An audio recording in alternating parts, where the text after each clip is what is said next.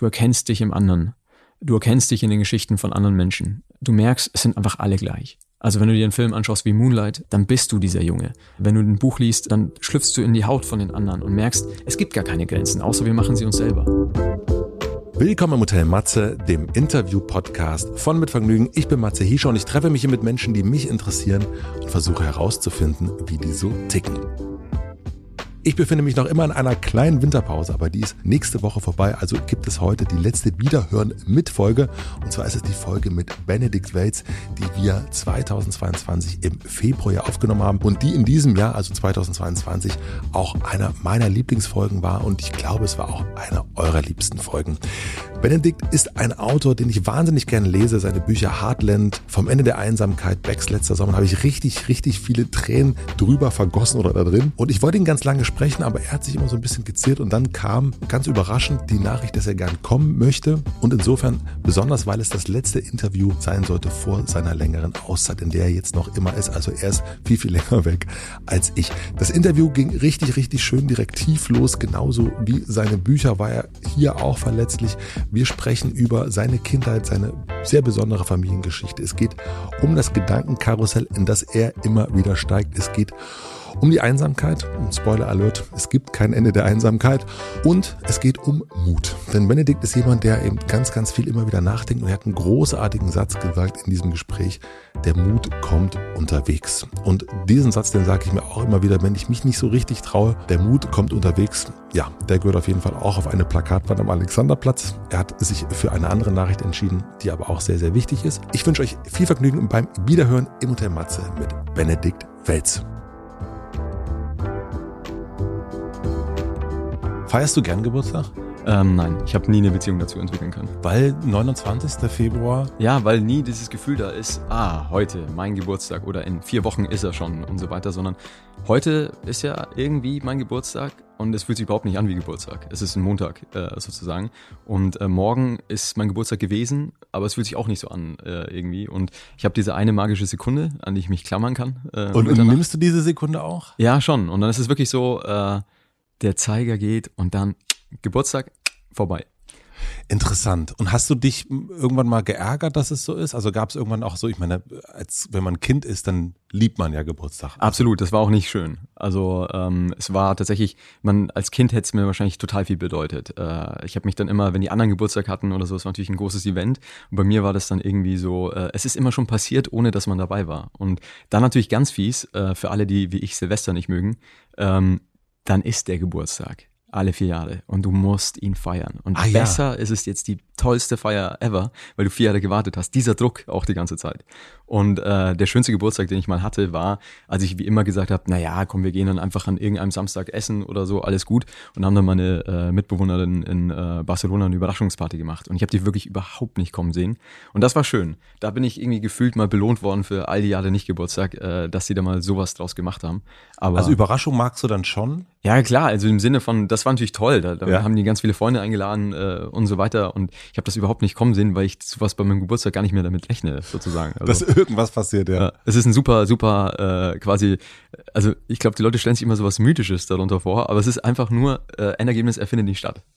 Ja, natürlich, aber das ist. Ähm na naja, gut, also jetzt, man könnte auch sagen, du hast einfach an zwei Tagen Geburtstag, ne? Das wäre ja auch möglich. Ja. Ähm, es gibt auch Leute in, in, meinem Bekanntenkreis, die wirklich Geburtstagswochen haben, also die wirklich äh, Von denen kann ich lernen. Das richtig zelebrieren oder meine Frau sogar ihren Namenstag feiert in der Familie, was völlig verrückt. Ich vergesse alle Geburtstage eigentlich. Mhm.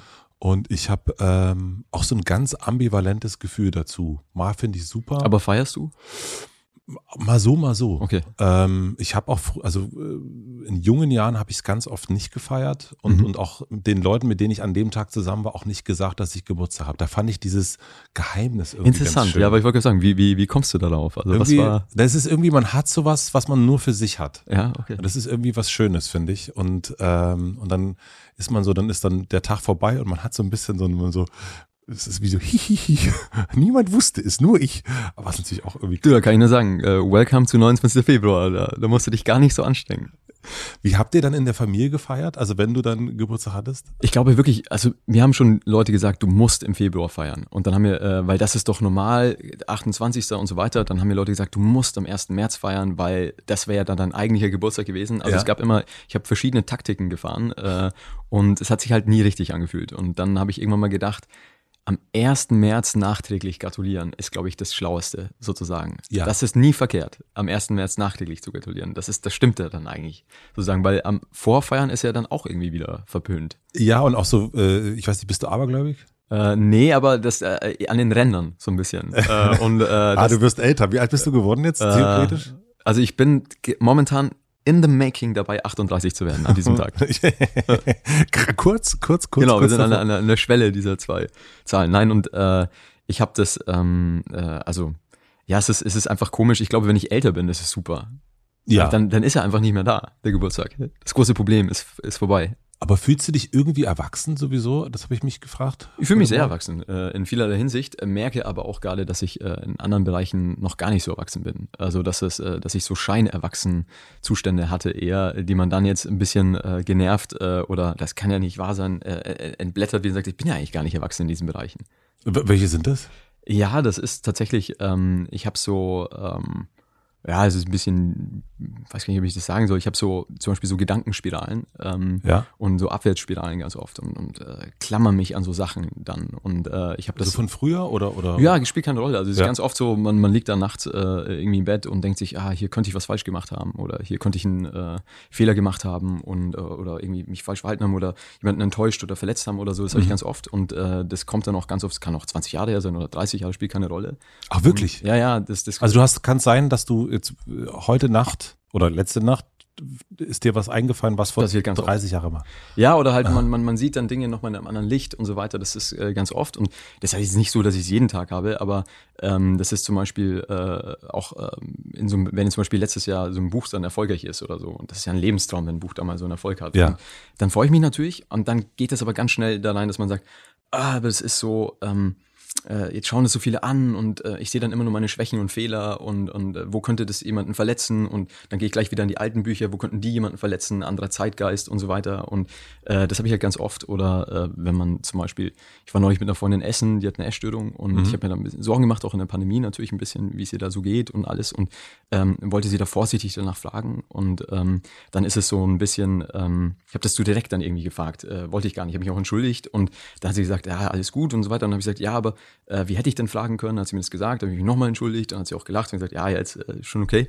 Und dann liege ich dann aber auch zum Beispiel Monate später da und denke mir, ja, aber die hatte es so schwer in dem Jahr gehabt und ich wollte ihr eigentlich nur zeigen, ich sehe dich und äh, ja. habe dir jetzt das Gefühl gegeben, aber irgendwie ich setze dich unter Druck und beobachte dich und äh, äh, irgendwie man fügt dir dann fast sogar noch mehr davon zu von diesem Druck und das hat mich dann so beschäftigt äh, und sowas zum Beispiel und das sind so Sachen, ähm, das haben ja nicht wenige Menschen, nehme ich an. Ich frage mich dann oft, woher sowas kommt. Und ich mhm. glaube, das sind Momente auch so eben äh, aus, äh, aus der Kindheit und Jugend, wo man das Gefühl hat, man ist sehr, sehr schnell erwachsen geworden. Und dann schaut man eben äh, so, eine, ähm, so, so drauf, weil man Verantwortung hatte oder so. Ja, ja, erwachsen. Und dann merkst du, das ist nicht der Erwachsene. Das ist ein Kind, das trägt irgendwie immer noch so einen Mantel und einen angeklebten Bart und einen Hut, verkleidet sich als Erwachsener. Man hat so ein paar Klassen übersprungen sozusagen. Mhm. Man hat aber den Abschluss nicht gemacht.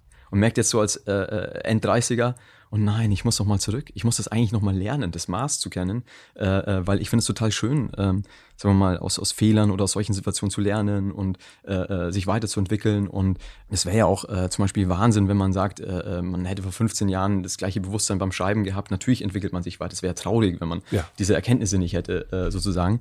Und ähm, aber es fühlt sich dann halt auf so eine kindliche Weise dann immer so an, wie so alles ist ein Autounfall, an dem man am Steuer saß. Und manchmal ist es aber gar kein Autounfall und manchmal ist es auch äh, saß man auch gar nicht am Steuer. Und ähm, diese Haltung, äh, dieses immer nur so oft diese eigenen Fehler schauen und so weiter, das, das ignoriert ja immer auch, äh, das ist ja eigentlich bescheuert, was ignoriert ja die anderen Menschen, also die Leser oder andere, man trifft sich ja in der Mitte, die haben ja. auch ihre Meinungen, auch ihre Wahrnehmungen und so weiter. Und das ist eigentlich so eine nicht philosophische ähm, eigentlich nicht wirklich reife Haltung. Und ich bin immer der größte Fan davon, wenn, wie Menschen mit ihren Fehlern umgehen und finde das eigentlich das Tollste, dass wir das Potenzial haben, uns wirklich zu ändern und weiterzuentwickeln und mein Lieblingsbeispiel, äh, dazu ist, ähm, äh, ist immer John Green gewesen. Das ist ein Auto, den Das ist ein Autor, den ich sehr mag, Mhm. ja. Und der hat das, das war halt so eine Erleichterung für mich, als ich gemerkt habe, der hat das auch irgendwie äh, und hat das auch so thematisiert, das ist in einer anderen Form und so weiter. Aber der hat mal so ein schönes Beispiel äh, genannt. Er ist, er hat wirklich wie wenig Menschen Worte über den Tod gefunden. Und er hat auch, äh, wollte auch mal Kaplan werden, hat dann auf einer Station gearbeitet, wo Kinder auch ähm, äh, gestorben sind, hat es dann nicht geschafft zum Aushalten und ist dann Schriftsteller geworden. Aber hatte natürlich einfach sich viel damit beschäftigt. Und eine Freundin von ihm war dann im Sterben und das wusste er nicht und die hat ihm halt erzählt, sie hat Krebs im Endstadium, wird sterben. Du bist doch so ein Experte auch in diesen Sachen mit Kindern. Wie ist es denn für die? Was, was kann ich da machen? Und er meinte, er wäre so, also das hat er in seinem Buch jetzt geschrieben, äh, in seinem Sachbuch, ähm, und er meinte, ähm, er wäre so geschockt gewesen. Er hätte ihr eigentlich gerne gesagt, ja, das ist hart für die Kinder, aber die Liebe, die du denen gegeben hast, die wird nicht weg sein, wenn du, wenn du stirbst. Die wird bleiben. Und er wäre aber so überwältigt gewesen von dieser Neugier, dass sie stirbt, dass er nur gesagt hätte, so im Weinen, aber du, aber du hast doch immer Yoga gemacht. Und äh, er meinte, Sterbende würden die bescheuertsten Sachen hören, aber du hast doch immer Yoga gemacht, wäre besonders blöde. Und du merkst halt auch durch diese humorvolle, trotzdem Aufbereitung, den Schmerz, den er immer noch hat äh, an diesem Punkt. Und aber ich finde eben, er Boah, ist, er hat direkt Gänsehaut. Wahnsinn. ja, aber er hat, ich finde eben, er hat nicht, äh, äh, obwohl er, du hast doch immer Yoga gemacht, hat so toll über den Tod geschrieben, sondern eigentlich, wenn man sein Werk liest, er hat deshalb so schön über den Tod geschrieben. Er hat die Lücke irgendwie im Schreiben ausfüllen können, die er gelassen hatte im echten Leben. Und das passiert ja ganz oft bei verschiedenen, ich bin ja auch ein Trottel oder ein Idiot, man macht Fehler und so weiter. Aber ich finde eigentlich, das ist eigentlich so ein, so ein wenn man da Gelassenheit hätte und äh, mehr äh, und auch mal loslassen könnte. Ich finde, das ist das Schönste der Welt, zu hinterfragen, Momente auch nicht einfach vorbeigehen zu lassen, sondern zurückzukehren, sie nochmal zu betrachten und so weiter. Aber irgendwann mal, wenn es dann so eindreht in diese Spiralen, dann ist natürlich äh, schrecklich. Und ähm, das ist so etwas, ähm, wo ich das Gefühl habe, da habe ich zu früh für mich geglaubt, ich bin erwachsen. Äh, und ähm, merke jetzt so, nein, da muss ich eigentlich nochmal äh, zurückkehren und muss äh, mal hier den Hut wegnehmen und den angeklebten Bart und sagen, du bist ja immer noch ein Kind äh, äh, in diesem Bereich. Das gibt's ja gar nicht. Aber meinst du, dass das möglich ist? Also, weil das, das begleitet. Sorry, hier so voll zu der Einsteigung oder so voll, voll tief rein. Sorry, ich Das wusste, ist- dass das passiert. Ich Ja, hatte so Schiss davor. Oh. Nein, aber ich finde es total interessant, weil es so ein, äh, dieses, wie erwachsen ist man? Oder ist man zu früh erwachsen oder nicht? Also wir haben das jetzt aktuell, ich mache es anders. Aktuell, wir unterhalten uns am 28. Februar 2022. Gestern war eine große Demonstration Mhm. in Berlin und ich war dort mit meiner Frau und meinem Sohn. Mein Sohn, der ist neun Jahre alt. Und gestern Abend kamen dann Nachrichten, natürlich, wie jeden Abend und wir gucken die gerade jeden Abend. Und, und es gab dann irgendwann den Moment, wo es um Atomwaffen ging. Mhm. Und meine Frau und ich haben uns ganz kurz gestritten, weil meine Frau sagte, mach das aus Mhm. vor ihm. Und ich wollte es aber anlassen, ähm, weil ich, mein Argument war, naja, er wird morgen auf dem Schulhof, werden die darüber reden. Und Mhm. mir ist es lieber, er erfährt es aus den Nachrichten und weiß zu erkennen, das sind Nachrichten, das ist Mhm. eher, eher richtig, als das, was auf dem Schulhof gelabert wird. Und dann war die Frage, die wir uns danach später noch gestellt haben, was ist eigentlich, was mutet man Kindern zu oder wie viel kann man denen zumuten? Und dann haben wir uns, haben wir festgestellt, ich habe ganz, also ich habe die Wende erlebt, meine, und das ist so das einzige, in Anführungsstrichen, große Erlebnis. Mhm. Ähm, jetzt mein Sohn, der ist, ist äh, war schon bei Fridays for Future zur Demo. Er war schon, äh, er kennt Corona schon und er kennt jetzt das und ist gerade mal neun Jahre und hat schon drei im Grunde große Katastrophen festgestellt. Ich merke, dass ich ganz schwer damit umgehen kann, mit Mhm. diesen Katastrophen.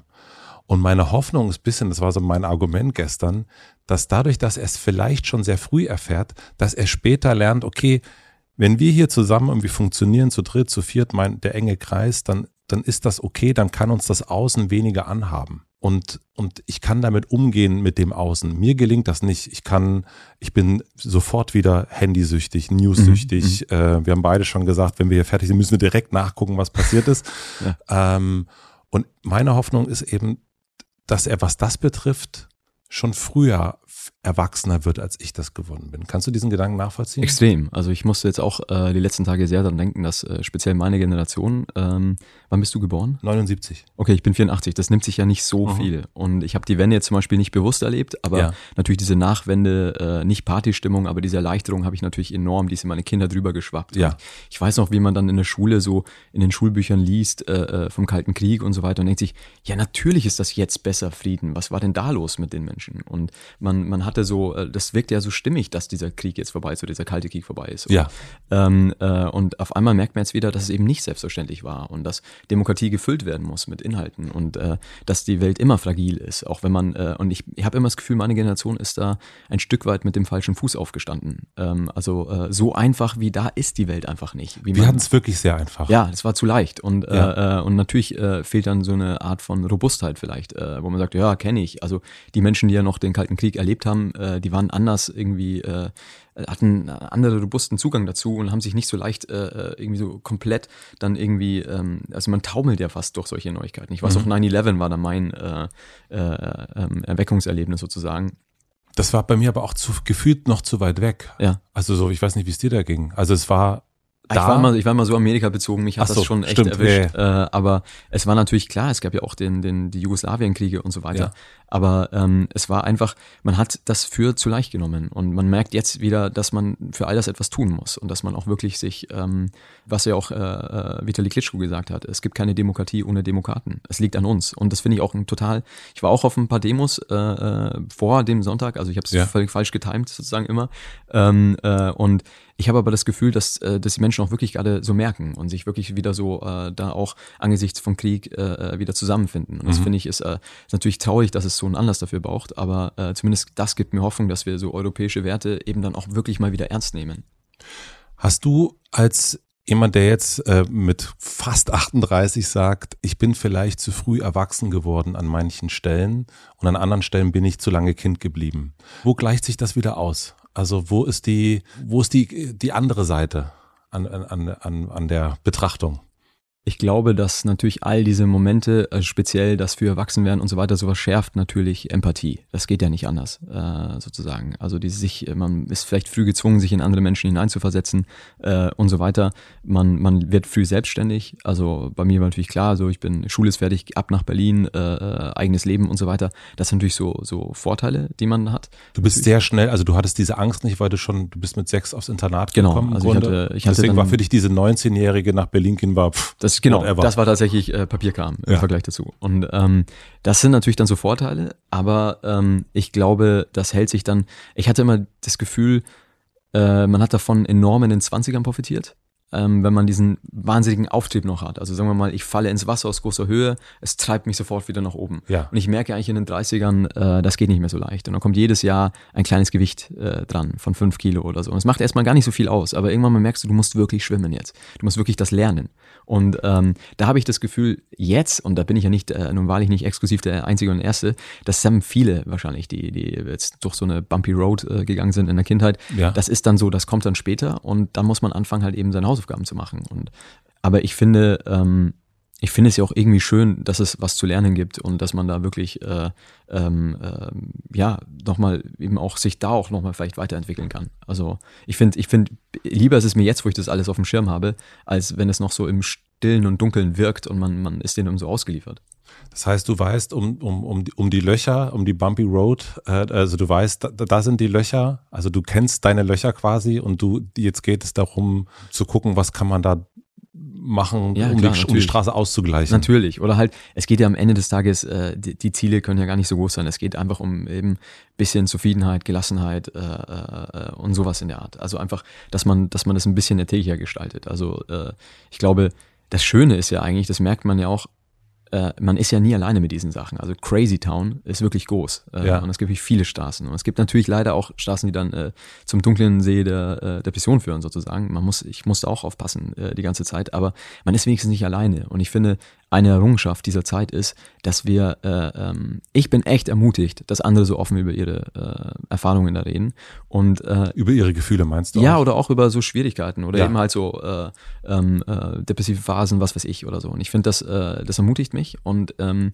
ich habe immer das Gefühl, ich sollte nicht mh, dann irgendwie mich dann so zurückziehen und das dann nicht auch irgendwie zumindest ein paar Leuten äh, kurz das Fenster aufmachen. Schau mal, das hat mich auch, das ist einfach normal, das haben viele Menschen. Also ich finde, da äh, dann steht auch wieder Nähe und auch da entsteht auch wieder Gelassenheit. Dass man sagt, ja, okay, das ist mein Sprung in der Schüssel, das ist deiner, das ist völlig in Ordnung. Und ich glaube, das ist, ähm, das ist eigentlich etwas Schönes, äh, dass man da nicht äh, so wie früher vielleicht vereinzelt rumlief und das so ein Stigma hatte und, und so weiter, sondern äh, ähm, eben äh, Walt Whitman-mäßig, schraubt die Schlösser von den Türen los, schraubt die Türen selbst von ihrem Pfosten los. Alles aufmachen, alles alles. Ich finde das okay. Ich finde, es gibt natürlich auch Privatheit, das ist wichtig. Mhm. Deswegen habe ich jetzt auch lange Zeit nie so über sowas geredet, aber Gemeinsamkeit und irgendwie sich dann auch im anderen erkennen können, schlägt Privatheit in manchen Momenten. Und ich finde, man muss jetzt nicht dauernd über sowas reden, aber ab und zu mal äh, äh sich zu erkennen zu geben, ist, glaube ich, äh, gut.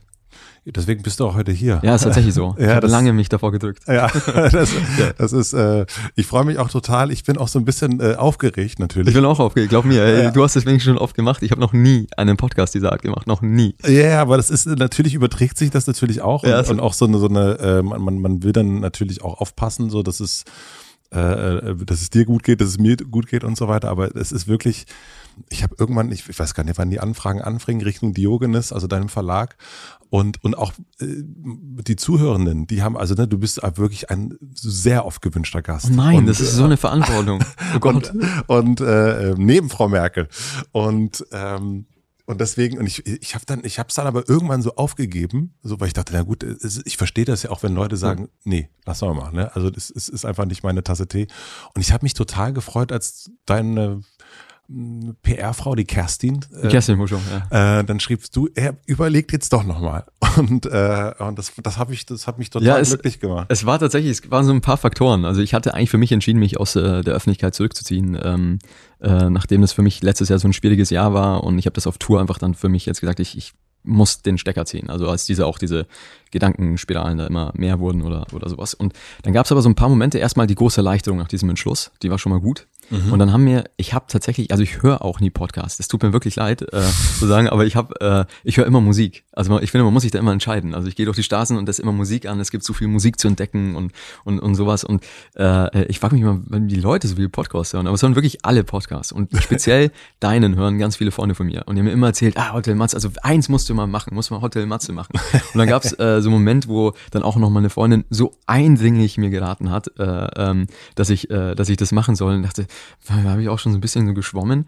Und dann gab's, äh, dann hat mir Jakob Brass, der Musiker, mit dem ich auf äh, Tour bin, manchmal, der hat dann gesagt, äh, dass du bei Virginia jetzt warst. Ja. Und ich habe Virginia jetzt tatsächlich oft gehört. Äh, früher dachte ich, das ist aber auch schon fast so ein Zeichen. Und dann dachte ich halt eben, das war dann so der Moment, ich habe so gemerkt für mich manchmal, es gab zum Beispiel, mir hat mal äh, ähm, jemand vom Verlag so eine Rezension geschrieben, äh, geschickt, wo ein Schweizer Redakteur äh, ein Interview mit mir machen wollte und ich habe abgesagt äh, äh, und dann hat er gemeint, er war so sauer und wollte eigentlich das Buch auch ein bisschen verreißen und dann hätte er aber mal woanders gelesen, dass ich so lange dann geschrieben hätte und äh, hat einfach so, so einen Einblick gegeben, wie, was es mit ihm gemacht hat. Und ich habe das dann schon oft mitbekommen, das wirkt dann immer so unnahbar mhm. äh, sozusagen. Und ich will nicht unnahbar sein, denn es, das Verrückte ist, es ist eigentlich das Gegenteil. Mir geht das alles viel zu nahe. Ich kann auch jetzt in diesem Gespräch nicht irgendwie mich souverän äh, den Abstand halten. Ich bin ja gleich, also ich meine, was ist das denn? Du sagst Hallo und ich, ich gehe voll, ich gehe voll da rein. Ich kann das nicht anders. Äh, äh, ich finde, Nähe ist ganz wichtig und ja. äh, ich bin, äh, äh habe dann vielleicht so eine Katzenpersönlichkeit, dass ich dann auch den Rückzug brauche und alles, aber mir geht das alles eher zu nahe.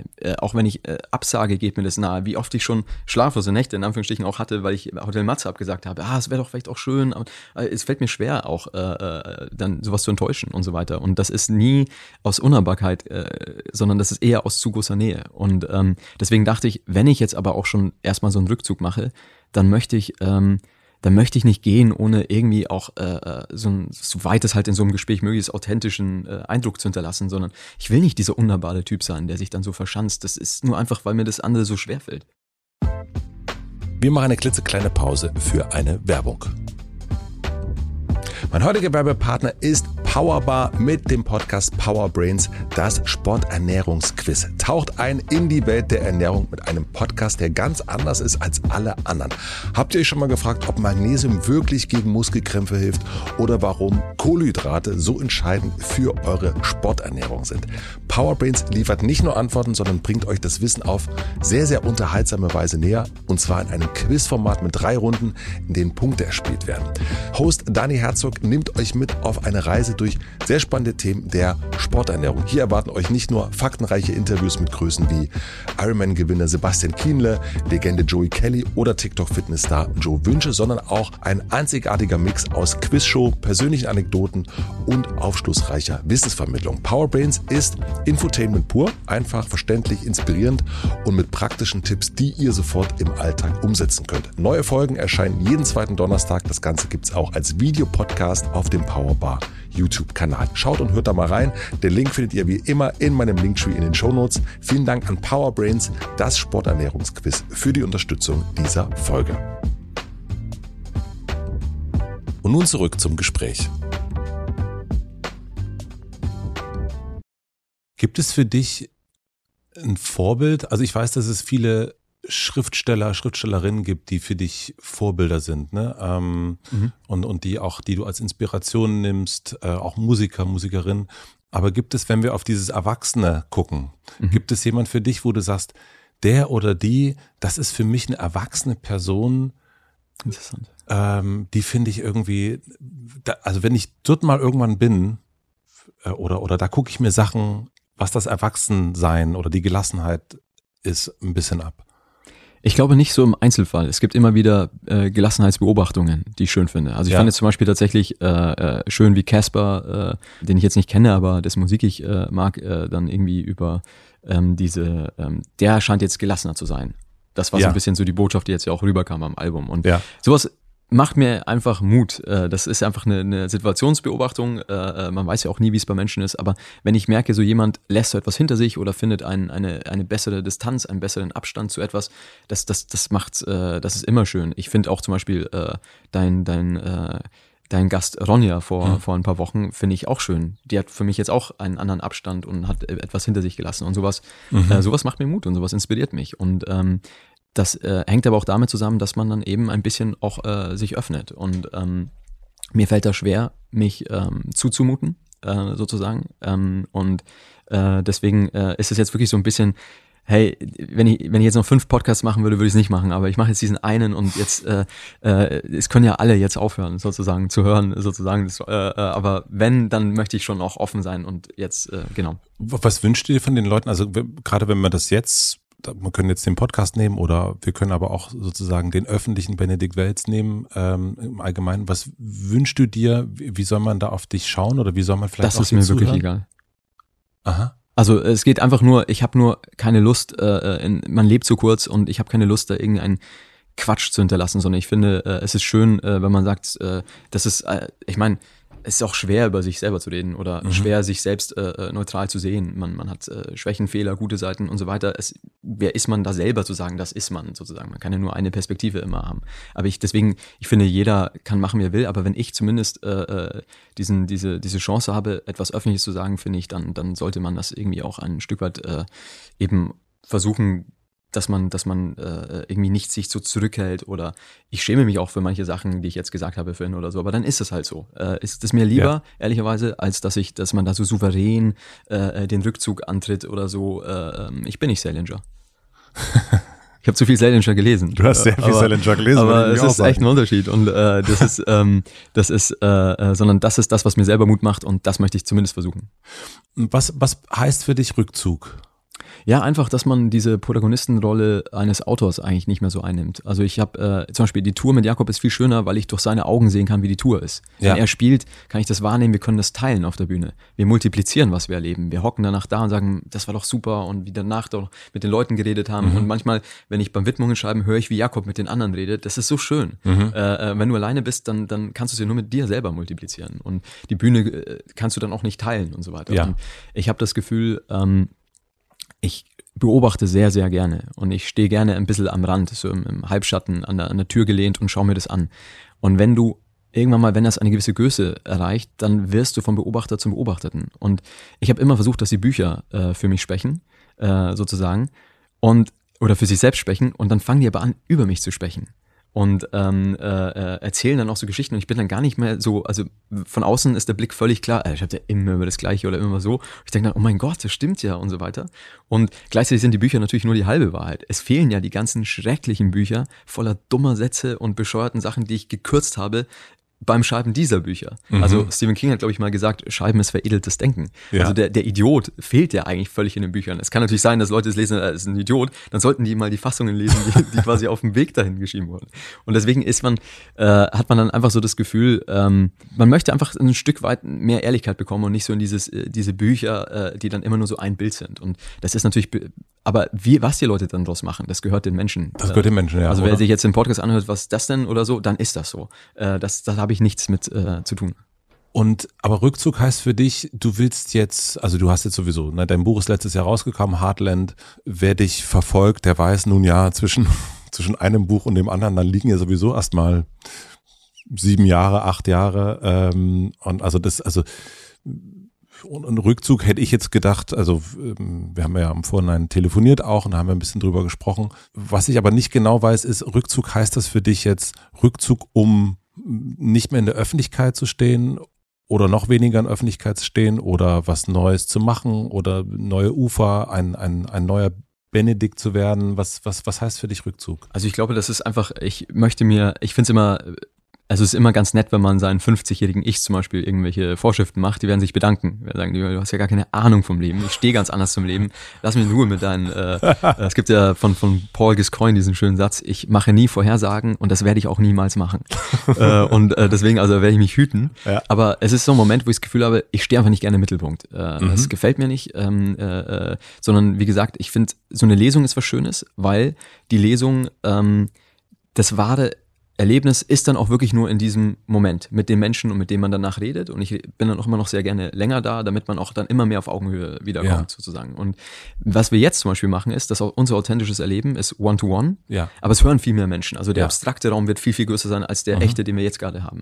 Und ähm, ich mache zum Beispiel in, in Zürich mit, einem mit einem Freund wahrscheinlich irgendwann mal so ein Kino-Late-Night-Moment einmal im Monat, wo wir dann so einen auch oft schlechten Film anschauen und dann mit Gästen drüber reden und Spiele machen und so weiter.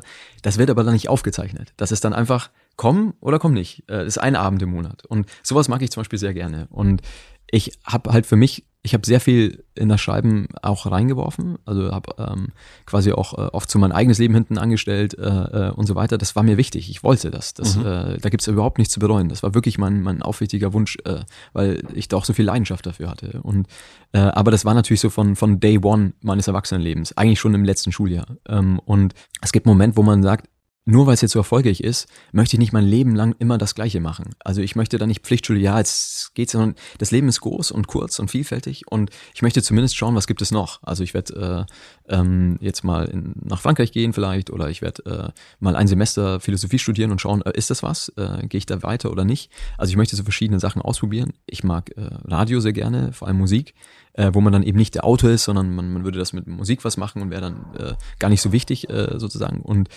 solche Sachen einfach mal ausprobieren möchte ich. Und wenn ich dann merke, ja, danke, aber eigentlich will ich schreiben, dann ist das so. Und dann kann ich das auch mit bestem Gewissen machen. Wenn ich aber das Gefühl hätte, äh, ich hätte mal jetzt, äh, es gibt ja dieses Zitat bei Heartland, das ich vorne rangestellt habe von, von Ferris Bueller.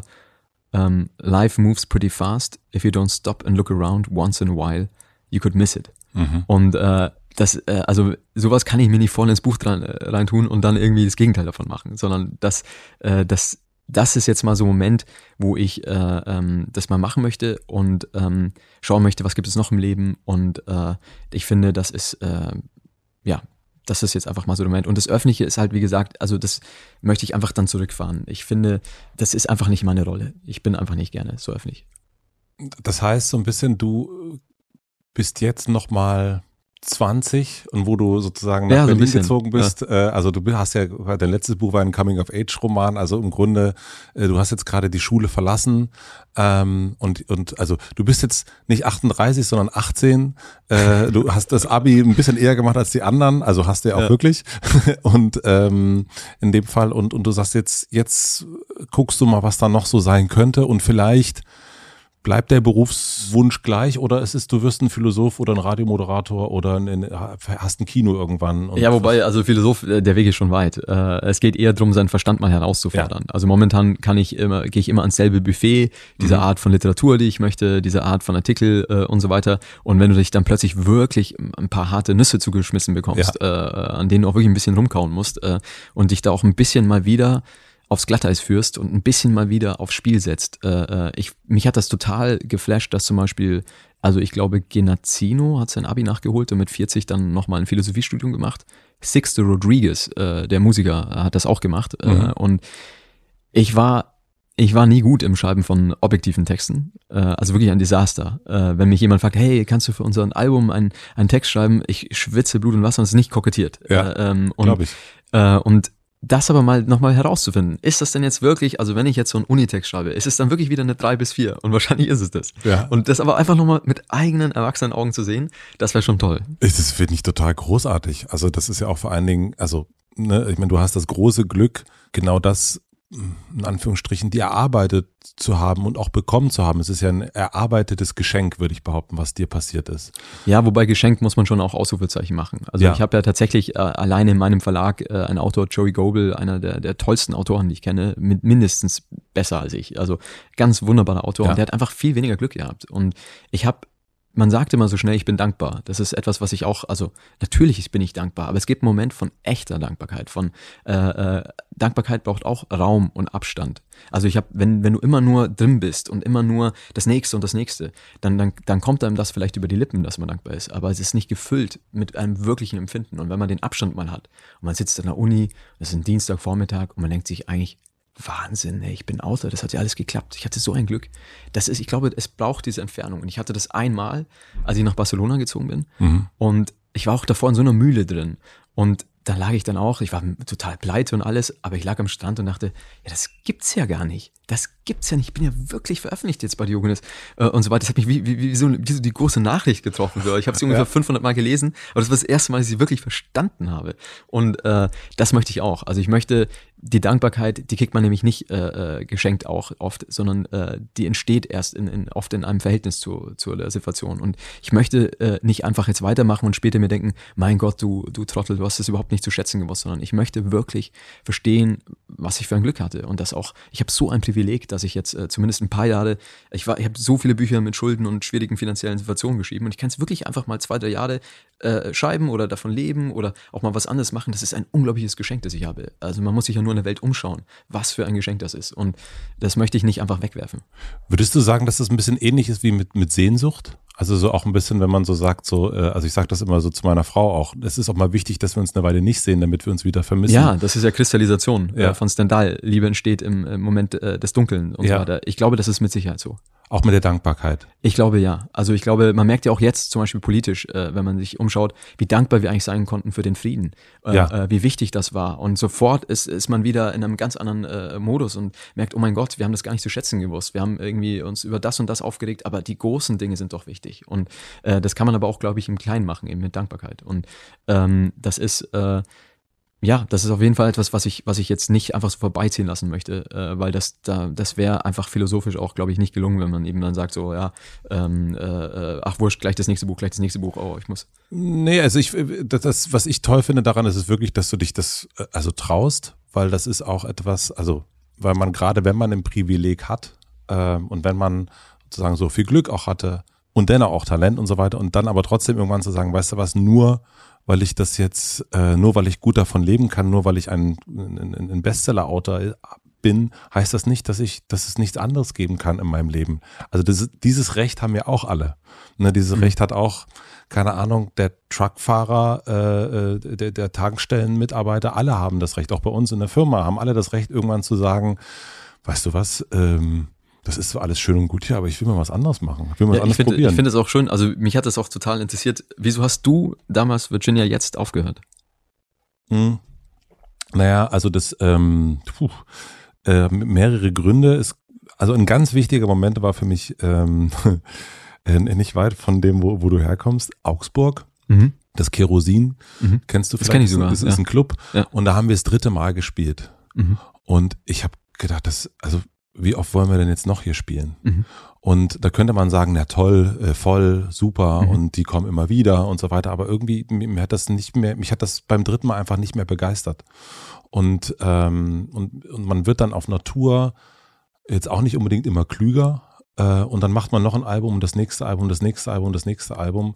Und manchmal geht es nach oben, manchmal geht es wieder nach unten, manchmal bleibt so. Aber ich hatte das, ich fand es keine Herausforderung mehr, das vierte Mal im Kerosin zu spielen. Das war das eine. Und das andere, ich hatte auch das Gefühl, dass äh, zwischen uns der, der kreative Funke nicht mehr da ist. So, Interessant. Das, das ist einfach nicht mehr so ein, ich finde auch, also bei dir ist es nochmal was, also was ich auch viel gelesen habe, ist es ja, du erarbeitest dir das, was am Ende dabei rauskommt, sehr, sehr hart. Also mhm. es ist ein krasses, hartes Arbeiten. Und ich glaube, das geht eher, wenn man allein ist. Mhm. Weil man dann Verstehe. nur mit sich selbst diskutiert. Aber die das ist, kann, glaube ich, auch sehr anstrengend sein, alleine im Raum zu sitzen. Da reden wir auf jeden Fall noch drüber und immer wieder, ach, diese Scheiße. und äh, aber wenn du, das ist, glaube ich, aus meiner Erfahrung einfacher, als wenn du diese Diskussion immer und immer wieder mit dem gleichen Person hast. Weil dann gehst du irgendwann auch gar nicht mehr über diesen Satz oder über diesen Ton, sondern du sagst irgendwann, das nervt mich sowieso, wie du, also was du da letztes Mal, also das ist, also du wirst so ungerecht auch gegenüber den Personen, die da mit im Raum sitzen. Das geht dann gar nicht mehr um diesen, um die Sache, sondern um alles. Und äh, das, das fand ich irgendwann auch total zermürbend und anstrengend. Aber hast du das, äh, hast du die, die Tür zur Musik dann nochmal so offen ein bisschen? Oder war das dann wirklich so ein klarer Cut, äh, ich möchte jetzt was ganz anderes machen und mm, Nee, ich habe, ähm, das, das war damals noch nicht so. Also damals hatte ich so diese Tür noch ein bisschen weiter offen und habe dann irgendwie auch noch ein bisschen anderweitig Musik gemacht. Ähm, aber ich habe relativ schnell durch, durch mit Vergnügen, durch äh, meinen Partner Pierre, mit dem ich das zusammen mache, ganz schnell irgendwie eine Ähnlichkeit gefunden zur Musik. Also so ähm, Sach, also am Ende sind es bei mir ganz oft Ideen, die man irgendwie umsetzt. So. Mhm. Und, und das hat wahnsinnig viel mir gleich viel gegeben und ähm, mit Pierre und dann dieses Musik machen. Ich habe dann, ich habe noch viele Leute, die Musik machen und die Freunde von mir sind und ich besuche die ab und zu auf Tour und so.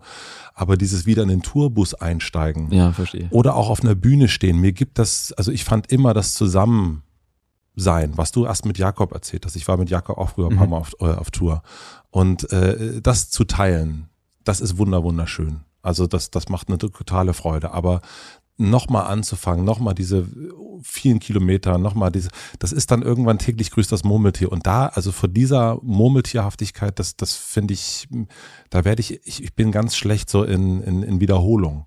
Und deswegen mag ich das jetzt hier zum Beispiel total, weil ich nie weiß, was jetzt hier passiert. Ja, also so, ich kann das, ich habe jetzt hier fünf Zettel voller Fragen aber ähm, ob du am Ende, äh, was du sagst, was du nicht sagst, ich, ich weiß es nicht. Und es ist immer jedes Mal, wenn die Tür aufgeht, jemand neu reinkommt, dann ist es so, äh, ich, äh, da gibt's halt nicht so die, die erste Nummer, die man spielt, die gut funktioniert mhm. und der Hit äh, und so weiter, sondern es fängt immer wieder neu an und deswegen liebe ich das ja so sehr. Und deswegen vermisse ich das Musikmachen auch gar nicht.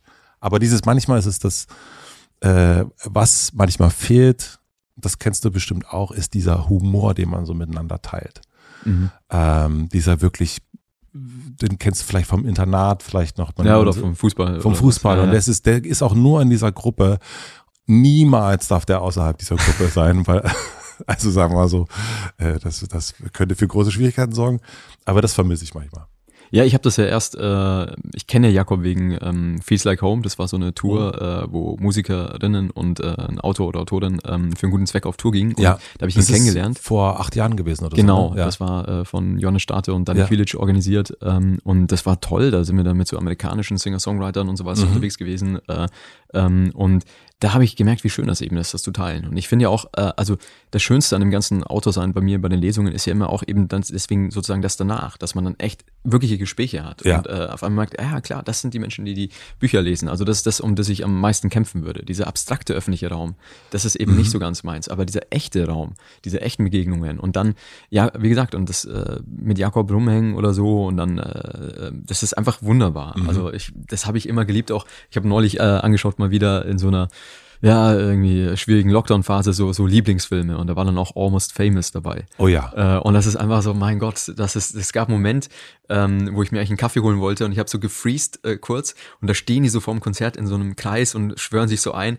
Da sind mir echt kurz die Tränen gekommen. Ja, ja. Das war so schön äh, und das ist tatsächlich ähm, etwas, was ich äh, ja, was ich was ich äh, vermissen würde, wenn es das gar nicht mehr gäbe und diesen direkten Kontakt nicht mehr und so weiter. Und aber ich finde es zum Beispiel interessant, dass wir jetzt hier sitzen, mhm. weil du dich um umentschieden hast. Also ja. weil du gesagt hast, äh, auch wenn die Tür äh, irgendwie noch weiter offen war in die Musik hinein und alles, ich möchte was anderes machen. Und das öffnet ja immer gleich wieder neue Räume. Und ich finde das ja das Tröstliche daran. Also dass man, dass es ja nicht so ist, äh, man, man muss es, wie gesagt, wenn wir Salinger schon hatten, ja nicht machen wie Salinger, sondern man, man kann ja auch äh, einen Raum verlassen, in einen anderen gehen äh, und so weiter. Ähm, so ein bisschen hinter den Kulissen. Ähm, äh, ich finde, das sind ja alles spannende Welten. Also wenn ich Musiker wäre, würde ich zum Beispiel total gerne für andere schreiben mhm. und wäre dann aber gerne so hinten so dabei, auch am Bühnenrand, würde so zuschauen und so weiter.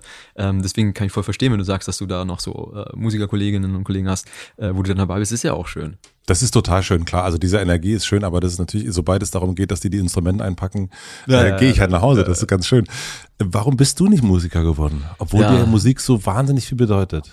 Weil ich sag mal mal, ich will jetzt nicht sagen absolute Talentlosigkeit, aber es ist schon in dem, äh, ist nicht weit davon weg. Also es fiel mir einfach nicht so leicht. Ich konnte nicht so beißen. Ich habe nie diese, diese leidenschaftlichen so, ähm, ich kann mich jetzt rein, ich hole mir das jetzt. Ich war ja auch beim Schreiben wirklich wahrhaft nicht talentiert. Also ich war ja nie in der Schule, oh, hast du den Aufsatz von ihm gelesen? Wahnsinn, sondern es war wirklich so drei bis vier, da war ich auch ganz gut aufgehoben. Ich war, ich war, vor allem ich war einer der schlimmsten drei bis vierer Schüler, nämlich der Ambitionierte.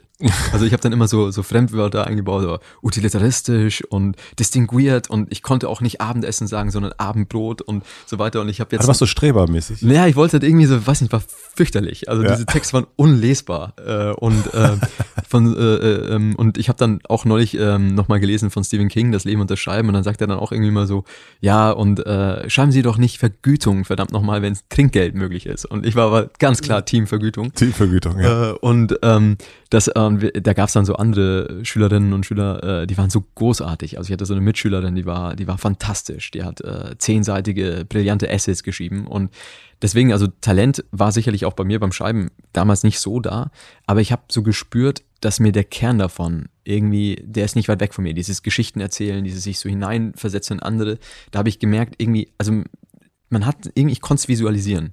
Und bei der Musik Was heißt du, was heißt visualisieren, dass du da irgendwo sitzt? Dass ich mich besser, dass ich besser werde. Ich konnte spüren, da ist was, es mhm. ist echt tief verschüttet, ich komme nicht ganz ran, aber ich habe so, so wie so mit einer Wünschelroute innerlich gemerkt, da muss ich mal bohren, äh, mhm. äh, da, da ist was. Bei der Musik habe ich, hab ich dieses Gefühl wirklich nie gehabt. Da, da hätte ich, da hätte ich wirklich, da wäre nichts gewesen. Jetzt kommt die Werbung. Mein heutiger Werbepartner ist die Coro Drogerie. Wenn ihr regelmäßig diesen Podcast hört, habt ihr meine Liebesbekundung an Coro wahrscheinlich schon mehrfach gehört. Ich werde aber nicht müde.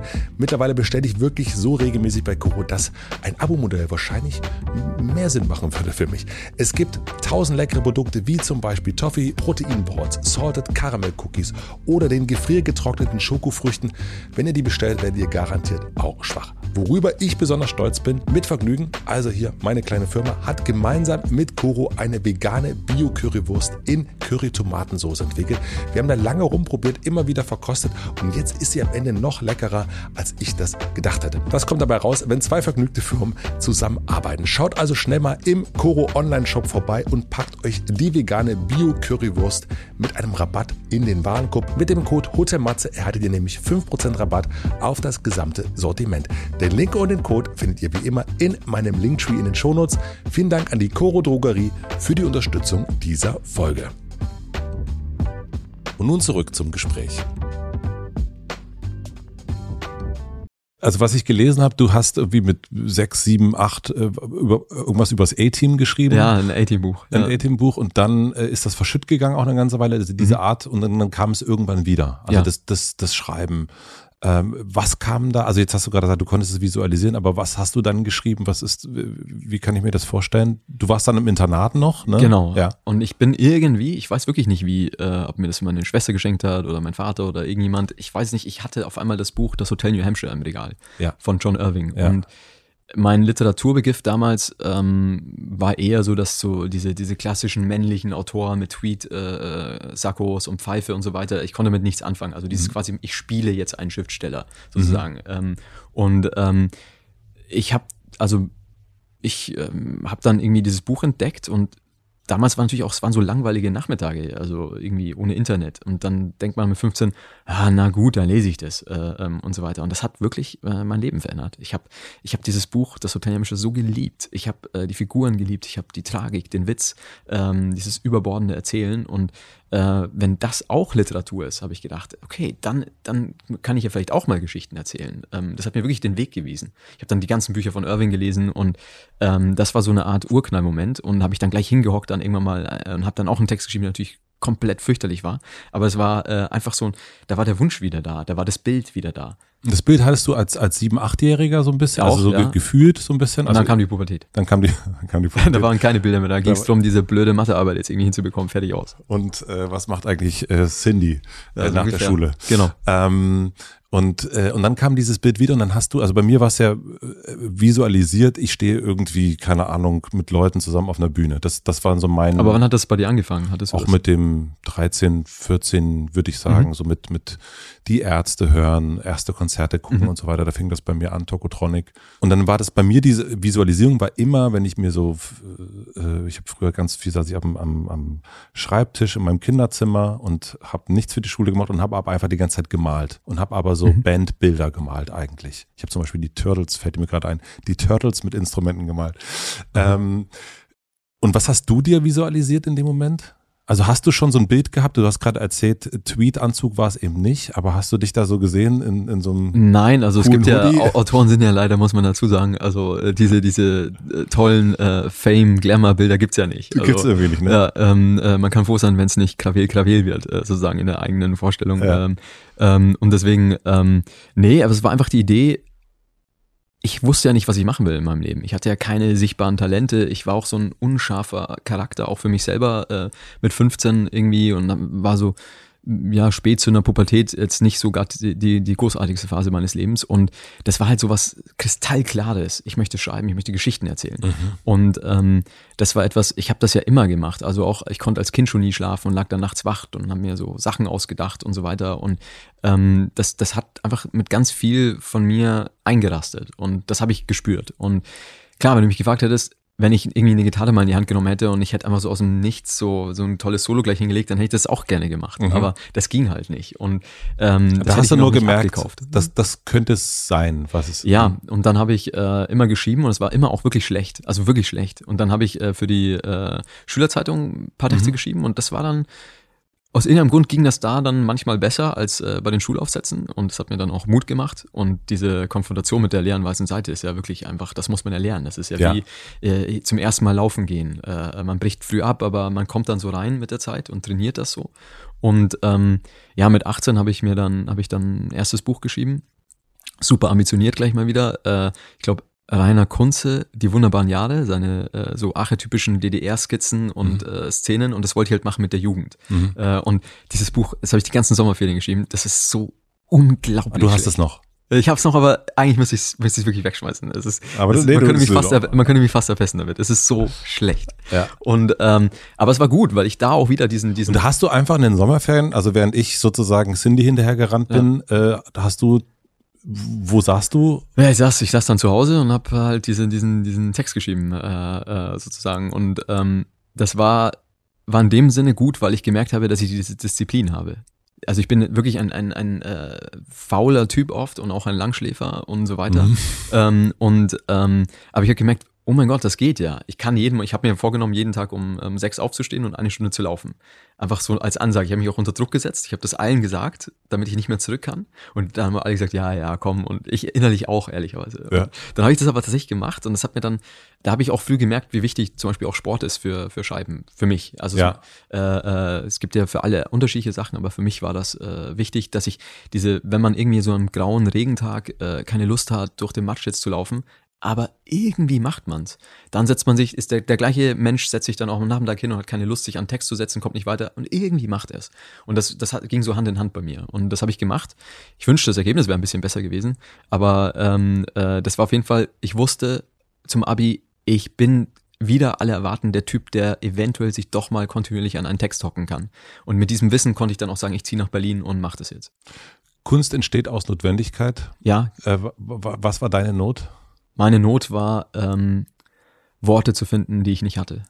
Und da bin ich eigentlich immer noch dabei. Ich hatte meine ganze Jugend über eine große Sprachlosigkeit und ähm, hatte für meine Situation auch zu Hause und so weiter, ich hatte keine Worte. Ähm, und ich kehre eigentlich immer noch zurück an diese äh, Orte und suche danach und suche nach der Sprache. Und ich hätte das nicht sagen können. Nicht mal das hätte ich sagen können. Ich hätte nicht sagen können mit 18, 19, 20, was ist meine Notwendigkeit. Wenn man mich gefragt hat mit 25, äh, dann kamen die dümmsten Antworten von mir, wieso ich schreibe oder so. Ähm, und ähm, aber ich habe jetzt, je älter ich werde, merke ich, das ist der Urgrund gewesen. Und die Sprachlosigkeit, die hattest du quasi im 101, also in 1 zu 1 hattest du die, also du konntest dich nicht, wenn ich das richtig verstehe, gut unterhalten.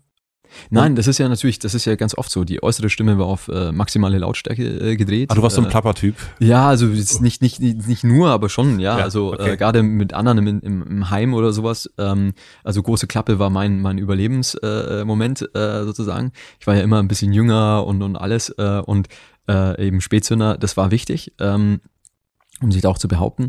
Aber äh, die, äh, die, die innere Stimme war natürlich komplett aus, ja, numb, äh, äh, auf stumm gestellt alles. Ich habe das, ähm, äh, ich habe vieles gar nicht begriffen und, ähm, äh, und das ist ganz interessant, dass man, dass es diesen krassen Kontrast auch geben kann. Und äh, ich bin da so rumgetrieben wie in so einem Meer in meiner Sprachlosigkeit eigentlich jahrelang. Und ähm, nicht mal mit dem Schreiben habe ich das kapiert. Ich habe das erst mit vom Ende der Einsamkeit so ein bisschen angefangen zu verstehen. Wieso schreibe ich eigentlich dieses Buch? Äh, so nach fünf Jahren Arbeit daran erst oder so. Ja. Wieso mache ich das eigentlich? Und äh, äh, wieso gebe ich dieses Buch nicht auf? Ich konnte es überhaupt nicht schreiben. Ich war überhaupt nicht gut genug für dieses Buch und so weiter. Ich bin ja nur gescheitert fünf, sechs Jahre lang mit diesem Buch. Wieso höre ich das nicht auf? Und es war eigentlich immer so, dass da so ein inneres jugendliches Ich mir zugerufen hat von der anderen Seite äh, und so weiter. Und für den bin ich dann immer weiter nachgegangen. Ähm, und aber das war der Grund, wieso ich eigentlich geschrieben, geschrieben habe. Und ich bin immer noch dabei. Also ich bin noch in einem Stadium, ich muss die Masken meiner Figuren tragen, ich muss meine Geschichte äh, äh, verspiegeln in anderen Geschichten und so weiter. Ich suche Also deine, immer noch deine, Gesch meine deine eigene Geschichte. Ja. Okay. Und ich also, suche immer noch die Worte. Ich konnte immer noch nicht meine Geschichte erzählen. und hast du eine Idee, woran, warum das so verschütt gegangen ist? Also ist das, also das ist traumatisiert, würde Ja. ich sagen. Das ist ja ein Klassiker. Also, dass man, ähm, dass man, man das gar nicht mal begreift, weil die, die Mechanismen der Verdrängung so stark sind, dass man, ähm, dass man, das ist ja das Teuflischste sozusagen, dass man gar nicht mal weiß, dass man traumatisiert ist, sondern so alles gut, so wunderbar und so weiter. so, so ein Typ warst du auch so. Mit Sicherheit. Ja. Also vor allem nach außen. Ich, ich, meiner Familie war so, dass das quasi ähm, es hat überhaupt nichts funktioniert und ich war der Einzige als Kind, der irgendwie dann funktionieren musste sozusagen. Und wenn du diese Rolle einnimmst, dann, dann äh, hast du keinen Raum für deine eigenen Probleme, für deine eigenen Fehler, für Mhm. deine eigenen äh, Sorgen und so weiter. Du bist dann wirklich, Hauptsache du funktionierst. Wenn dich jemand fragt, wie es ist, sagst du, "Hm, schon okay, alles cool und so weiter. Bloß keine äh, äh, eigenen äh, Probleme machen und so weiter. Und ähm, das sind dann so diese, diese äh, oft nach außen souveränen Menschen, ähm, äh, wo sogar dann so viel irgendwie sprachlos ist, dass du es überhaupt nicht merkst, du weißt gar nicht, wo du anfangen sollst. Und das, also du hast über deine Jugend mal gesagt, dass die holprig war. Ähm, so hast du es, hast es benannt. Und, und was würdest du. Äh, Naja, so, das haben viele Menschen. Ja. Also will, ich will jetzt nicht immer so tun, so der, der eine Mensch mit einer schweren Jugend, das hatten ganz viele Menschen. jeder hat, also ich würde, also so, jeder, der eine, oder jeder, die eine, eine, keine Ahnung, die Salinger gelesen hat, äh, Tokotronic gehört hat oder äh, in der Richtung, der wird, ist niemand rumgegangen und hat gesagt, Ja, genau. läuft. Ja, klar. Nein, eben, deswegen. Also, nee, das ist, das ist klar. Also das, Ja. äh, äh, ich glaube, da, jeder, der hier zuhört, der, der weiß das auch. Oder die. Ähm, wie würdest du deine Kindheit bezeichnen? War das dann auch holprig? das war schwieriger. Es war schwieriger. Ja. Okay. Und das Funktionieren war deswegen, weil du das holprige ausgleichen wolltest? Ja, also jetzt mal, äh, ohne jetzt zu tief reinzugehen, Ja. aber ein Elternteil von mir war halt, ähm, ja, keine Ahnung, äh, schizoaffektiv, bipolar, in Psychiatrien immer wieder. Andere Elternteil auch traumatisiert gewesen äh, als Kind, irgendwie Firma geht äh, Bach runter, selbstständig, äh, alles, äh, Gerichtsvollzieher und so weiter. Und ähm, äh, für meine Schwester war es auch schwierig sozusagen äh, in ihrer, das war halt einfach so. Und ich komme dann so hin, bin dann irgendwie so und es funktioniert einfach gar nichts. Also Mahnungen werden nicht aufgemacht, Medikamente werden nicht genommen, alles ist irgendwie schwierig, äh, äh, Drogen, was weiß ich. Und dann bist du halt dann da. Und äh, musst dann irgendwie nicht auch noch äh, äh, Probleme machen, sondern man, wie kann man das denn reparieren, wie kann man Menschen wieder zusammenbringen äh, und so weiter. Äh, und da ist ganz viel Energie einfach reingeflossen. Und deswegen gab es aber nie so wirklich den Platz für einen selber. Äh, ähm, also, sondern das war dann, die Rettung für mich war dann natürlich das Internat, wo ich ganz andere Rollen einnehmen konnte äh, äh, und, und so weiter, wo ich auch mal rebellieren konnte. Du kannst ja nicht gegen deine Eltern rebellieren, wenn die, wenn die keine, wenn die, wenn die äh, ihre einfachsten Sachen nicht machen. Also wenn jemand seine, mein Internat nicht zahlt oder diese Sachen nicht, dann kannst du nicht sagen, dann kannst du dich ja nicht dann dann so widersetzen, sondern das, du bist ja eigentlich schon ein Erwachsener oder du bist ja eigentlich schon der, der sagt, hast du das gemacht, hast du das bezahlt, hast du die, die äh, Medikamente genommen und so weiter. Und ähm, das ist ähm, äh, das ist dann so etwas, wo äh, was ich auch vorhin ganz am Anfang meinte. Ähm, ähm, wo man dann eben so auf so eine scheinbare Weise erwachsen wird, äh, äh, aber äh, vieles unterwegs auch vergisst oder noch zu machen und so weiter. Und deswegen ähm, glaube ich, dafür das, für alles hatte ich keine Sprache, sondern ich hatte den großen Wunsch einfach nur, dass das irgendwie wieder zusammengebogen wird und harmonischer ist. Und da habe ich dann irgendwie die ganze Energie reingesteckt. Aber für meine eigene Position in, der, in, der, dieser Frage oder sowas hatte ich überhaupt keine Worte. Und das ist für mich ein totaler Sprung, dass ich jetzt äh, mal mit Ende 30 darüber rede. Mhm. Das hätte ich niemals gekonnt vor vier Jahren. Äh, vor zehn Jahren undenkbar, hätte ich Witze drüber gemacht und äh, alles cool, äh, was ist denn da los äh, und so weiter. Und äh, da zwinge ich mich jetzt einfach dazu, weil, wie gesagt, äh, ich lerne ganz viel, wenn andere Menschen das machen. Und ähm, das haben auch viele Menschen. Äh, das weiß ich, das spürt man ja auch. Aber das ist eben so etwas, wo, ich, wo gerade der, die souveränen Leute ganz oft dann so reagieren nach außen. Ich finde es total erstaunlich, dass du obwohl das, die, diese Sprachlosigkeit, obwohl das so verschütt gegangen ist, dass es dennoch so ein Rufen die ganze Zeit ja offensichtlich äh, gibt oder gab auch. Ne? Ob das zum Schreiben ist, sagt mhm. so, hier mhm. bin ich, du kannst zwar diesen Aufsatz nicht schreiben, aber ähm, dass das irgendwie so die ganze Zeit ruft, aber auch die verschütteten Sachen. Also das ist so ein Buch, ähm, das, das habe ich auch gelesen in der Vorbereitung, wie, wie mühsam das war, vom Ende der Einsamkeit zu schreiben und trotzdem die ganze Zeit, also dass du diesen, also diesen, dass es einfach gerufen hat die ganze Zeit und du diesen da hinterhergegangen bist, ohne, ohne zu wissen, dass du dem so hinterhergehst. Das finde ich total faszinierend, dass das so, also wie auch, wie auch die Psyche funktioniert. Mhm. Also das ist, äh, das finde ich total, das ist totaler Wahnsinn. Aber das ist ja beim Schreiben eigentlich die schönste und auch lohnendste Erfahrung, habe ich jetzt auch wieder gemerkt, ähm, man schreibt eine Szene und die ist nicht, die passt einfach nicht rein. Die hat das Unbewusstsein einfach jetzt mal reingeschrieben. Und ganz oft ist es so, wenn man dann nochmal zurückgeht, merkt man, ah, interessant, das Unbewusste war schon ein Schritt voraus. Jetzt merke ich, erst diese Szene war schon gedacht, die muss ich jetzt noch füllen mit, mit äh, anderen Worten, aber das Unbewusste wusste genau, dass sie hier hin muss, weil äh, äh das hatte schon vorher gesehen. Und man selber stolpert dann immer hinterher und muss eigentlich, man ist immer, äh, äh, schreiben jetzt ganz auf die äh, Transformation von Intuition in Wissen. Also man mhm. macht etwas, aber weiß gar nicht wieso. Und da muss man sich das erklären und dann kann man damit arbeiten. Das ist eigentlich der, der, der beste Moment dann ist es beides vereint und dann kann man endlich mal mit seinem, mit seinem Unbewussten eigentlich zusammen etwas machen. Äh, und es gibt ja dann auch immer noch diese schönen Momente eben auf Lesereise, dann gibt es quasi Level 2 davon. Also, äh, wieso schreibst du eigentlich über eine, äh, ein Buch, das in Amerika spielt? Äh, Wäre so eine ehrliche Antwort lange Zeit gewesen, äh, keine Ahnung, hatte einfach Lust drauf. Ja. Und dann muss man aber natürlich das begründen, sozusagen, wieso denn eigentlich mhm. und so weiter. Und dieses äh, äh, etwas ins Sichtbare holen, das ist eigentlich total schön. Äh, also diese, diese, so wie das Afterlife von einem Buch. Äh, also dann begreift man eigentlich erst, was man gemacht hat. Und das gibt's ja auch fürs Schreiben dann generell oder vielleicht bei dir, wofür wir Musik machen und bei anderen für ihre Sachen. Wieso denn eigentlich? Äh, das hat ja alles einen Grund. Ja, ja, voll. Also das ist, ähm, äh, also das hat natürlich hat das einen Grund. Ich äh, habe eine Sache bin ich kurz gestolpert und habe ich nicht verstanden. Da arbeitet das Unterbewusstsein mit man arbeitet dann zusammen, hast du gesagt. Äh, genau. Wie meinst du das? Die ersten Fassungen schreibt äh, das Es sozusagen. Ähm, einfach mal drauf los. Und dann muss natürlich das Ich überarbeiten und redigieren. Und es gibt einen Moment, wo okay. man sagt, ah, krass, Unterbewusstsein, du hast mir jetzt echt schon so viel Mist äh, äh, angedient, den ich löschen musste. Aber das ist ja interessant, dass du da hingegangen bist. Und das nimmt man dann, damit schreibt man dann. Also es gibt wirklich die Hälfte, muss man gleich wieder löschen, weil es so bescheuert ist. Zumindest in meiner Art, wie ich schreibe. Es gibt ja auch zum Beispiel Autorinnen, äh, äh die, die schreiben ähm, eine einzige Fassung und sitzen halt an einem Satz zwei Stunden und dann bis es weitergeht. Und ich sitze auch an einem Satz zwei Stunden, aber immer erst am Schluss. Also ich mache erst alles andere und dann geht's an diese Feinheiten und dann kann ich auch über einen Absatz ewig lang nachdenken. Aber die gehen gar nicht weiter. Also mhm. die, äh, und das ist, die arbeiten dann quasi weniger vielleicht mit dem Unbewussten und mehr gleich schon mit diesem Redigieren des, des äh, kontrollierten Ichs, das es dann irgendwie äh, in Worte fasst. Und ich mag das aber eher mal so raus auf die Wiese zu rennen, wie so ein Kind bei den ersten Fassungen und dann eben zu überlegen, wieso mache ich das eigentlich alles. Das meinst du, das, okay, äh, dann arbeiten die dann irgendwann zusammen. Genau. Okay, alles klar. Aber erstmal lässt du das Unterbewusstsein eigentlich raus, du genau. lässt es rennen ja. und. Auf, wie, so, wie, so, wie so vor dem Fußballtraining Ball schon mal in die Mitte vom Platz schmeißen und hinterher rennen. Alles klar.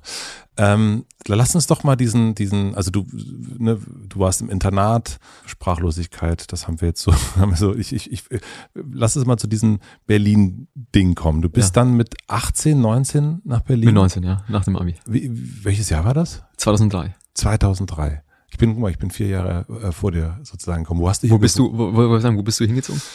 Ich bin oh, zuallererst nach Dahlem gezogen. Interessanter Move, eigentlich ja, ganz raus. Ganz raus, nee, weil, weil da ein Studentenwohnheim war, mhm. was meine damalige man weiß nicht, waren wir zusammen oder nicht, äh, äh, bewohnt hat und da konnte ich erstmal unterkommen und dann sind wir nach Friedrichshain gezogen in die Richard-Sorge-Straße, mhm. für uns Richie Trouble Street. Mhm.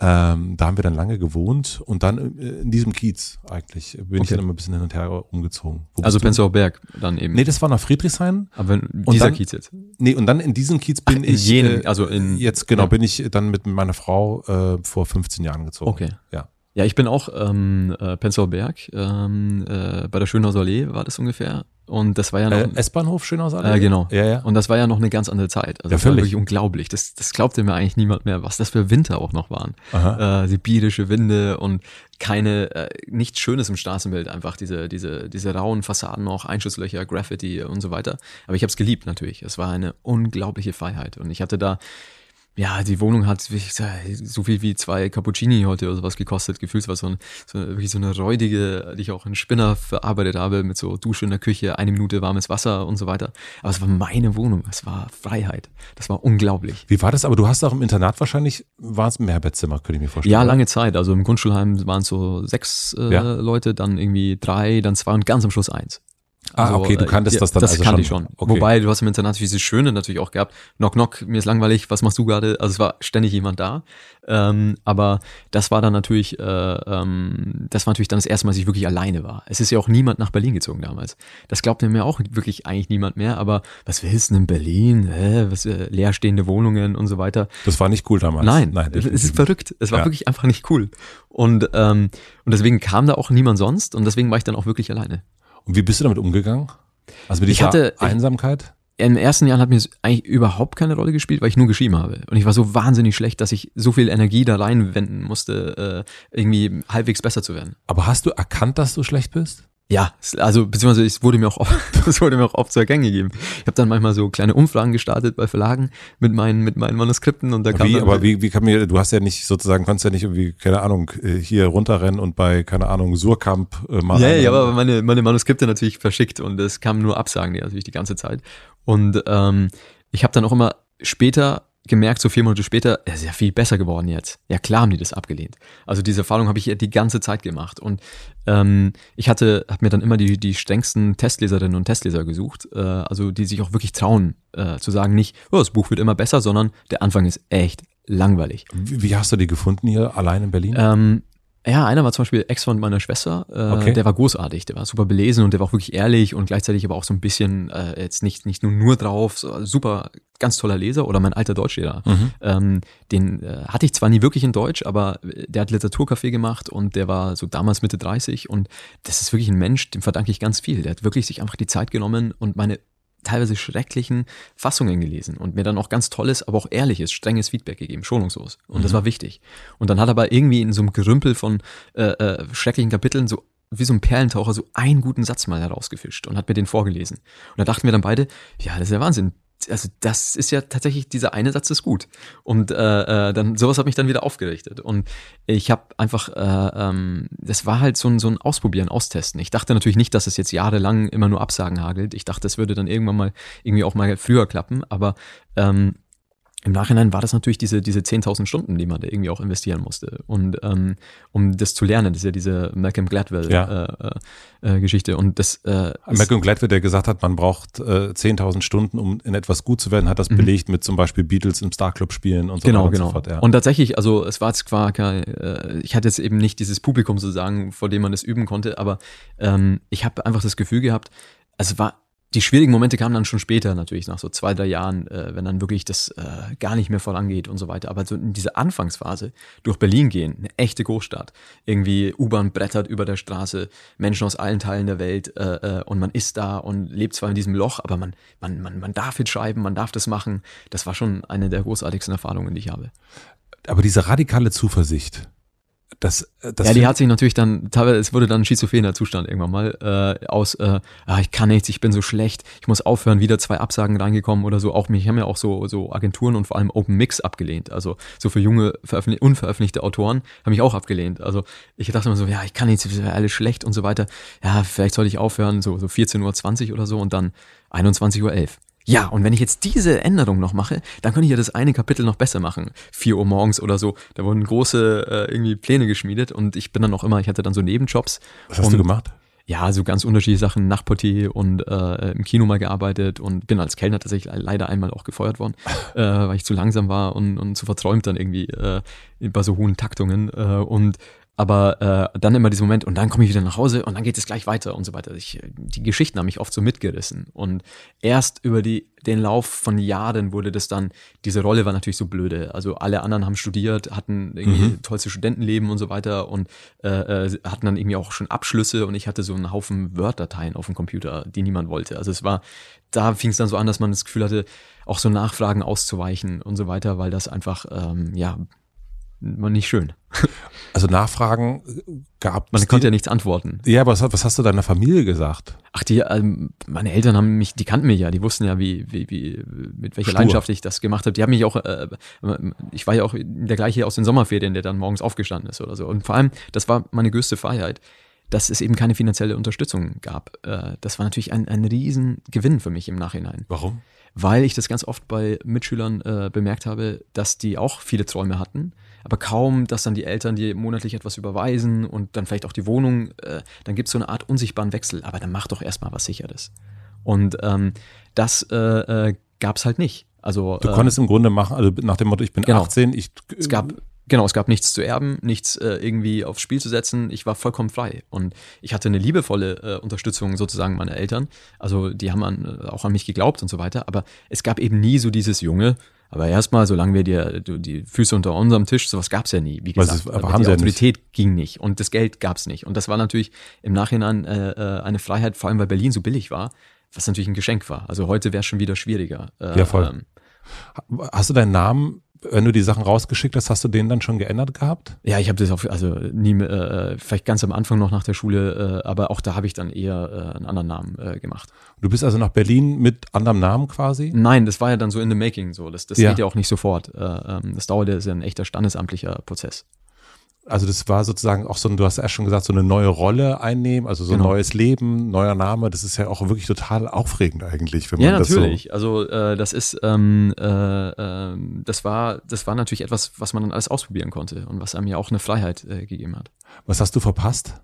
Ganz viel, Studentenleben, alles. Also so eine Art, tatsächlich, wenn wir erwachsen werden hatten, mhm. meine äh, irgendwie so, was viele dann so mit 18, 20 hatten, Pubertät nochmal, nach Pubertät ausprobieren, Nachtleben und so weiter. Das war dann bei mir eher, dass ich das dann so, also mit, mit Mitte 20 äh, hatte oder so, als ich dann veröffentlicht war und so weiter. Und deswegen ist mir zum Beispiel dieser äh, Mitte 20-Jährige, der ich da war, äh, äh, mit meinen ersten Büchern und so weiter, das ist auch für mich eine ganz fremde Figur. Was warst du für ein Typ? Ja, ich glaube, ich, ich, wusste gar nicht, wer ich sein will. Und ich habe dann irgendwie so blöde Rollen gespielt oder irgendwie so, ich wollte dann so ein paar Artikel so äh, Literaten-Rockstar gemacht, äh, äh, mhm. was überhaupt, also man, das ist ja lächerlich, ja. Also wirklich, das passt überhaupt nicht zu mir. Äh, und das habe ich aber versucht dann so ein bisschen zu sein und dann irgendwie, ich bin dann immer gestanden bei Lesungen äh, und habe dann immer auch so ein, äh, äh, quasi noch so ein Glas Wein getrunken und so weiter und also lächerlich. Also äh, wirklich Kinder im Fasching sind überzeugender an ihren Rollen als, als ich da. aber ich war, ähm, das war, da war ich ganz komisch und äh, äh, bin da, also weiß gar nicht, wer, wer das war. Ich war so, es war für mich so komisch, auch jetzt überall so wieder so im Sichtbaren zu sein nach all diesen Jahren. Und, ähm, und hast du es aber irgendwie genossen? Also das, also ich meine, wenn nein. du so lange Nein, also die Antwort war schon da. Wirklich, wirklich nicht. Also äh, ich dachte, ich würde es genießen. Ja, ähm, das war ja wahrscheinlich auch die, also man, man genau. schreibt, genau. man denkt, man findet dann irgendwann einen Verlag, man träumt ja auch so ein bisschen vor sich hin. Äh, das ist ja, geht ja nicht nur um eine, ich schreibe hier den perfekten Satz, sondern das lesen dann auch viele Leute best. Also hast du daran gedacht auch?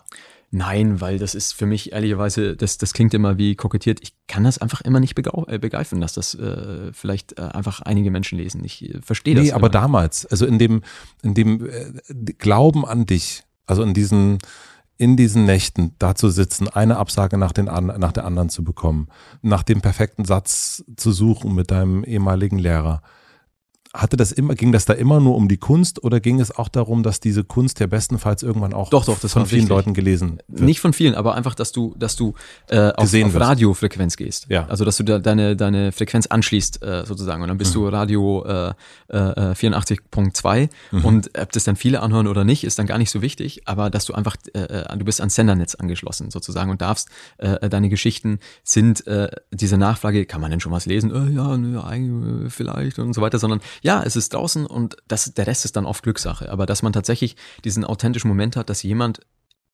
irgendjemand das liest. Und das war auch immer das Schönste beim Veröffentlichtsein. Also dieses äh, auf Lesungen dann eben sein und es kamen dann 30, 40 Leute, wenn es gut lief und mit denen hat man dann ein bisschen noch gequatscht oder so.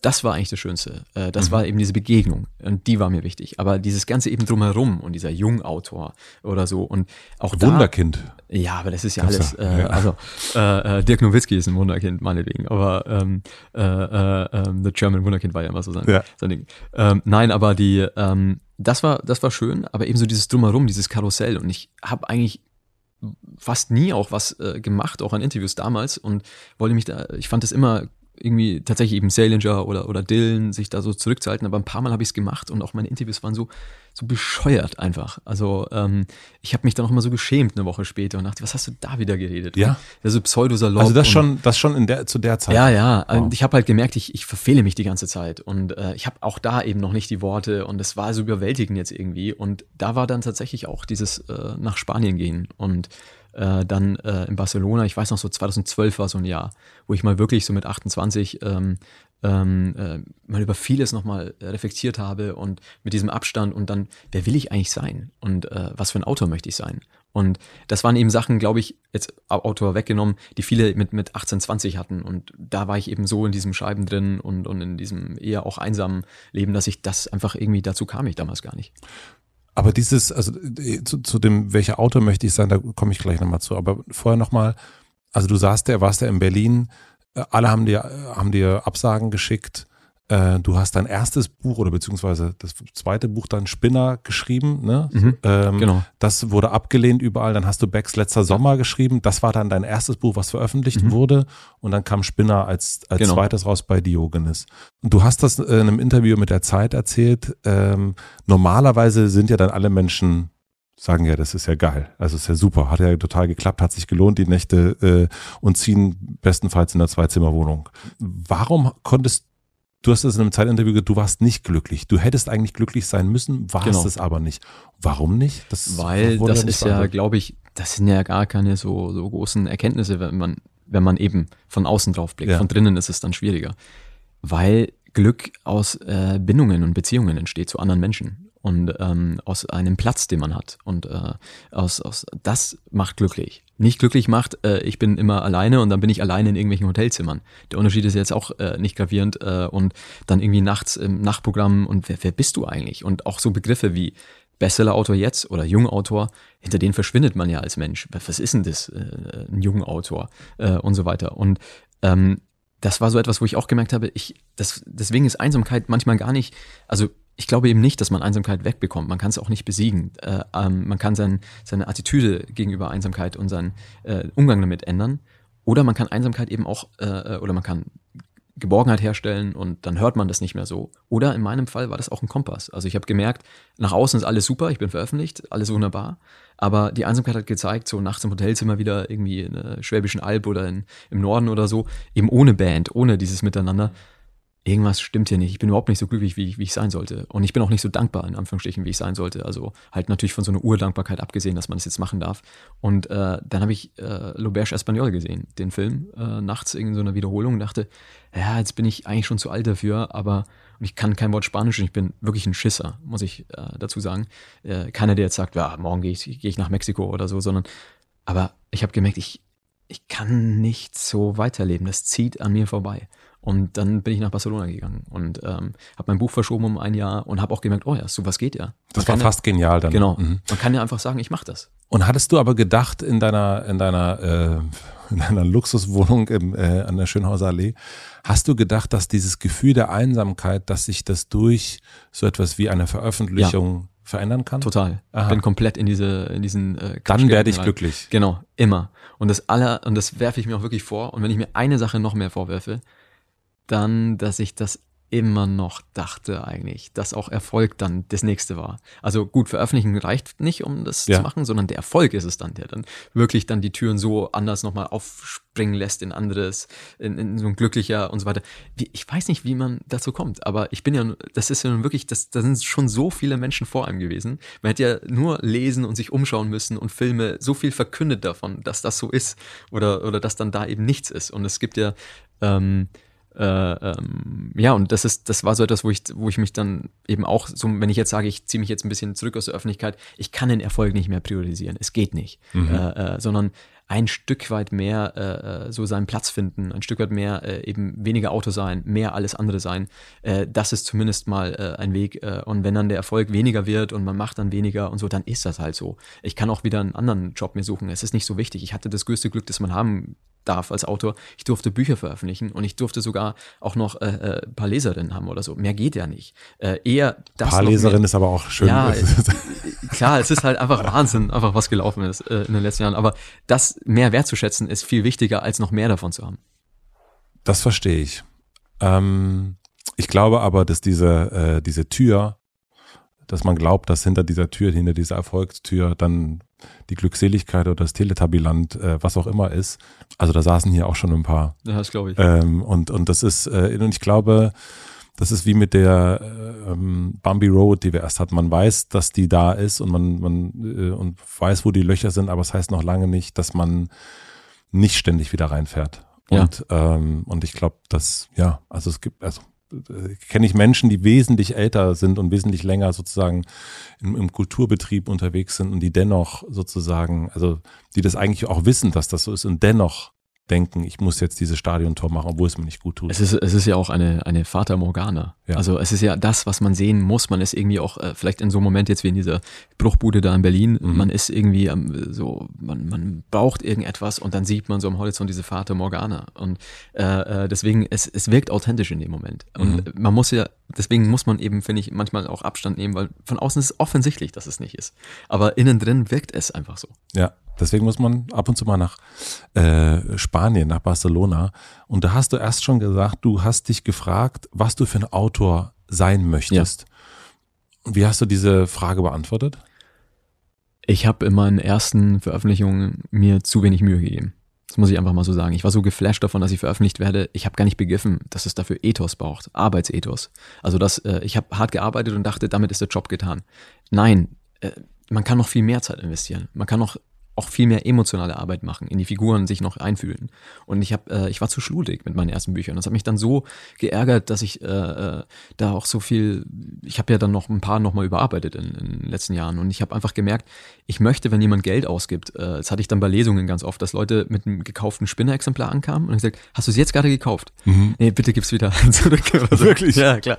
Einfach, ich wollte nicht, dass Leute Geld dafür ausgeben. Es war so, es war auch, ich, ich habe, es gab zum Beispiel einen Moment, wo ähm, äh, von einem Freund, der Vater gestorben ist. Und mhm. äh, etwas ähnliches wird im Buch auch verhandelt. Und ich habe mich so geschämt, wie ich mit diesem Thema umgegangen bin äh, in dem Buch, in der ersten Fassung. Und dachte, ich müsste immer pontiert sein als junger Autor, sonst, sonst ist es langweilig. Aber dass zum Beispiel etwas Tiefes viel spektakulärer sein kann als etwas Pointiertes, äh, habe ich gar nicht begriffen und bin auch bei diesem Thema gar nicht so in die Tiefe gegangen und so weiter und habe mich dann so geärgert. Und ähm, wollte und habe dann eben so, so äh, zum Beispiel die Autorin äh, Carson McCullers war dann ganz wichtig, weil ich gemerkt habe, die ist in diese Tiefen gegangen und diese Stimme ist mir gar nicht so fremd, die sie hatte. Oder Katsuo Ishiguro, äh, den habe ich mit Anfang 20 gelesen. Der hat mir wirklich unglaublich viel beigebracht. Ich habe ja nicht über, ich habe ja nicht Schreiben studiert, sondern mhm. diese Autorinnen und Autoren waren die, die, die Professoren, die ich hatte. Und ich habe dann äh, ähm, gedacht, ich kann natürlich, keine Ahnung, wie gut ich bin oder so, aber was ich machen kann, ist, dass ich mir auch so viel Zeit nehme für ein Buch und auch so hart an so einem Buch arbeite äh, wie die. Und ähm, das waren so, so Sachen, aber wie gesagt, welcher Autor man sein kann, zuerst war der Gedanke, welcher Mensch möchte ich eigentlich sein? Und, äh, äh, und das hat dann alles weiter so in die Wege geleitet. Und deswegen war es so gut, mal eben weg zu sein in Spanien. Und gab es da einen Unterschied zwischen Autor und Mensch? Also wenn du sagst, als Autor hast du dir vorgenommen, äh, dir mehr Mühe zu geben, äh, tiefer einzutauchen äh, in die Figuren, ähm, sozusagen nicht jemanden darstellen, sondern jemand sein, so, so höre Das war das schon ziemlich gleich mit dem Menschsein. Okay. Also es waren einfach so, das ging so Hand in Hand, aber das war so ein, ähm, es war einfach so eine wichtige Zeit äh, für mich. Äh, ähm, und ähm, das war einfach auch so, wo ich auch eben nochmal so gemerkt habe, auch in Spanien, wie schön es ist, so mit anderen Menschen zu leben und, und, und so weiter, dass das eigentlich das Tollste ist. Ich hatte so viel Internat von, von 6 bis 19, mhm. dass ich natürlich dann auch mal das total gesucht habe, allein zu leben. Aber äh, Internat war natürlich auch so quasi auf maximal justiert, aber das, das mitten, der, der, der, der Mittelweg ist natürlich so schön. Also, dass das Default-Setting ist, umgeben mit Menschen und dann sucht man sich so seine Nischen. Ist schöner, als man ist alleine und sucht dann als jemand, der jetzt vielleicht nicht so, ähm, ich bin dann oft äh, eher schüchtern oder so. Ähm, das ist dann viel blöder, wenn man sich das immer dann suchen muss, sondern es ist eigentlich schöner, man beginnt mit Menschen und sucht sich dann sein eigenes Plätzchen. Man beginnt mit Menschen. Also man lebt zum Beispiel in einer WG oder, ja. oder sowas zum Beispiel. Und dann sucht man sich so seine einzelnen Orte. Das ist besser, als wenn man alleine lebt, alleine arbeitet, alleine schreibt, alleine auf Tour ist und sich dann immer äh, quasi so andocken muss zu anderen. Stimmt, das kennt man auch vom Reisen. Ja. So ein bisschen, ne? wenn man so alleine unterwegs ist und dann ist es manchmal so gar nicht so einfach. Ja, ja. ja das, das, das kenne ich. Ist es denn dieses Darstellen, was du erst, äh, worüber wir gesprochen haben, äh, dieses auch auf einer Bühne, das Rotzige, jemanden, jemand, also auch oder früher im Internat äh, lauter sein, als man eigentlich innerlich ist, das Echte, äh, so ein bisschen verschüttet sein. Ist es das, was du die ganze Zeit dann auch nochmal versuchst hast, mehr rauszustellen, auch zu gucken, wo ist das? Also was ist das Echte und, und eben nicht zu tun, als wäre ich jetzt der coole Dude, sondern. Ja, das war natürlich eine, also ich glaube so mit Ende 20, Anfang 30 habe ich so gemerkt, ähm, und ich ein bisschen was versuche ich da noch immer einflechten zu lassen. Also zum Beispiel äh, tatsächlich viel, was die Mutter in Heartland sagt, mhm. sind so Erkenntnisse, die ich damals hatte. Äh, ähm, also dass man eben auch ähm, ja, selbstbewusst sein kann in seiner Schüchternheit. Ja. Äh, dass es kein Widerspruch ist. Ähm, und dass man nicht irgendwie so andere Rollen spielen muss und, äh, äh, und so weiter. Ähm, das war schon etwas, was ich lernen musste. Also für sowas, äh, das, damit brauchst du nicht ankommen mit 15 oder so äh, im Heim. Aber mit, mit 30 war das schön. Und äh, ich hatte auch neulich habe ich mal so alte Internatsfreunde getroffen und das war total schön, weil wir jetzt so alle gleich alt sind und natürlich dann so sagen, ah, wie wir damals waren, was wir auch gespielt haben und so weiter. Das war natürlich total ähm, interessant, äh, dass man merkt, alle haben ja diese Unsicherheiten. Also äh, alle mhm. haben das ja und verstecken das manchmal besser oder schlechter. Ähm, das gleiche ja auch dieses authentische Gefühl so nach der Schule, alle wissen, was sie tun wollen, außer ich, haben ja ganz viele. Und aber die meisten wissen es nicht und sagen ja. dann völlig überzeugend auch, ja, ich mache das jetzt und so weiter. Und es erzeugt dann so einen kollektiven Druck, der aber eigentlich auf gar nichts fußt, weil alle sich vom gegenseitig anstecken damit. Äh, und dann beim zehnjährigen Klassentreffen merkt man, es war eigentlich egal, was man mit 20 gemacht hat, spielt überhaupt keine Rolle oder so, weiß kein Mensch mehr. Aber damals war es so wichtig, dass man immer eine das Antwort darstellen. darauf. Genau. Das hattest du auch in einer Geschichte, äh, in einem Kurzgeschichtenbuch, äh, Die Wahrheit über das Lügen. Mhm. Richtiger Titel, ja. Ne? Mhm. Ähm, da gibt's äh, gibt's eine Geschichte über das Grundschulheim, dass die diejenigen, die da in dem Zimmer sind, dass die so von zu Hause erzählen, wie toll das da alles ja, ist. Also dieses Darstellen des. Die Villa mit, mit die Millionenvilla. Die Millionenvilla. Alle, alle hatten eine Millionenvilla ja. und so weiter. Komischerweise waren wir dann im Grundschulheim. Konnte niemand erklären, aber zu Hause war es Wahnsinn. Und man hat, das hat mich, habe ich mich gefragt, habt ihr euch das geglaubt damals, dass das so ist? Also hast du geglaubt, dass ähm, der Peter neben dir oder unter dir äh, wirklich in der Millionenvilla lebt? Oder hast du gedacht, ach komm, ich lebe doch, du lebst doch genauso Nein, da? Ich glaube, ich glaube, man hat es äh, geglaubt, wenn man es glauben wollte. Ja. Und für den Moment, und das ist, glaube ich, das Tolle auch am Kindsein, war es auch wahr. Ja. Die Behauptung war, äh, die, die fantastische Behauptung äh, äh, war wahr. Und wir haben ja auch ähm, es waren ja wirklich im Nachhinein, das ist, äh, merke ich auch, das waren so viel, schwierige Fälle da. Es waren wirklich Kinder eben, äh, deren Familien äh, aus dem Kriegsgebiet kamen und manchmal auch die Eltern noch zurückgeblieben sind und nur das Kind war jetzt im Heim oder Familien mit, mit Alkoholikervätern und Schlagen und so weiter. Es waren wirklich schwierige Geschichten äh, da. Aber das Schöne war, es hat keine Rolle gespielt. Und mhm. die fantastischen Geschichten waren für unter der Woche so war wie die Wirklichkeit. Ähm, und ähm, das war schon, äh, ähm, das war schon etwas, wo man dann früh merkt, auch die, die, die Macht von Geschichten und die Kraft von Geschichten. Und auch Astrid Lindgren war ja wichtig für uns oder so. Die, wie keiner von uns hat Buller, Bullerbü gelesen. Damit konnten wir überhaupt nichts anfangen mit dieser heilen Welt. Wir wollten äh, das dunkle Zeug von ihr. Wir wollten Mio mein Mio und die Brüder Löwenherz. Und äh, da haben wir uns erkannt und so weiter, aber auch darüber haben wir nie geredet. Also man hat über gar nichts geredet, außer diese Geschichten halt diese Geschichten, diese Behauptungen, wie cool man zu Hause ist und genau. was da zu Hause alles genau. an Ferraris rumsteht. Genau. Abgefahren, dass das so ist. Also, ja, ich glaube mit, mit 6, 7 halt. Also mit, mit 15 hätte es natürlich nicht mehr funktioniert. Äh, ja, aber ich glaube, das ist auch das, würde ich behaupten, es ist gar nicht so ähm, internatsabhängig oder ist jemand, sondern das ist ähm, so dieses so was anderes darstellen, was selbstsicheres darstellen, als man eigentlich ist. Ähm, dass man das, dass das alle, also oder viele haben, glaube ich, also in, in dieser Kindheit, in dieser Jugend. Man will ja dazugehören. Das Schlimmste, was einem ja passieren genau. kann, ist, dass man einen außergewöhnlichen Namen Der hat. Der Median ist äh, das äh, Entscheidende. Man möchte einfach äh, in einem Mittelspur sein, nichts darf auffallen, nichts darf draufschauen, äh, das ist das Beste, die Eltern kommen vorbei, die langweiligsten Menschen der Welt sozusagen äh, sind auch gleich wieder weg, ah, herrlich. Ja. Und sobald irgendwo ein Fuß nur rausschaut in irgendetwas, äh, was nicht diese Normalität ist, ist schon mega peinlich und schrecklich. Ja, ja, ja, ja, das kann ich unterschreiben. Wenn wir eine Kamera aufstellen würden, in dem Zimmer, in dem du schreibst, was würden wir sehen?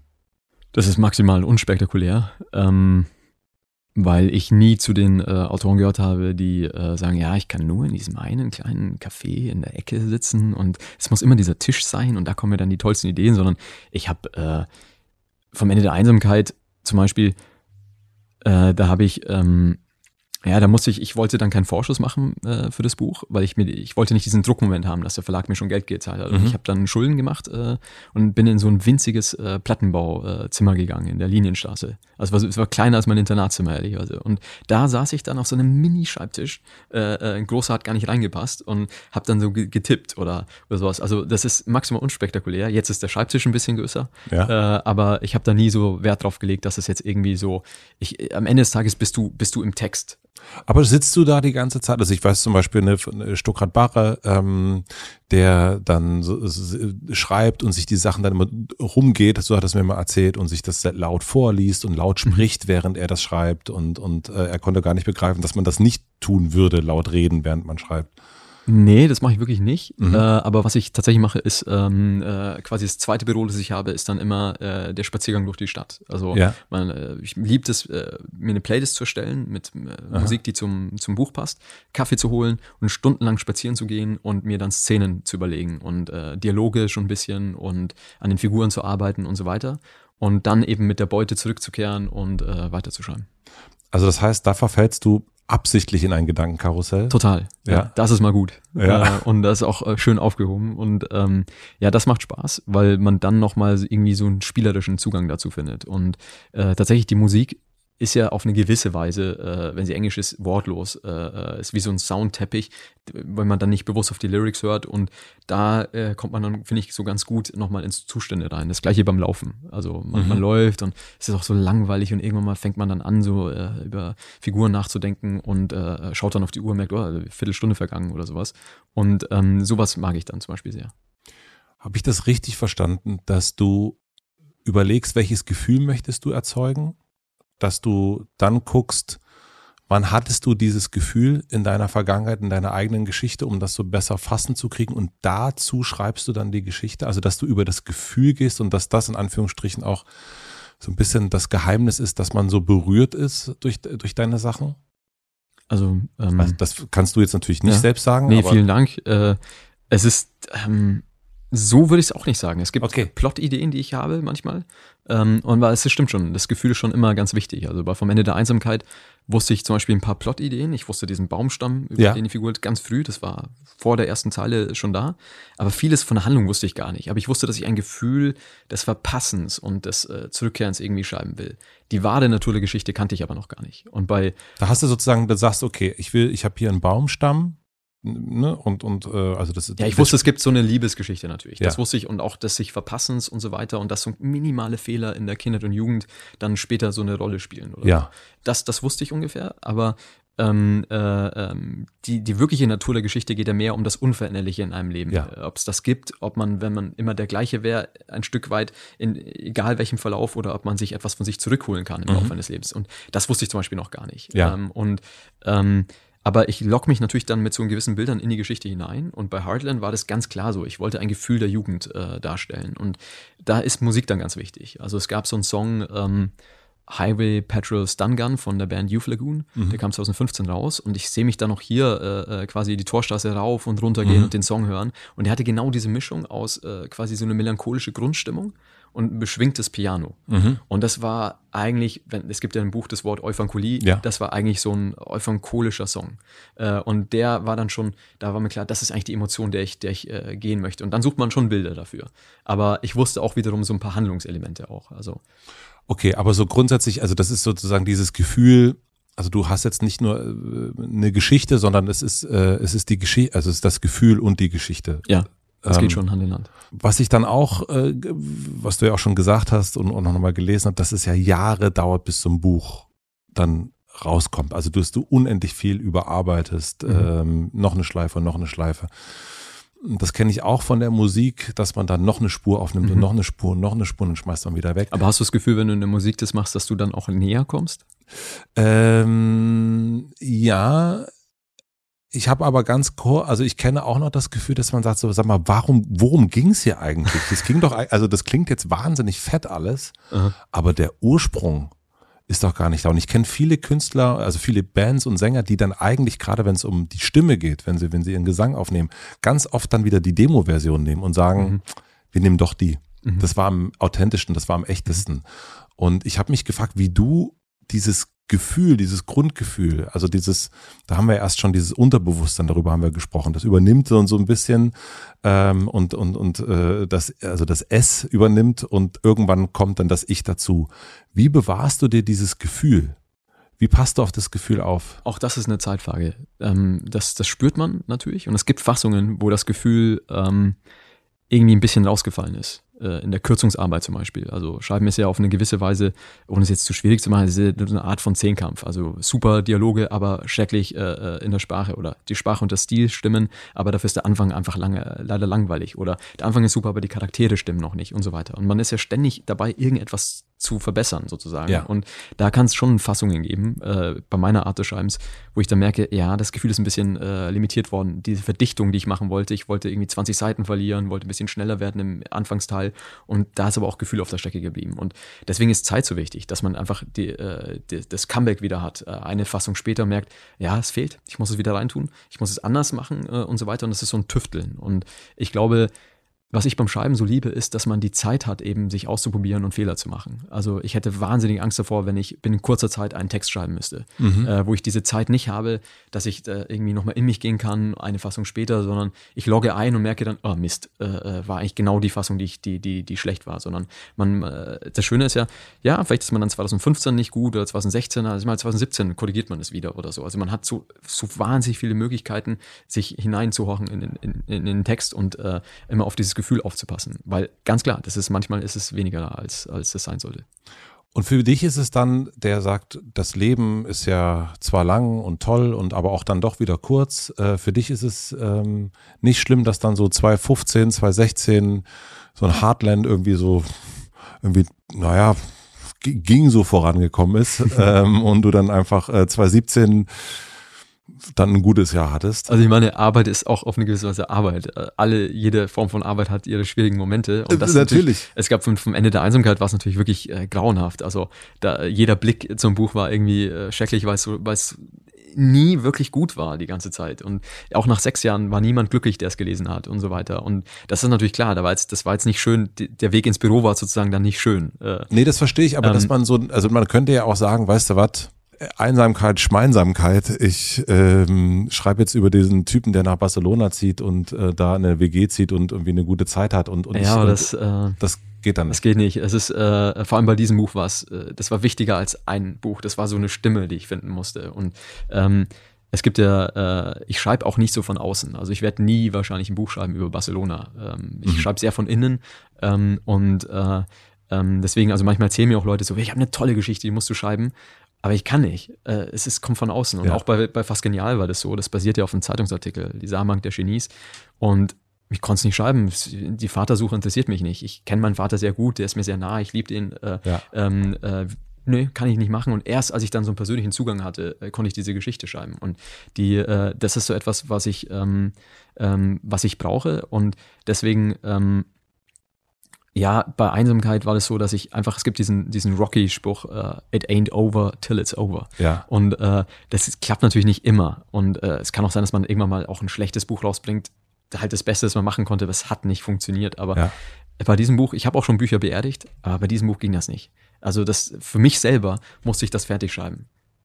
Und da hast du aber trotzdem, also das ist, das ist ja wirklich ein irrsinniges Beißertalent, ne? Also das muss man ja, also da so dran zu bleiben und zu sagen, so das ist mir, also bei mir ist es so, es gibt ein paar Gäste, wo ich schon sehr lange dran bin. Dann ist es aber halt, keine Ahnung, jedes halbe Jahr eine E-Mail an Frau Merkel, ja, oder an Diogenes. Und ähm, that's it. So, ja. das ist, da, da sagen auch schon Leute, boah, da bist du aber echt geduldig, ne? Und dann denke ich, ja, ich, jetzt werde ich immer in Zukunft dich vor Augen haben, und sage, gut, ich schreibe halt jedes halbe Jahr eine E-Mail und du sitzt dich halt irgendwie nächtelang immer wieder hin und merkst dann, ah, scheiße, die, die achte Version ist nicht ganz so gefühlvoll. Naja, halt nächstes Jahr nochmal.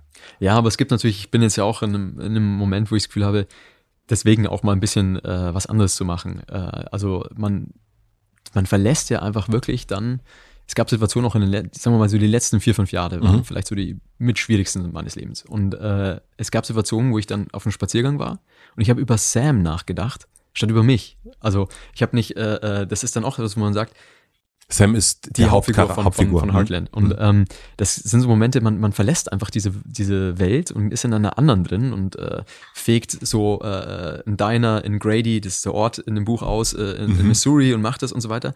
Und kaum, und niemand weiß, wo man ist eigentlich. Ja? Und äh, kaum, dass man fertig ist und die Menschen können die Welt betreten, wenn sie mögen und das Buch lesen, ist man dann schon wieder in der nächsten Welt drin. Also ein ständiges Verfehlen sozusagen. Ach, da warst du jetzt die ganze Zeit. Ja, ich bin jetzt schon mit dem Kopf ganz woanders. Beim nächsten Buch ähm, sozusagen, hat schon genau. gefühlt oder. Mm, mm. Und ähm, und das ist zum Beispiel etwas, wo ich auch das Gefühl habe, äh, jetzt mal äh, nicht gleich das nächste, sondern mal in dieser Welt sein, äh, das aushalten äh, und so weiter. Das ist vielleicht auch mal nicht verkehrt. Ah, okay, also okay, das das heißt, das ist ähm, das nervt dann eben auch diesen ähm, immer in diesen in diesen Figuren zu sein. Also du ja, möchtest klar. jetzt du möchtest jetzt bei dir sein. Ja, also das ist mir jetzt auch schon wieder eigentlich zu egozentrisch sozusagen, aber natürlich äh, äh, äh, fürchterlich, aber natürlich, ähm, äh, nein, einfach mal die Wirklichkeit aushalten. Also ähm, das ist ja das, äh, den Kopf mal so ein bisschen aus dem Wasser dieser, dieser Geschichten äh, ziehen und mal wirklich so, wie ist die Welt, äh, nochmal ganz anders äh, äh, auf alles schauen und nicht immer schon mit einem Bein in dieser Geschichte drin sein, in der man gerade schreibt. Ach so, okay, jetzt verstehe ich das nochmal. Ah, super. Also du möchtest, super, super, ich habe es verstanden. Ding eins, nein, aber diesen, diesen, äh, den Wunsch in der Wirklichkeit anzukommen. Also ja. den du ja auch im Grunde durch Internat, durch, durch, durch äh, Eltern und so weiter und so fort, durch Erwachsen sein müssen, dann bist du ja auch nicht in der Wirklichkeit, nämlich mhm. der Wirklichkeit des Kindes. Mhm. Und äh, oder jetzt bist du erwachsen, aber äh, schreibst halt einen Coming-of-Age-Roman, wo du auch eigentlich der 16-Jährige bist und nicht der genau. 36-Jährige. Ja, wie oft will man noch durch die Jugend gehen? Ja. Ähm, aber die, äh, ja, und deswegen, also, äh, sorry für den, für den Emo-Talk auch immer wieder so ein bisschen so. Das ist natürlich das Ergebnis jetzt davon, ja. äh, dass ich das auch ein bisschen nachhole. Da hat sich viel angestaut und äh, das muss ich jetzt, äh, ähm, ja, wir hatten das, äh, habe ich vorhin gesagt, dass das Frank McCord, dieser irische Autor, der hat das immer gesagt, dass er seine irische Kindheit eben so überall so ein bisschen loswerden muss. Und ja. ich muss jetzt halt so ein bisschen das Angestaute der letzten Jahre loswerden. Das tut mir auch leid, aber das ist halt gerade mein, mein äh, Zustand gerade, äh, weil ich das zum ersten Mal mache. Weil das gar nicht so geht, wenn man so in einem Buch drin ist. Ich würde gleich mal auf Toilette gehen müssen. aber vorher interessiert mich noch, hast du das Gefühl, dass das Thema Jugend so wie du es jetzt in Heartland bearbeitet hast und ja auch lange bearbeitet hast, hast du das Gefühl, dass das jetzt so für dich erstmal so fertig ist? Also, dass du sagst, jetzt habe ich das, also dieses große, diesen Sommer, den ich nie hatte, den habe ich jetzt sechs Jahre lang, sieben Jahre lang immer wieder erlebt. Und den habe ich jetzt aber auch erlebt. Und da ist jetzt vielleicht nicht alles geklärt worden, aber fertig.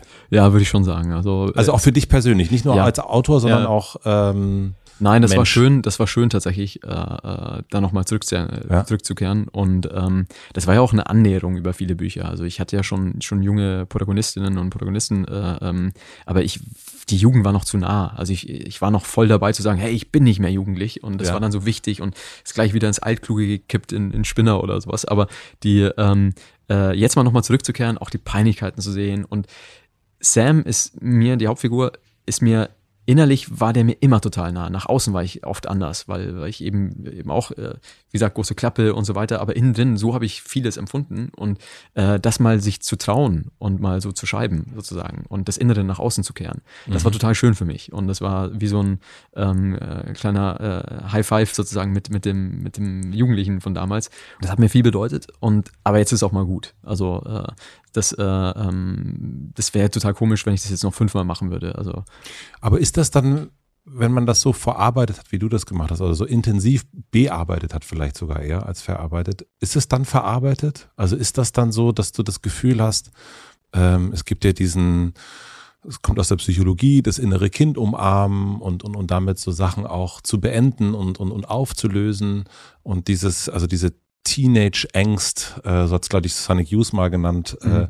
äh, dann irgendwann auch zu sagen, so jetzt, jetzt, jetzt habe ich das wie so, jetzt ist diese, die, diese Wohnung ist jetzt mal wirklich geputzt und aufgeräumt und äh, ich weiß, wo alles ist. Ich habe vielleicht nicht alles genau ausgepackt, aber ich, ich habe es jetzt gut sortiert. Ich glaube ja und nein. Also ich glaube ein Stück weit, ich habe vielleicht ein paar Zimmer aufgeräumt und ein paar andere noch überhaupt nicht betreten. Mhm. Aber ich weiß, dass es die Wohnung gibt. Ich weiß, wo ich äh, hingehe. Äh, nicht alles muss dann in einem Roman stattfinden äh, und so weiter. Aber ich würde sagen, so für das, das Genre Roman und Geschichte bin ich jetzt mal gut äh, äh durch mit, mit, mit dem Jugendteil äh, okay. sozusagen. Also ähm, das war, wie gesagt, ich, wenn man sich diese Coming-of-Age-Bücher anschaut, die sind ganz oft von Menschen geschrieben in diesem Alter. Also The Hate You Give von Angie Thomas oder eben John Green oder Stephen Chbosky mit äh, diesem wunderbaren The Perks of Being a Wallflower oder Salinger. Die hatten alle immer so ein gewisses Alter, Ende 20, Anfang 30, Mitte 30. Das ist ganz komisch. Das müsste, würde man wirklich so eine natürliche Runde laufen und käme in diesem Alter nochmal an der Jugend vorbei, eine Etage höher sozusagen. Mhm. Äh, und ähm, äh, und ich glaube, das ist tatsächlich vom Abstand her wunderbar. Man ist, äh, man, man sieht die Details äh, noch einigermaßen, äh, äh, sieht aber nicht nur den einzelnen Baum, sondern so ein bisschen den Umriss des Waldes, der Jugend mhm. und so weiter. Und das war einfach so ein Moment, äh, wo ich das äh, ja nochmal gerne machen wollte. Aber ich glaube, wenn ich das mit 50 nochmal mache, dann kann es sein, dass ich auch nur noch den Wald sehe und die Details nicht mehr.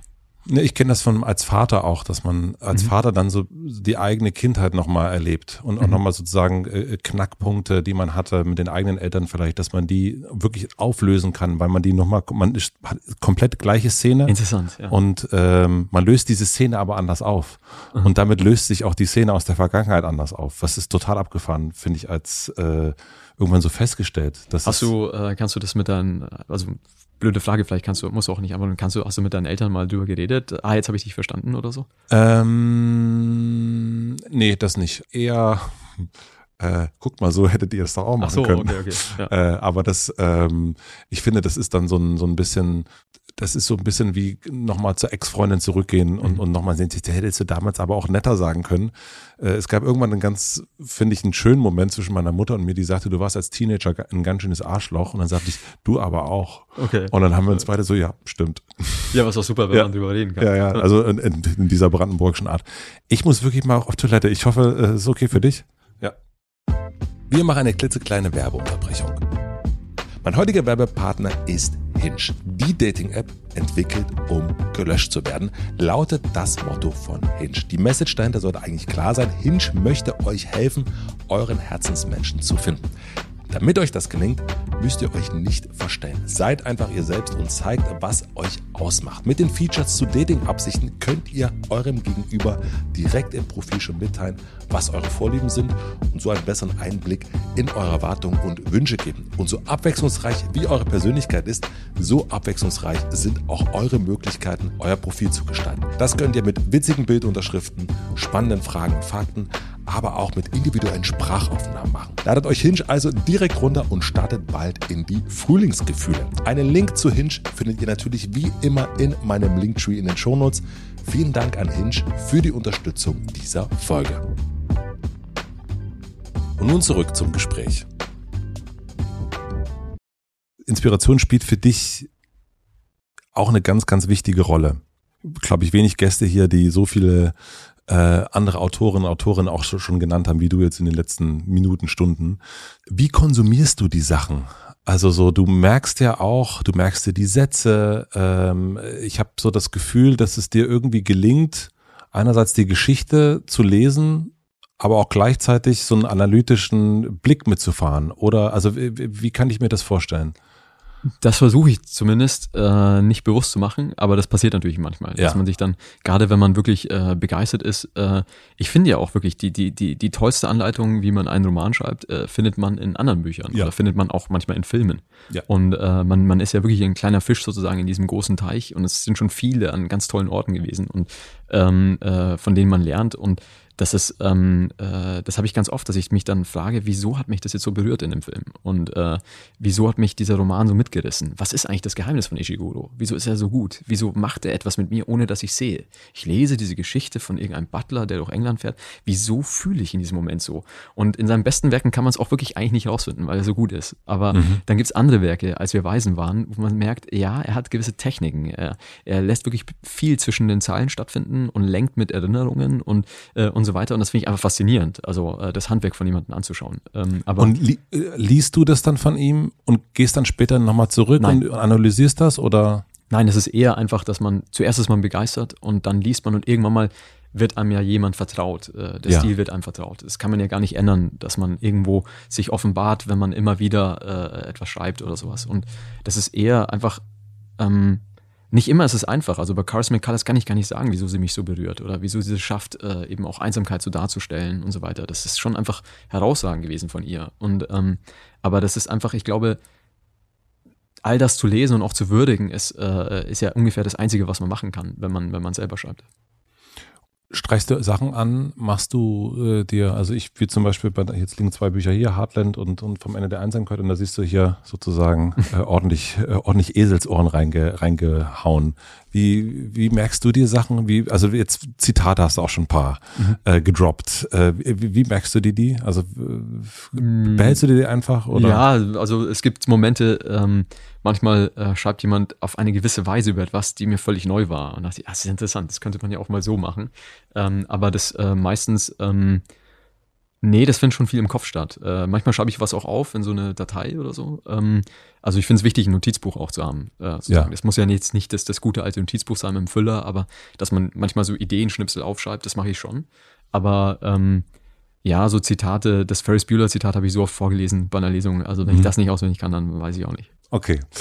Ähm, schreiben, wie, du, du hast erst jemand anders zitiert, wie hast du gesagt, Schreiben ist ein, oder wie hast du, du hast Ach, das war Stephen King, veredeltes Denken. Veredeltes Denken. Ja, Im besten Fall. Also wirklich, wirklich, wirklich nicht immer. Dann ist es aber Schreiben ja auch eine gewisse Art der Kontrolle. Also mhm. man kontrolliert ja mhm. äh, die Geschichte, man kontrolliert, was passiert. Also du sitzt ja eigentlich, du hast alles in der Hand im Grunde. Ja Autor. und nein. Also es ist ähm, äh, natürlich, also quasi äh, die, die, die Unterschrift unter der Haftungsvertrag ist natürlich man selber, aber im schönsten Moment ist es äh, ja so, dass es ein Zusammenspiel ist dann irgendwann mal mit den Figuren. Und das sagen ja ganz viele Autorinnen äh, und äh, das klingt immer so völlig bescheuert. Ja, meine Figuren haben ein eigenes Leben entwickelt. Ja, ja, wem willst du das erklären äh, oder erzählen? Aber es ist wirklich so, teilweise. Und ähm, der, jetzt zitieren wir vielleicht nochmal kurz, äh, der, der Autor äh, Wladimir Nabokov hat mal gesagt, seine, äh, seine Figuren sind äh, seine Galeerensklaven. Und äh, genauso würde ich es nicht sagen. Ich möchte die Meuterei eigentlich. Also ich möchte, äh, dass sie irgendwann mal so ein Eigenleben entwickeln, ähm, weil man auch so in sie hineinhorcht, dass man merkt, die sind ja gar nicht so, wie ich dachte eigentlich. Die reagieren an dieser Stelle gar nicht so. Und ähm, ich habe das zum Beispiel bei, ähm, bei Heartland gab es so eine Szene ähm, mit der Figur Kirsty. Und da gab es so eine Szene, wo sie die Hauptfigur tröstet in einem Moment. Aber mit so einem 0815, hey, alles wird gut und so weiter. Und nach so vier, fünf Jahren an der Stelle habe ich gemerkt, so würde die überhaupt nicht reagieren. Das bin ich, der da irgendwie äh, völlig ideenlos irgendwas für sie hingeschrieben hat. Sie würde das ganz anders lösen. Sie würde nicht so einen Quatsch sagen, wie alles wird gut, sondern sie würde impulsiv reagieren und was anderes machen. Und das ging erst, als ich sie so gut kannte. Also ich musste immer mit meiner Hypothese arbeiten und sie musste da irgendwie auch äh, diese, diesen Satz sagen, den sie gar nicht sagen würde. Aber je besser ich sie kannte, das ist wie wenn man dann Freunde hat oder so. Man weiß ja, wie die reagieren in manchen Situationen. Und ähm, das ist so ein Moment, dann arbeitet man dann mit Figuren, die eigentlich selber leben. Und man gibt schon den groben Rahmen vor und, und so weiter. Und auch sprachlich kann man sehr viel machen. Aber der schönste Moment ist, wenn die Figuren einfach so selbstbestimmt sagen, ich mache das jetzt aber anders. Okay. Das heißt, das ist wirklich so, dass die dann viel mehr die Figuren übernehmen, als man so meint als Laie? Ja, es ist wirklich so. Und es klingt einfach, ich, mir ist völlig klar, wie bescheuert es klingt. Äh, ich würde keine Sekunde das kaufen, wenn mir das jemand sagt. Aber ich habe es tatsächlich selber schon erlebt. Und auch das sind nicht die richtigen Worte. Das sind so Hilfsworte. Die Figuren entwickeln ein Eigenleben. Es ist einfach eine ganz komische Erfahrung, dass man manchmal merkt, also das zieht einen wohin führen, wo man selber gar nicht hingehen würde. Und man merkt, so würden die das eigentlich machen. Und ich hatte es auch bei, bei Becks letzter Sommer. Da gibt es äh, so ein, äh, eine der wichtigen Figuren ist äh, so ein litauischer äh, Musik-Wunderschüler, mhm. so ein bisschen junger Dylan eigentlich. Und ähm, der fing dann wirklich einfach, also das habe ich mir nicht vorausgedacht, einfach, man, man, man, muss ja immer weiße Seiten füllen. Und auf einmal sagt er, ja, ich, ich gehe jetzt zu meinem Eiskunstlauf äh, äh, Training und so, was? äh, also mein Unterbewusstsein hat das einfach mal gemacht und ich, ich, mhm. ich hocke nicht mit mir selber da und rede dann so mit mir selber. Wieso hast du das gemacht? Ja, also pass auf, ich habe sondern man, man lässt das mal laufen einfach. Ja. Und, äh, später äh, war ich dann ganz beruhigt, dass es eine total schlüssige Erklärung gab. ähm, aber das hat mich, das hätte ich einen Tag vorher noch gar nicht sagen können. Welche Momente erlebst du, wo du besonders gut loslassen kannst außerhalb des Schreibens? Also wo bist du, wo merkst du so da, ich kann nicht loslassen. Das ist das, was ich wirklich lernen muss. Wie gesagt, äh, das ist ja auch äh, das, was wir schon im Gesprächseinstieg hatten. Das ist ähm, das zu lernen, diese Gelassenheit zu entwickeln und äh, auch mal loslassen zu können und, äh, und so weiter. Das wäre schon schön. Ähm, das Aber das machst du doch jetzt gerade. Also in dem Moment, also ich meine, du bist jetzt ja wirklich das, also äh, das Exemplar hier schlechthin. Du lässt los. Du sagst, okay, eigentlich ist das nichts für mich unbedingt, mich so der Öffentlichkeit äh, hinzusetzen und du sagst, okay, ich, ich mache das jetzt einfach. Das ist, äh, ich fand das ja auch gut bei anderen, also mache ich das. Oder äh, du lässt los, indem du sagst, äh, nee, jetzt nicht das nächste Buch, sondern Pause. Ich habe vielleicht schon eine Idee, aber nee, ich lege die jetzt weg oder was auch immer und ich fahre nach Paris und ich studiere jetzt mal ein Semester Philosophie. Das ist doch eigentlich loslassen. Ja, aber das ist quasi ähm, das gibt's in zwei Versionen. Äh, lässig mit der Hand in der Hosentasche und irgendwie im Drink in der anderen, so äh, hat halt Junke-mäßig äh, leicht einsitzen, keine Termine in den Sonnenuntergang. Und dann gibt's ja. auch die verbissene äh, Variante davon irgendwie, wo man, wo man sich auch ständig noch umdreht und äh, irgendwie da so, das bin eher ich. Ähm, ja. Ich habe aber immer das Gefühl, man kann sich nicht selber ändern, man kann sein Leben ändern. Das geht deutlich einfacher, indem man seine Umstände ändert und mhm. die wirken dann auf einen ein. Also ich kann sagen, ich kann nicht sagen, ich mache jetzt das und jenes. Ich werde jetzt sagen, sportlich. Ja, oder mhm. man sagt, ich, ich gehe jetzt, äh, äh, ich gehe jetzt einfach mal nach Barcelona in eine WG und das wird mich ja dann schon ein bisschen prägen und verändern. Das kann man, glaube ich, einfacher machen und diese Entscheidungen zu treffen und vielleicht werde ich dann durch die ein bisschen äh, irgendwie loslassender. Also die, die Entscheidung des Loslassens kann ich treffen. Ich kann aber nicht sagen, ich werde jetzt ein Typ, der loslässt.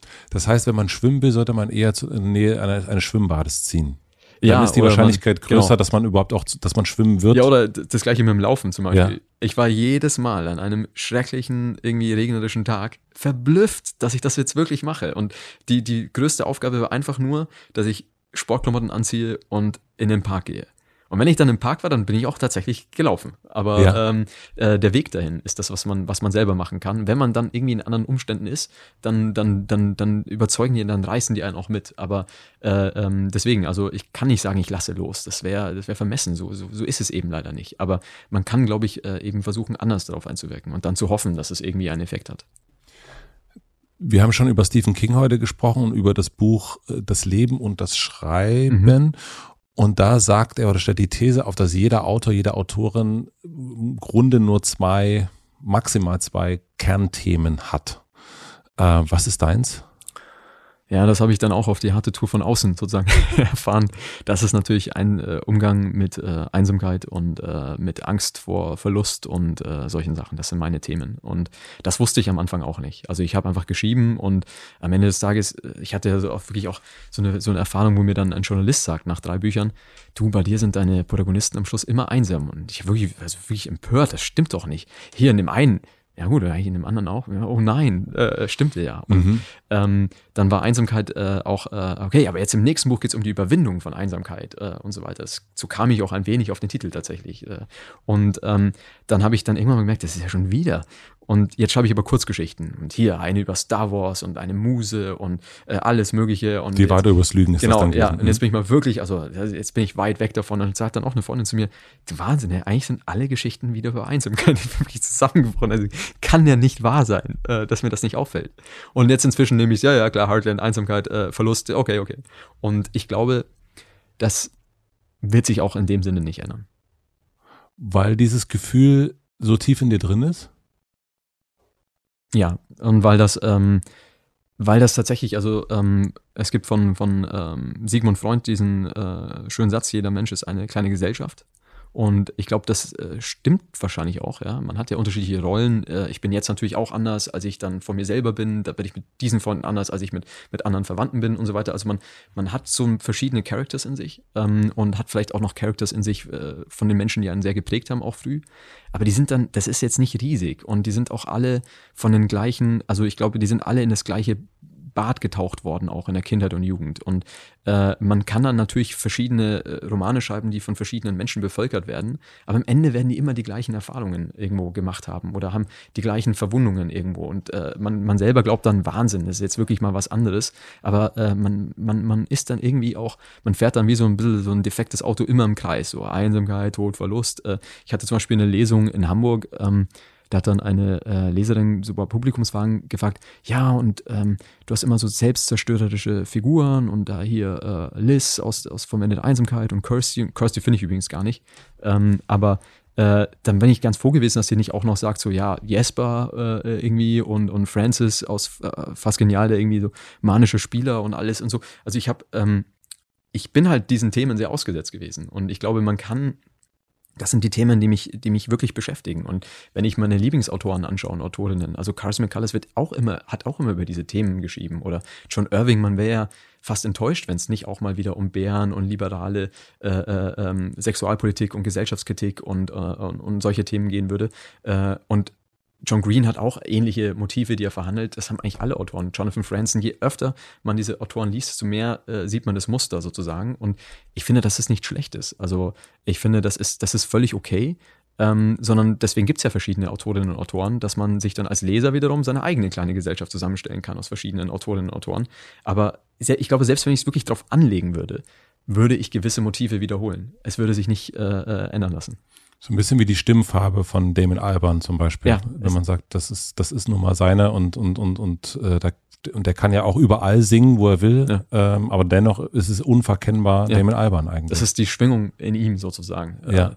Äh, es äußert sich ja in jeder Kunstform sozusagen anders. Und ich habe, ähm, ich glaube, dass zum Beispiel auch The War on Drugs, äh, eine Band, die ich sehr mag, die machen ja auch immer das gleiche Album, nur noch feiner. Sie umkreisen mhm. ihre Themen noch feiner.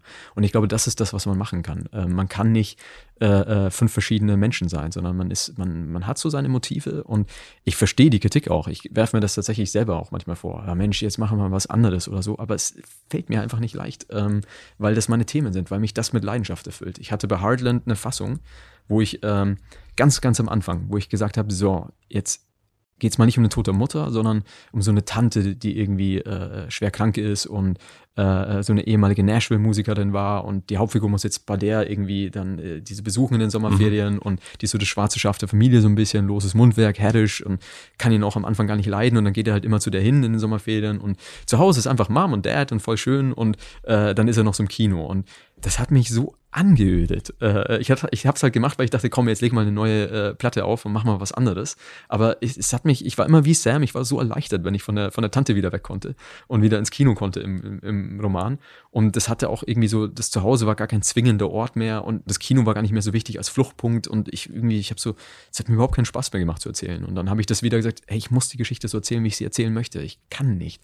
Und äh, dann habe ich es wieder geändert und habe den ersten Satz geschrieben und war wieder so, und auf einmal war es wieder zwingend für mich und meine Lichter sind angegangen. Und deswegen, ich wäre ein völlig unbrauchbarer Autor, wenn ich äh, einfach nur um Kritik und Wiederholung auszuschließen, sondern das geht, das muss raffinierter gehen. Also ich hoffe, ich kann auch mal, ich erlaube mir erstmal so auch da wieder, ne, was ich in zehn Jahren sage, wie meine Ichs dann sagen, hm. ja, ja, nett, danke, äh, äh, kann man drauf verzichten. Aber erstmal möchte ich nur noch einen Roman rausbringen, wenn ich das Gefühl habe, ich mache mal wirklich was Neues, ein anderes Genre, eher so ein Hardboiled äh, äh, Krimi mal machen oder so, oder auch mal eine weibliche Erzählperspektive, mal andere Themen und Sujets. Ich möchte das schon machen, aber am Ende des Tages geht es darum, dass es beseelt ist und dass man wirklich das Gefühl hat, ich, ich, ich bin emotional verbunden mit der Geschichte. Und äh, wenn das halt nicht ist, dann kann ich es nicht. Ich werde es versuchen. Und dieses Gefühl der Einsamkeit, das schreibst du ja im, vom Ende der Einsamkeit. Die Einsamkeit in uns können wir nur gemeinsam überwinden. Kann man das denn überwinden, dieses Gefühl? Nein, das ist nicht richtig. Nein, das ich glaube, es ist nicht richtig. Ich glaube, das ist in der Situation, empfindet die Figur das so. Ja. Und ähm, das ist für diesen Moment auch wahr. Aber ich würde trotzdem eben sagen, überwinden geht nicht, sondern der, man kann das Verhältnis zur Einsamkeit äh, anders justieren und kann sie anders integrieren in das Leben und, und so weiter. Aber endlich ist sie natürlich nicht. Aber dieses Gefühl von Einsamkeit, das die diese Geschwister hatten, das können sie überwinden, indem sie eben das zusammen machen. Aber Einsamkeit generell ist kein, hat, kennt kein Ende sozusagen. Und ist das, wenn ich das fragen darf, die Einsamkeit in ein Internat gehen zu müssen bei dir? Nein, ich glaube tatsächlich, dass diese Erfahrung von Sprachlosigkeit eher das Einsame war. Also, dass du sagst, äh, ja, du bist umgeben von lauter Leuten, aber ein Teil von dir ist trotzdem einsam und wird gar nicht mal gesehen und gar nicht mal erkannt. Ich glaube, das ist das, nicht mal von einem selber. Ich glaube, das ist ein Gefühl von Einsamkeit. Äh, aber ich war, ich hatte eine schöne Zeit im Internat. Also meine mhm. Internatszeit war viel, viel angenehmer als äh, äh, die im Buch, weil ich keinen davor hatte. Es ging bei mir los mit, mit sechs, es war ein totales Chaos vorher. Ich war heilfroh, dass ich im Internat war, sozusagen. Und ähm, deswegen war das dann auch mein Zuhause. Also wenn man anderen hätte man gesagt, so, ja, also wenn du dich nicht benimmst, dann kommst du ins Internat. Bei mir war gewesen, äh, wenn du dich jetzt nicht benimmst, dann musst du wieder nach Hause. Was? Nein, und so weiter. Also ich habe, ich, ich liebe ja auch meine Eltern, aber es war, es war einfach schwierig sozusagen. Und deswegen mhm. war das Internat ich habe mich dem total committed und das war mein, mein Zuhause. Und äh, äh, das ist eher schwieriger, wenn man irgendwie elf, zwölf ist, wie die Figuren im Buch. Man hatte einen davor, man hatte ein Zuhause und dann kommst du aufs Internat mhm. und auch noch, was ja auch nochmal was ganz anderes ist, die Eltern sind auch äh, gestorben. Also ist ja nochmal ein ganz anderer Härtegrad, als wenn man weiß, auch bei allen Schwierigkeiten, es gibt irgendwo noch die Eltern, die einen lieben. Warst du im Internat zusammen mit deiner Schwester? Nein, wir, äh, sie ist ja auch sechs Jahre älter. Also sie war immer in anderen Internaten und. Ähm, Ach so, also das hätte ja sein können, dass es ein ähnliches, mhm. äh, ähnlicher Ort war oder. Nee, oder? wir haben mal einen kompletten Run hinbekommen. Äh, sie ist äh, Weihnachten ähm, achte Klasse geflogen wegen Blasphemie tatsächlich. Ähm, wegen Blasphemie. Ja, sie war so rebellisch halt so ein bisschen. Und äh, wow. ich bin dann Jahre später Weihnachten achte Klasse auf das gleiche Internat gekommen und habe es zu Ende gemacht. Also wir haben einen kompletten Run in diesem Internat hinbekommen. Mhm. Aber ähm, äh, nee, das war eine andere Welt. Sechs Jahre in der Jugend ist ja unglaublich. Das ist ja ein anderer Planet. Also. Diese Sprachlosigkeit, von der du gerade gesprochen hast, nun gibt es ja deinen Freund äh, Joey Goebel. Goebel, glaube ich. Goebel, ja. Ich, ja. Und, und da geht es ja eigentlich darum, dass er bei dem seinem Buch Vincent da geht es um eine Figur, der Schmerz und Qual zugefügt wird, im Grunde, mhm. damit, weil man davon ausgeht, nur unter Schmerz und Qual kann große Kunst entstehen. Ja. Verkürzt ausgedrückt, ne?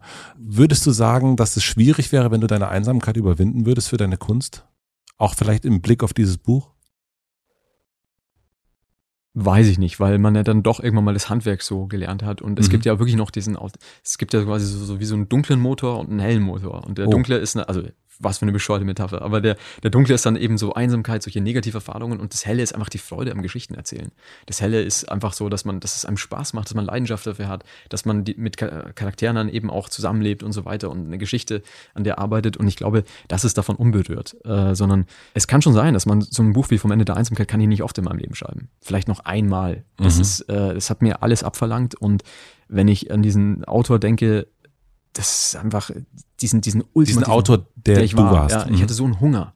Äh, ich wollte das irgendwie hinbekommen. Ich war so entschlossen und ähm, das, ich kann nicht oft das, äh, man, man hat einen Abend mit Freunden und ja, tschüss, und dann geht man nach Hause und muss wieder Tod, Einsamkeit und man trägt diese Themen. Also ich bin dann auch mal äh, Jahre nach der Veröffentlichung gab es ja mal eine Anfrage für äh, ein Theaterstück daraus zu machen und habe ich gesagt, auf keinen, keinen, Fall trage ich diese Geschichte noch einen Tag länger. Ähm, und das ist so etwas, wo ich zum Beispiel, wo, wo ich schon sagen würde, äh, man kann das dann nicht so oft und es war auch total schön, dass das Buch, ich dachte, das Buch würde völlig unerfolgreich sein, äh, weil es einfach so, hey, willst du was lesen, wo irgendwie viel um Tod und Verlust äh, äh eine Rolle spielen? Ich dachte, das, das würde niemand lesen wollen. Ich habe es einfach für mich gemacht, dass es jetzt so gut lief mit dem Buch. Das ist natürlich etwas, wo ich schon sagen muss, dass ich ähm, da einen gewissen Frieden damit gemacht habe. Und ähm, auch Frieden mit diesem Gefühl der, der großen Gefühl der Einsamkeit? Ja, weil ich bin so froh, dass ich das mal irgendwie halbwegs teilen konnte und auch die Worte finden konnte. Und wenn ich dann so höre, dass Menschen, meine größte Angst war bei diesem Buch, dass Menschen das lesen, die ihre Eltern verloren haben und das Gefühl haben, der Autor hat sich weggeduckt oder dass Menschen das Buch lesen, die auch andere Erfahrungen aus dem mhm. Buch gemacht haben. Und ich habe gemerkt, dass es weitgehend nicht so ist und das hat mich so erleichtert, dass ich das äh, gar nicht, also das, alleine dieses Gefühl der Erleichterung ist so groß, dass ich ähm, äh, so etwas kann ich einfach nicht so oft machen. Und gibt es deswegen dann auch kein Drehbuch und sowas davon, weil du sagst, das ist jetzt fertig und das ist jetzt ich, ich kann da nicht noch mal ran? Nein, es, äh, die, die Rechte liegen, äh, ich, ich, ich wollte das weit weg, die Verfilmung äh, sozusagen. Ähm, ähm, und das hat jetzt eine amerikanische Firma ähm, so. und Mhm. mal schauen, was sie daraus machen. Aber ich habe gesagt, also ich möchte damit nichts, äh, nichts zu tun haben sozusagen. Die sollen machen, was sie wollen. Ich möchte auch eine starke Vision dafür, die dann lieber äh, scheitert oder sowas äh, im schlimmsten Fall. Aber als dass dann alle mitreden und der Autor auch noch sagt, also habe ich mir mal ganz anders vorgestellt, sondern äh, irgendjemand sollte mal alles machen, was er da sieht in der Geschichte und dann mal schauen, was rauskommt. Vielleicht klappt es auch nie. Also die Welt ist jetzt auch nicht unbedingt schlechter dran, wenn es keinen The End of Loneliness Kinofilm gibt. Also das ist einfach, es schwer schön, aber ich hatte so, ich bin so glücklich, wie das mit dem Buch lief, dass äh, da muss jetzt nicht noch äh, irgendwie die große Kinoauswertung kommen. Nur dennoch ist aber jetzt bei, gerade bei Heartland, glaube ich, also wo es wo es ja schon auch so Kinovorbilder auf jeden Fall gab oder Kinovorbilder, also äh, Filmvorbilder gab, da, wahrscheinlich da was anderes, oder? Ja, bei Heartland hatte ich auch viel mehr Spaß, das auch aus der Nähe so ein bisschen zu betrachten. Ja. Einfach weil dieser Kosmos mich so interessiert. Ja. Ja.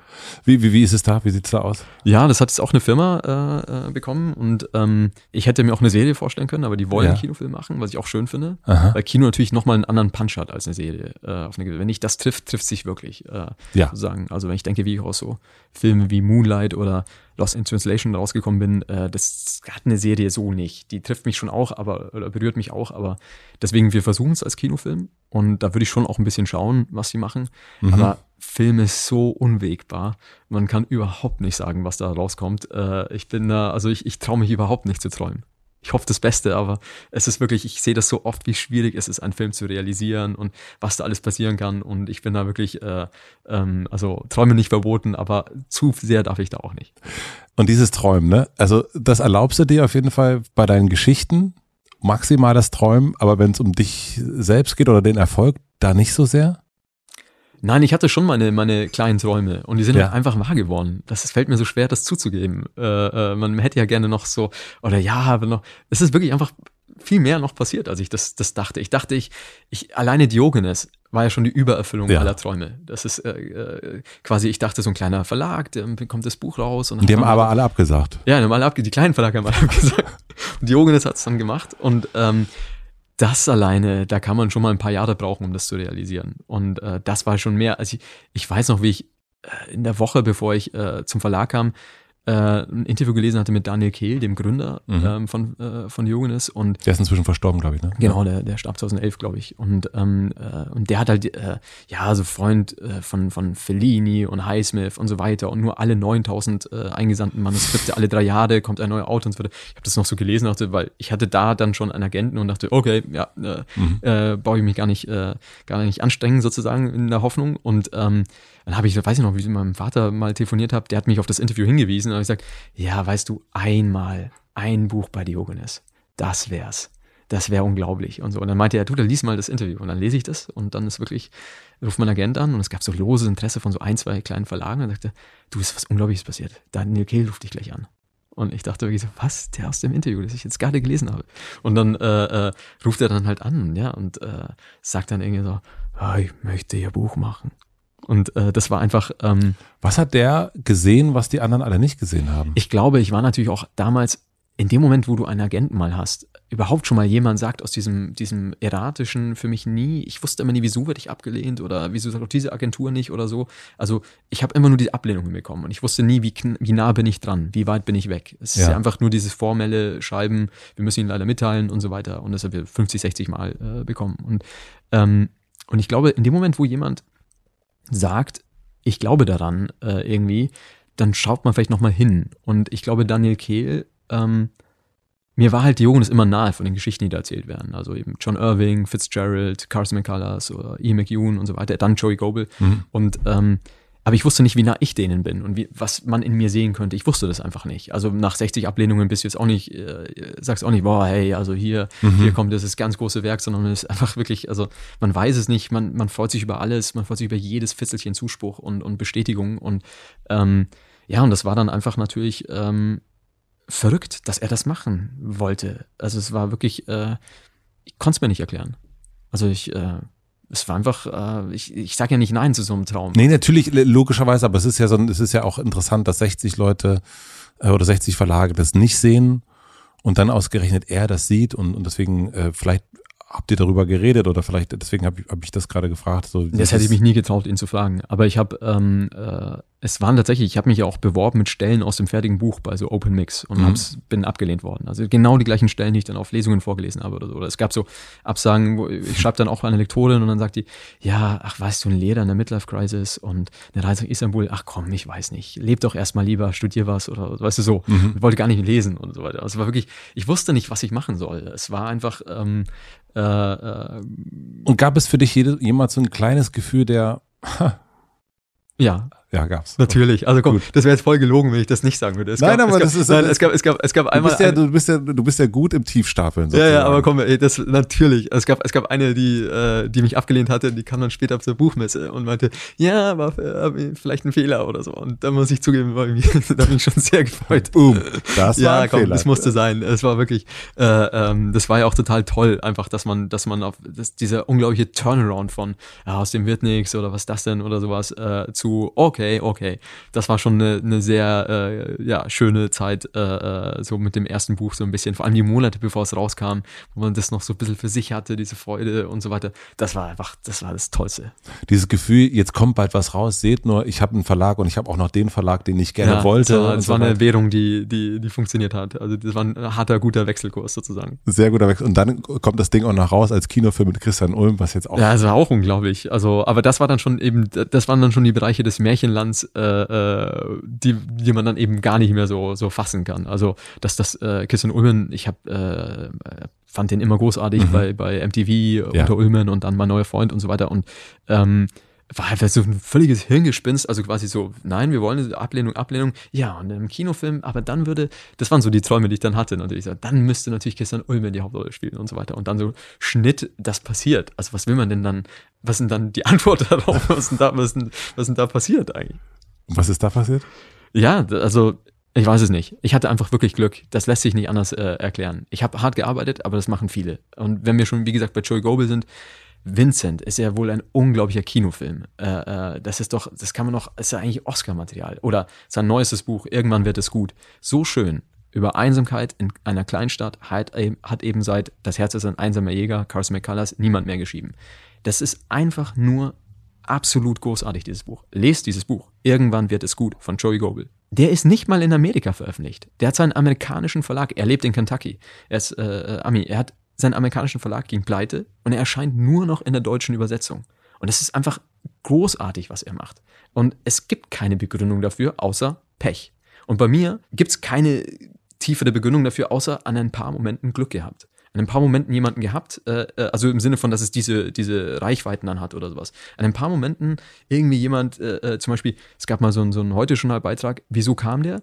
Weil mein gefloppter Roman Spinner, aus irgendeinem Grund gab es einen, einen Redakteur im Heute-Journal, der den gut fand. Aus irgendeinem, der einzige halt irgendwie Mhm. oder so. Und ausgerechnet der sagt dann, hey, schaut mal, der hat jetzt ein Buch über diese Samenbank der Chemies geschrieben, das könnte man noch einen Beitrag drüber machen. Und dann hatte ich diesen tollen Redakteur, der den auch gemacht hat und ich habe zuerst damals alles abgesagt und wollte eigentlich eben schon damals eigentlich nicht so in die Öffentlichkeit und dachte ich, ja, aber Tom, das ist doch jetzt auch eine Chance. Und der hat halt auch mich wirklich so äh, ja ernst genommen und und äh, nicht so dieser junge Autor, sondern das war einfach das war einfach ein Glück, dass ich an diese Menschen da geraten bin zum Beispiel. Und da biegt es dann plötzlich ab und dann wirkt es so retrospektiv so als ja hätte ja auch so sein müssen oder so. Und überhaupt nicht, überhaupt nicht. Und ähm, bei Joey ist es so, das ist eine schreiende Ungerechtigkeit, äh, äh, dass er nicht viel mehr Leser hat und äh, es gibt überhaupt keinen Sinn und ähm, oder so eine Autorin wie Astrid Rosenfeld oder so, die ist so wunderbar, ähm, hat jetzt auch ein schönes Buch dieses Jahr rausgegeben und das ist einfach ähm, das ist dann wirklich ab einem gewissen Punkt äh, eine Sache von Glück und Pech. Daran glaube ich wirklich. Dieses Thema Aufmerksamkeit, das hast du ja schon ein paar Mal auch gesagt, dass es, äh, dass du das nicht möchtest und dass dir das äh, schwerfällt und so weiter. Was ich aus deinem Umfeld so ein bisschen weiß, äh, ich habe es selber noch nicht äh, er erleben können, dass eben deine Lesungen teilweise super lange gehen, dass Signierstunden lange gehen, dass ähm, dir Menschen ihr Herz ausschütten in äh, welcher Form auch immer, auch schriftlich äh, natürlich, ähm, und dass du dir Zeit nimmst und dem auch sehr viel Aufmerksamkeit schenkst und dass es auch ein Grund ist, dass es vielleicht ein bisschen manchmal zu viel äh, ist, also zu viel Sachen, die dann bei dir ankommen.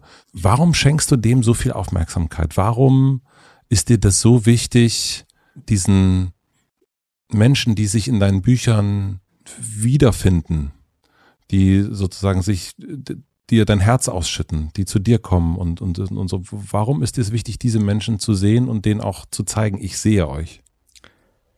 Ja, weil das, also erstmal finde ich es nicht selbstverständlich, dass Menschen zu einer Lesung gehen. Das war für mich so die erste Erkenntnis. Ja, Wahnsinn, es kommen einfach Leute zu Lesungen. Ähm, das ist ja in anderen Ländern überhaupt nicht üblich. Also ja. in Amerika gibt es das nicht, eine Lesetour eines jungen Autors, da kommt kein Schwein. Äh, ja. Und ähm, da gibt es Book Presentations in einem Supermarkt, irgendwie Mall äh, oder so, 20 Leute und es wird auch nur geredet und dann ist es schon vorbei. Also du hast diese, diese echte Lesereise, das ist eigentlich unglaublich, dass das mhm. wirklich angenommen wird, dass ich äh, mit, mit 24 da auf Tour gehe und es kommen einfach in Esslingen oder so ein paar Leute und Menschen engagieren sich und so weiter. Und dann hat man natürlich über die Jahre hinweg, äh, baut man dann auch so eine Beziehung auf. Und zum Beispiel, ich will schon seit Jahren nicht mehr auf Facebook sein. Ich äh, sehe Facebook extrem kritisch und ich werde auch wahrscheinlich dieses Jahr das mal ähm, pausieren. Mhm. Ähm, und ähm, äh, aber auch da bin ich ewig noch geblieben, weil ich so einen schönen Austausch hatte mit den Leuten. Und ich finde, wenn Menschen danach das ist ja eben das, was ich meine. Das ist eben nicht dieser abstrakte Raum, sondern es ist dieser echte Raum. Ja. Das ist von Angesicht zu Angesicht. Und ich finde es auch gut, wenn man dann eben, wie gesagt, ist ja auch, man hockt dann so oben auf dem Tisch und, und redet. Das ist ja, ich finde es immer schön, wenn es dann immer wieder so ein bisschen eine Kneipe wird. Und das fand ja. ich auch am Anfang eigentlich gut, dass man dann noch so ein bisschen rumhockt und so weiter. Und ähm, ja, und dann gibt es halt auch einen Moment, wo man sich dann auch Zeit nehmen möchte. Also wo man äh, nicht irgendwie, ich bin ja, ich bin jetzt irgendwie nicht, nicht äh, äh Paul McCartney und macht dann X und, und sowas, sondern es ist einfach, also, wobei ich gar nicht weiß, ob er das macht, aber ich meine, da wäre ja so schon toll, wenn man X hätte oder so, sondern ich finde, das ist nicht selbstverständlich und ich finde, es äh, will mir da die Zeit nehmen. Und dann haben natürlich die Leute auch immer gesagt, so, ja, das machst du jetzt, aber wenn es mal größer wird, dann kannst du das nicht mehr machen. Und dann dachte ich, aber das will ich nicht. Das darf nicht das Erste sein, was ich aufgebe. Dass ich, das ist das Wichtigste für mich. Wenn ich das als erstes aufgebe, dann, dann verliere ich ja irgendwo das, was mir wichtig ist. Dann bin ich ja nur noch in diesem abstrakten Feld. Und dann gab es natürlich mit Jakob auch so Lesungen oder auch schon davor, wo das natürlich dann schon so ist, das geht dann bis halb vier äh, mhm. äh, oder, oder sowas. Und das sind dann sechs Stunden. Und das geht dann tatsächlich auch physisch an die Kräfte. Also da kommen sowohl für die Leute, die warten, ähm, äh, also für einen selber, dass man möchte ja wirklich diese Zugewandtheit haben. Was ist, wenn einem um halb drei jemand etwas wirklich Krasses erzählt? Äh, dann möchte man ja auch da sein. Und ähm, das sind natürlich so Momente, wo man sagt, dann muss man vielleicht lieber wieder weniger und kleinere Lesungen machen, dass man das handeln kann. Auch wenn man natürlich gerne niemanden ausschließen möchte oder so. Mhm. Aber äh, bevor ich irgendwie das gar nicht mehr mache, also ich, ich kämpfe darum, das nicht, nicht aufzugeben. Und äh, weil das ist das, was mir am meisten bedeutet. Und ähm, auch da habe ich natürlich dann Momente, wo man dann man möchte dann auch wirklich da sein und dann schafft man es manchmal nicht und sagt irgendwas und merkt dann zehn Minuten später, nein, das hätte ich sagen sollen und sowas. Sowas ist dann auch wieder so ein klassischer Moment, wo man dann hinterher denkt und dann verengt sich die ganze Veranstaltung auf diese eine Szene, wo jemand einem etwas wirklich Persönliches gesagt hat. Und, aber das versuche ich und ich bekomme ja auch ganz viel. Also was ich da schon gehört habe und was ich mir dann schon ein paar Tage später denke, Wahnsinn, was sie mir erzählt haben und dass man Menschen dann auch so nahe kommt da, äh, in so einem Moment und die haben sowas auch sich trauen. Das finde ich auch bewundernswert, wenn Menschen sich einfach auch in so einem Umfeld trauen, sich so zu öffnen, weil ich das so selber nie so konnte oder so. Ja, das finde ich das Schönste und das ist das Letzte, was ich aufgeben möchte. Und deswegen, ähm, das war jetzt mal ein bisschen in dieser Größe vielleicht so, dass man es dann einfach physisch nicht mehr ganz schafft. Oder es gab, ich hatte mal ein, äh, äh, einen Kanal, wo man auch noch Nachrichten schreiben konnte. Ich habe die dann einfach nicht mehr geschafft. Also äh, ich habe dann teilweise gar nicht mehr selber geschrieben, sondern nur noch die Nachrichten beantwortet. Und da muss man natürlich schauen, wie man die Grenzen macht. Aber ähm, an sich ist dieses hinterher rumhocken mit Jakob auch noch und ein bisschen quatschen, das ist das Purste und das Echteste an der ganzen Sache. Und du hast gerade im Nebensatz gesagt, dass weil du das nicht konntest, dich so zu öffnen in solchen Momenten, wertschätzt du das so doll? Die öffnen ja auch mich. Also diese Momente öffnen mich ja auch. Wenn mir jemand etwas ganz, ich hatte zum Beispiel bei, bei Heartland so eine äh, Situation, wo eine, ich muss schon auch respektieren, auf welcher Frequenz ich da sende. Wenn ich Bücher schreibe über den Tod und Verlust, äh, dann kann ich nicht sagen, ja, darüber können wir jetzt nicht reden, sondern dann gab es auch eine Veranstaltung in Köln, das war unglaublich, im Gloria Theater. Und hat eine sich auch getraut, äh, etwas Persönliches vor allen Leuten in der Publikumsfragenrunde über Verlust zu erzählen. Und danach habe ich gesagt, okay, äh, ich habe dann auch was Persönliches erzählt und ich habe dann auch äh, zum ersten Mal eine Stelle über Trauer vorgelesen, was ich nie mache. Ich lese eigentlich immer nur Stellen aus der ersten Hälfte vor, um mich zu spoilern. Und dann dachte ich, das geht jetzt einfach nicht. Und dann habe ich das gemacht und dachte, jetzt können wir aufhören oder so. Es war ganz am, am Ende und dann war die Stimmung so unten. Ja, es war wirklich, ich habe auch, äh, äh, ja, es ging mir auch wahnsinnig nahe. Und dann habe ich Jakob nur so verzweifelt, mach irgendwas jetzt. Äh, und dann hat er Britney äh, gespielt, äh, Hit Me Baby One More Time. Wow. Ja, und dann haben irgendwie alle mitgesungen und so weiter. Und es war aber am Ende des Tages, wenn du das machst, dann, dann lieber so. Also dann lieber ein paar Lesungen, aber die dann so voll, ja, voll. als so hunderte riesengroß und, äh, äh, und so weiter. Ähm, das, äh, das, ist, das sind die Sachen, die mir wirklich was bedeuten. Und das war, ich war wie gesagt, ich bin da auch in der Corona-Zeit durch so ein paar depressive Phasen gegangen und sowas. Und das war so eine Phase, wo ich echt so gemerkt habe, wieso macht man das eigentlich alles? Und äh, dass es auch noch diese Welt gibt und auch noch das auch noch Teil davon ist und, und so weiter, also von diesen Veranstaltungen und so weiter. Und das war, ja, also klar, man muss schauen, dass es nicht zu lange geht oder zu viel. Und ich habe das auch gemerkt bei vom Ende der Einsamkeit. Ich hatte 150 Lesungen und es gab dann natürlich so Momente, wo man dann ausgebrannt ist, natürlich, wo man mhm. äh, äh, und so weiter. Und das ist dann zu viel gewesen. Und ich würde am liebsten jede Lesung annehmen und es fällt mir wahnsinnig schwer, wenn so eine Buchhandlung, wo ich mal war und es war ganz toll und ich sage, es geht irgendwie gerade leider nicht. Das bricht mir irgendwo auch dann natürlich dann, also es klingt immer so pathetisch, aber es ist wirklich schwierig für mich. Ich würde gerne, aber ich merke auch, ich muss dann natürlich lieber äh, limitieren, aber das, was ich da mache, muss dann voll sein. Gibt es denn die Menschen in deinem Umfeld, die sagen, Mensch, Benedikt, du brauchst mal ein härteres Fell. Du musst das ja, mal ein bisschen. Ja, das höre ich schon oft. Aber äh, ich mit dem Verlag haben wir das ganz oft, dass sie sagen, mach halt weniger lange und so weiter. Aber das Ding ist ja auch, wenn jemand vier Stunden ansteht, ist ja unfassbar. Und die Menschen wussten auch vielleicht nicht, dass es so lange geht. Und es gibt dann, es gibt, glaube ich, einen Begriff dafür, wenn man schon so viel investiert ja, hat, dass man nicht mehr rauskommt. Genau. Ja, ja. Und ausgerechnet die kann ich ja dann nicht kurz äh, ja, natürlich. Also wenn, dann müsste ich ganz am Anfang ganz kurz sein, weil die, die ja irgendwie um 2.30 Uhr noch so campen, irgendwie so halb, gerade die verdienen, dass man sich dann wirklich Zeit nimmt. Sonst wäre es ja total tragisch. Oder zu sagen, nee Leute, jetzt, jetzt ist Schluss, um halb drei müsst ihr selber verstehen. Und äh, wir waren auf der, der Tour jetzt mit Heartland teilweise draußen dann, mhm. standen wir rum und dann stehen die wirklich draußen in der Kälte äh, sozusagen. Und dann muss man, dann kann man ja auch nicht gehen, sozusagen. Und dann, wir sitzen im selben Boot. Und es hat mal eine Leserin gesagt, das ist so eine Nachtzugstimmung dann manchmal. Ja. Und äh, das fand ich auch schön. Und ähm, auch da gibt's ja natürlich dann äh, eben tolle Gespräche und so weiter. Und mein Gott, das ist jetzt auch nicht so, dass man, das macht man halt ein paar Mal. Ich mache das ja auch nicht 500 Mal, sondern das ist halt dann auch was Besonderes. Und äh, von, von beiden Seiten sozusagen. Und ähm, deswegen ähm, die Idee ist dann eben eher, Jakob noch so lange wie möglich dabei zu haben, äh, weil es dann nochmal eine andere Stimmung ist und mhm. dass man irgendwie das hinbekommt und dann nicht mehr so große äh, Venues macht, sondern ein bisschen kleiner wieder, was ich auch schöner finde, was man, man kann es dann mehr greifen, äh, den ja. Raum. Und ähm, ja, also ich glaube, das sind die, die, die Lösungen, die man hat. Ich habe ja äh, deinen Cousin hier interviewt, Ferdinand von mhm. Schirach, und der hat in so einem, in seiner äh, schönen Art so fast schon lapidar aber gesagt, irgendwie, ach, versuchen Sie einfach ein bisschen das Richtige zu machen, das reicht auch schon. Viel langsamer natürlich äh, gesprochen, dabei von der Zigarette gezogen. Und ich habe auch so bei dir heute so das Gefühl und, und auch in der Vorbereitung, das ist so bei den Sachen, die du machst, dass es dir wahnsinnig wichtig ist, es richtig zu machen und, und auch so diese Gedankenkarussells, von denen du am Anfang gesprochen hast, dieses, es muss richtig sein.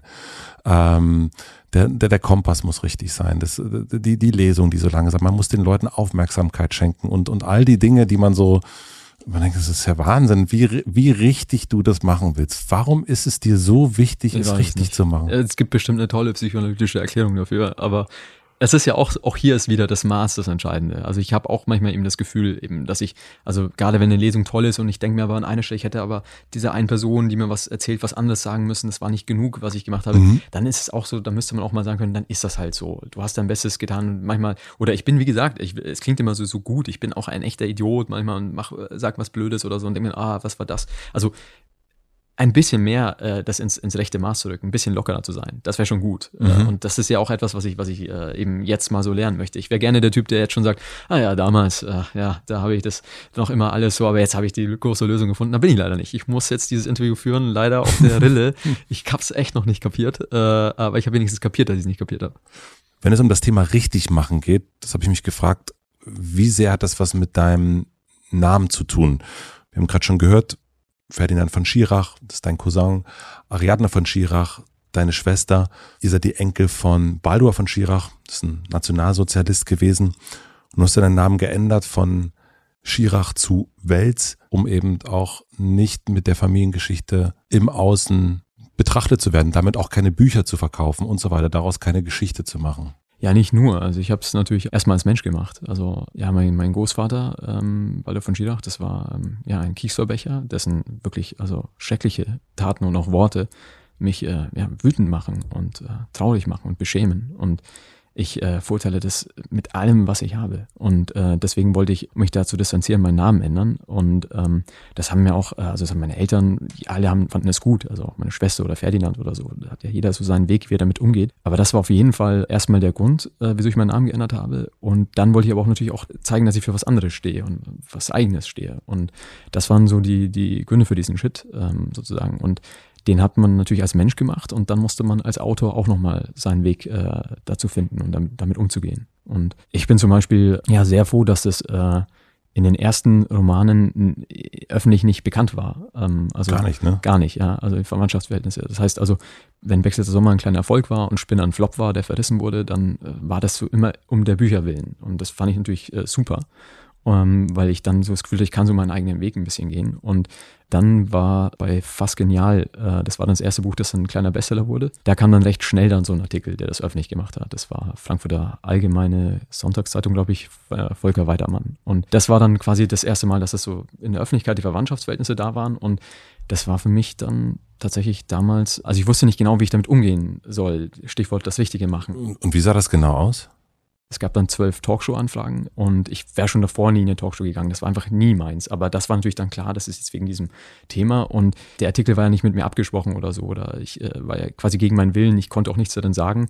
Ähm, und ich hätte das immer zwischen den Büchern gemacht, äh, wenn ich es öffentlich gemacht hätte. Also, dass es nicht in Gefahr gerät, äh, dass man damit dann äh, Romane verkauft. Und gleichzeitig muss ich sagen, hatte ich damals vielleicht gar nicht die Sprache, um darüber zu reden. Und fand auch immer, dass diese, diese Entscheidung, natürlich den Namen zu ändern, irgendwie auch mehr aussagt manchmal als Worte. Und dann wollte ich aber natürlich in der Phase eigentlich mich auch erklären und so weiter. Also ich wusste nicht genau, ähm, was ich machen soll und habe dann aber gedacht, nee, also am schlimmsten wäre es damit Bücher zu verkaufen, das, das kann ich jetzt einfach nicht machen. Und ich hatte das große Glück, dass es damals viele Journalistinnen und Journalisten gab, die äh, eben meine Privatsphäre oder ähm, auch meine Eigenständigkeit respektiert haben und einfach über die Bücher geschrieben haben. Schlechtes oder Gutes oder so, aber einfach das so gemacht haben und das da bin ich wahnsinnig dankbar. Und weil vom Ende der Einsamkeit hat es dann wieder kaum noch eine Rolle gespielt nach all den Jahren. Aber als dann zum Beispiel die hebräische Übersetzung über, erschienen ist in Israel, das war natürlich der Moment, wo ich dann auch mich öffentlich dort geäußert habe in einem Interview. Und das war auch der richtige Ort. Und diese Übersetzung ist dann für mich auch ähm, ja, unendlich wichtig. Mhm.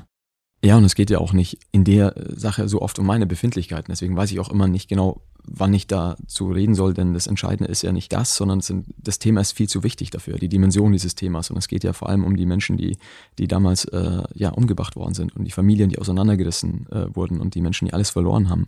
Und es geht um die Anteilnahme und das Mitgefühl gegenüber diesen Menschen und das muss im Vordergrund stehen. Und deswegen tue ich mich da eben oft schwer, über äh, dann mein eigenes zu sprechen, weil das andere viel, viel wichtiger ist. Und ich habe dann auf meiner Homepage einen ähm, Text geschrieben zwischen den Büchern, wo ich das auch versucht habe, meine Gedanken äh, in einer kurzen Form mal äh, darzulegen, wieso ich auch meinen Namen geändert habe und all das. Aber wenn es jetzt dann zum Beispiel ähm, ja, Jahre später Richtung Heartland geht und dann kommt das Buch raus und dann gab es dann auch, äh, auch sehr große Medienanfragen, von denen ein paar dann aber auch so waren, ja, es wäre schon schön, wenn du über deine Familie auch redest und so weiter. Und das war auch etwas, ich, ich heiße ja nicht von Schirach. Also das Buch geht um Coming of Age, Amerika, Teenager, 80s. Und das möchte ich da nicht vermischen mit meiner Familiengeschichte. Also mein, auf meinem Briefkasten steht ja in so einem Moment eben nicht von Schirach, wenn man so will, sondern, sondern Wels. Und ähm, ich möchte damit eben keine Aufmerksamkeit zusätzlich generieren. Ich finde, das gehört dann so nicht zusammen, sondern wenn ich mal ein Buch schreibe, das diese Themen berührt, äh, dann, wenn man so möchte, ist es äh, ist dann ein CO Schirach an meinem Briefkasten und dann ist es auch ein ganz, äh, dann passt das auch. Aber so ähm, fühlt sich für mich dann oft komisch an. Und fühlst du dich verantwortlich? Wie, egal wie ich mich öffentlich dazu äußere, dieses Thema ist für mich als Mensch so wichtig. Und man kann ähm, vielleicht nicht aussuchen, in welche Familie man geboren wird, aber man kann schauen, wie man damit umgeht und was man, äh, äh, welche Verantwortung man übernimmt. Und ich spüre bei diesem Thema oder ich werde mein Leben lang diese Verantwortung spüren. Und wenn ich zum Beispiel jetzt auch mitbekomme, dass ähm, ja, ähm, Antisemitismus wieder zunimmt äh, in diesem Land oder auch verharmlost wird auf der anderen Seite, dann macht mich das traurig, aber es macht mich auch wütend. Und das ist etwas, wo wir auch als Gesellschaft alle äh, gegen diese Entwicklung äh, gehen müssen. Man sieht ja jetzt auch in der Welt, wie leicht alles eskalieren kann wieder und so mhm. weiter. Und ähm, das ist aber etwas, was für mich als Mensch ganz wichtig ist. Und ich fand jetzt zum Beispiel in diesem Gespräch, ähm, ist jetzt mal, ich wollte es jetzt, ich, ich finde es, wenn man so lange über sich redet und das ist so ein wichtiges Thema, dann finde ich es irgendwie auch nicht aufrichtig, wenn man das jetzt nicht kurz äh, mal äh, ja, streift, ähm, weil das einfach, ähm, ja, das ist einfach, das gehört ja zu mir. Und für dich, das hast du gerade schon gesagt, ist es menschlich etwas, was dich total beschäftigt? Genau. Welchen Einfluss hat das in deine Kunst? Tatsächlich bis jetzt nicht so viel. Also ja. ähm, als Mensch ist es mit das Wichtigste äh, für mich natürlich, aber als ähm, ich habe ja zum Beispiel, mein Großvater starb zehn Jahre bevor ich geboren ja. wurde. Ähm, also ich bin natürlich geprägt von meiner Kindheit und meinem Aufwachsen beim Schreiben und das spüre ich auch und ich kann natürlich nicht sagen, was unbewusst ist, aber bewusst ist es tatsächlich äh, eher mein eigenes äh, beim Schreiben, wohingegen als Mensch natürlich das andere eine ganz große Rolle spielt, die Herkunft und so weiter. Und ja, wer weiß, wie sich das noch im Leben dann austariert oder so, aber momentan ist das auf jeden Fall so. Ist es dir denn gelungen, deine Herkunft anzunehmen? Ich glaube, so etwas ist immer ein äh, Werden und ähm, nie ein wirkliches Sein, auf das man jetzt so antworten kann. Und ich kann nur sagen, dass es, wenn ich darauf blicke, dann hatte das einzig Positive war letztlich, dass es bei uns in der Familie keine dunklen Geheimnisse gab, kein Schweigen, kein nicht hinschauen, sondern wir waren natürlich äh, gezwungen hinzusehen und man kann alles öffentlich nachlesen und deswegen gab es immer sehr viele Gespräche, sehr viel Kommunikation und äh, eben kein Schweigen und das habe ich tatsächlich als etwas Positives erfunden, denn manchmal will man, wollen das dann vielleicht manche gar nicht so genau wissen und wir wollten das alle sehr genau wissen, was damals passiert äh, war und es gab sehr viel eben Auseinandersetzungen und Diskussionen darüber und letztlich haben wir dann natürlich auch alle unseren eigenen Weg. Ich finde zum Beispiel großartig, was meine Schwester dazu sagt oder was Ferdinand dazu sagt und kann dem einfach immer nur zustimmen und mein Weg war natürlich dann anders, äh, sozusagen mit dem Namen, aber das haben die anderen ja auch unterstützt. Also ähm, ich glaube, da, da findet jeder seinen eigenen Weg, aber tatsächlich das Gute war, dass, dass da immer Kommunikation war, dass da immer ein Hinschauen war. Hast du da Angst dieser Tage?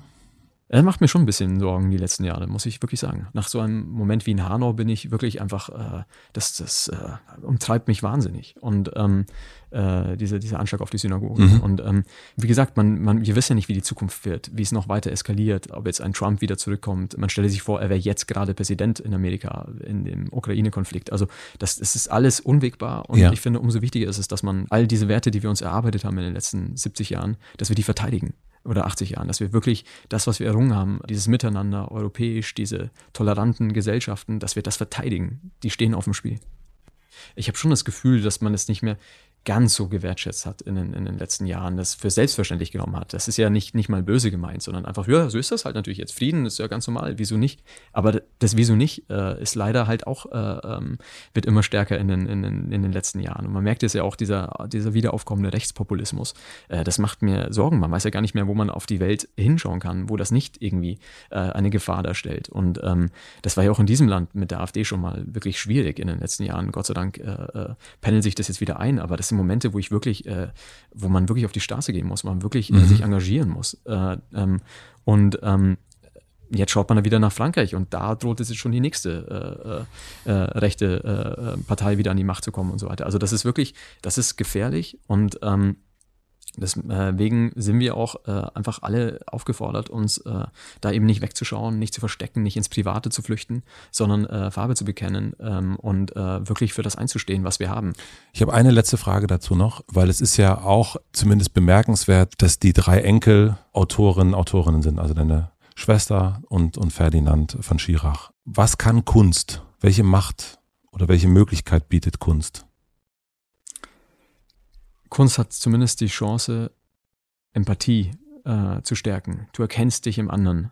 Du erkennst dich in den Geschichten von anderen Menschen. Äh, du merkst, es sind einfach alle gleich. Also wenn du dir einen Film anschaust wie Moonlight, dann bist du dieser Junge. Wenn du ein Buch liest, dann schlüpfst du in die Haut von den anderen und merkst, es gibt gar keine Grenzen, außer wir machen sie uns selber. Wir sind natürlich alle einzigartig. Wir haben einzigartige Geschichten, aus denen wir entspringen und so weiter. Aber am Ende des Tages sind wir Menschen gleich. Und es spielt keine Rolle, woher jemand kommt. Es spielt keine Rolle, welche Hautfarbe jemand hat. Es spielt keine Rolle, welche Religion jemand anhängt. Wir sind gleich. Und das ist vielleicht das Einzige, wo ich sagen kann, das versuche ich auch bewusst beim Schreiben zu machen. Und äh, natürlich mit meinen Mitteln mal besser, mal schlechter oder so. Aber das ist ein Gedanke, den ich auch versuche und den ich auch in der Kunst ganz tröstlich finde, dass man verstanden wird und im besten Fall natürlich Grenzen anreißt. Und wir sind momentan in einer Zeit, in der Grenzen wieder überall aufgebaut werden.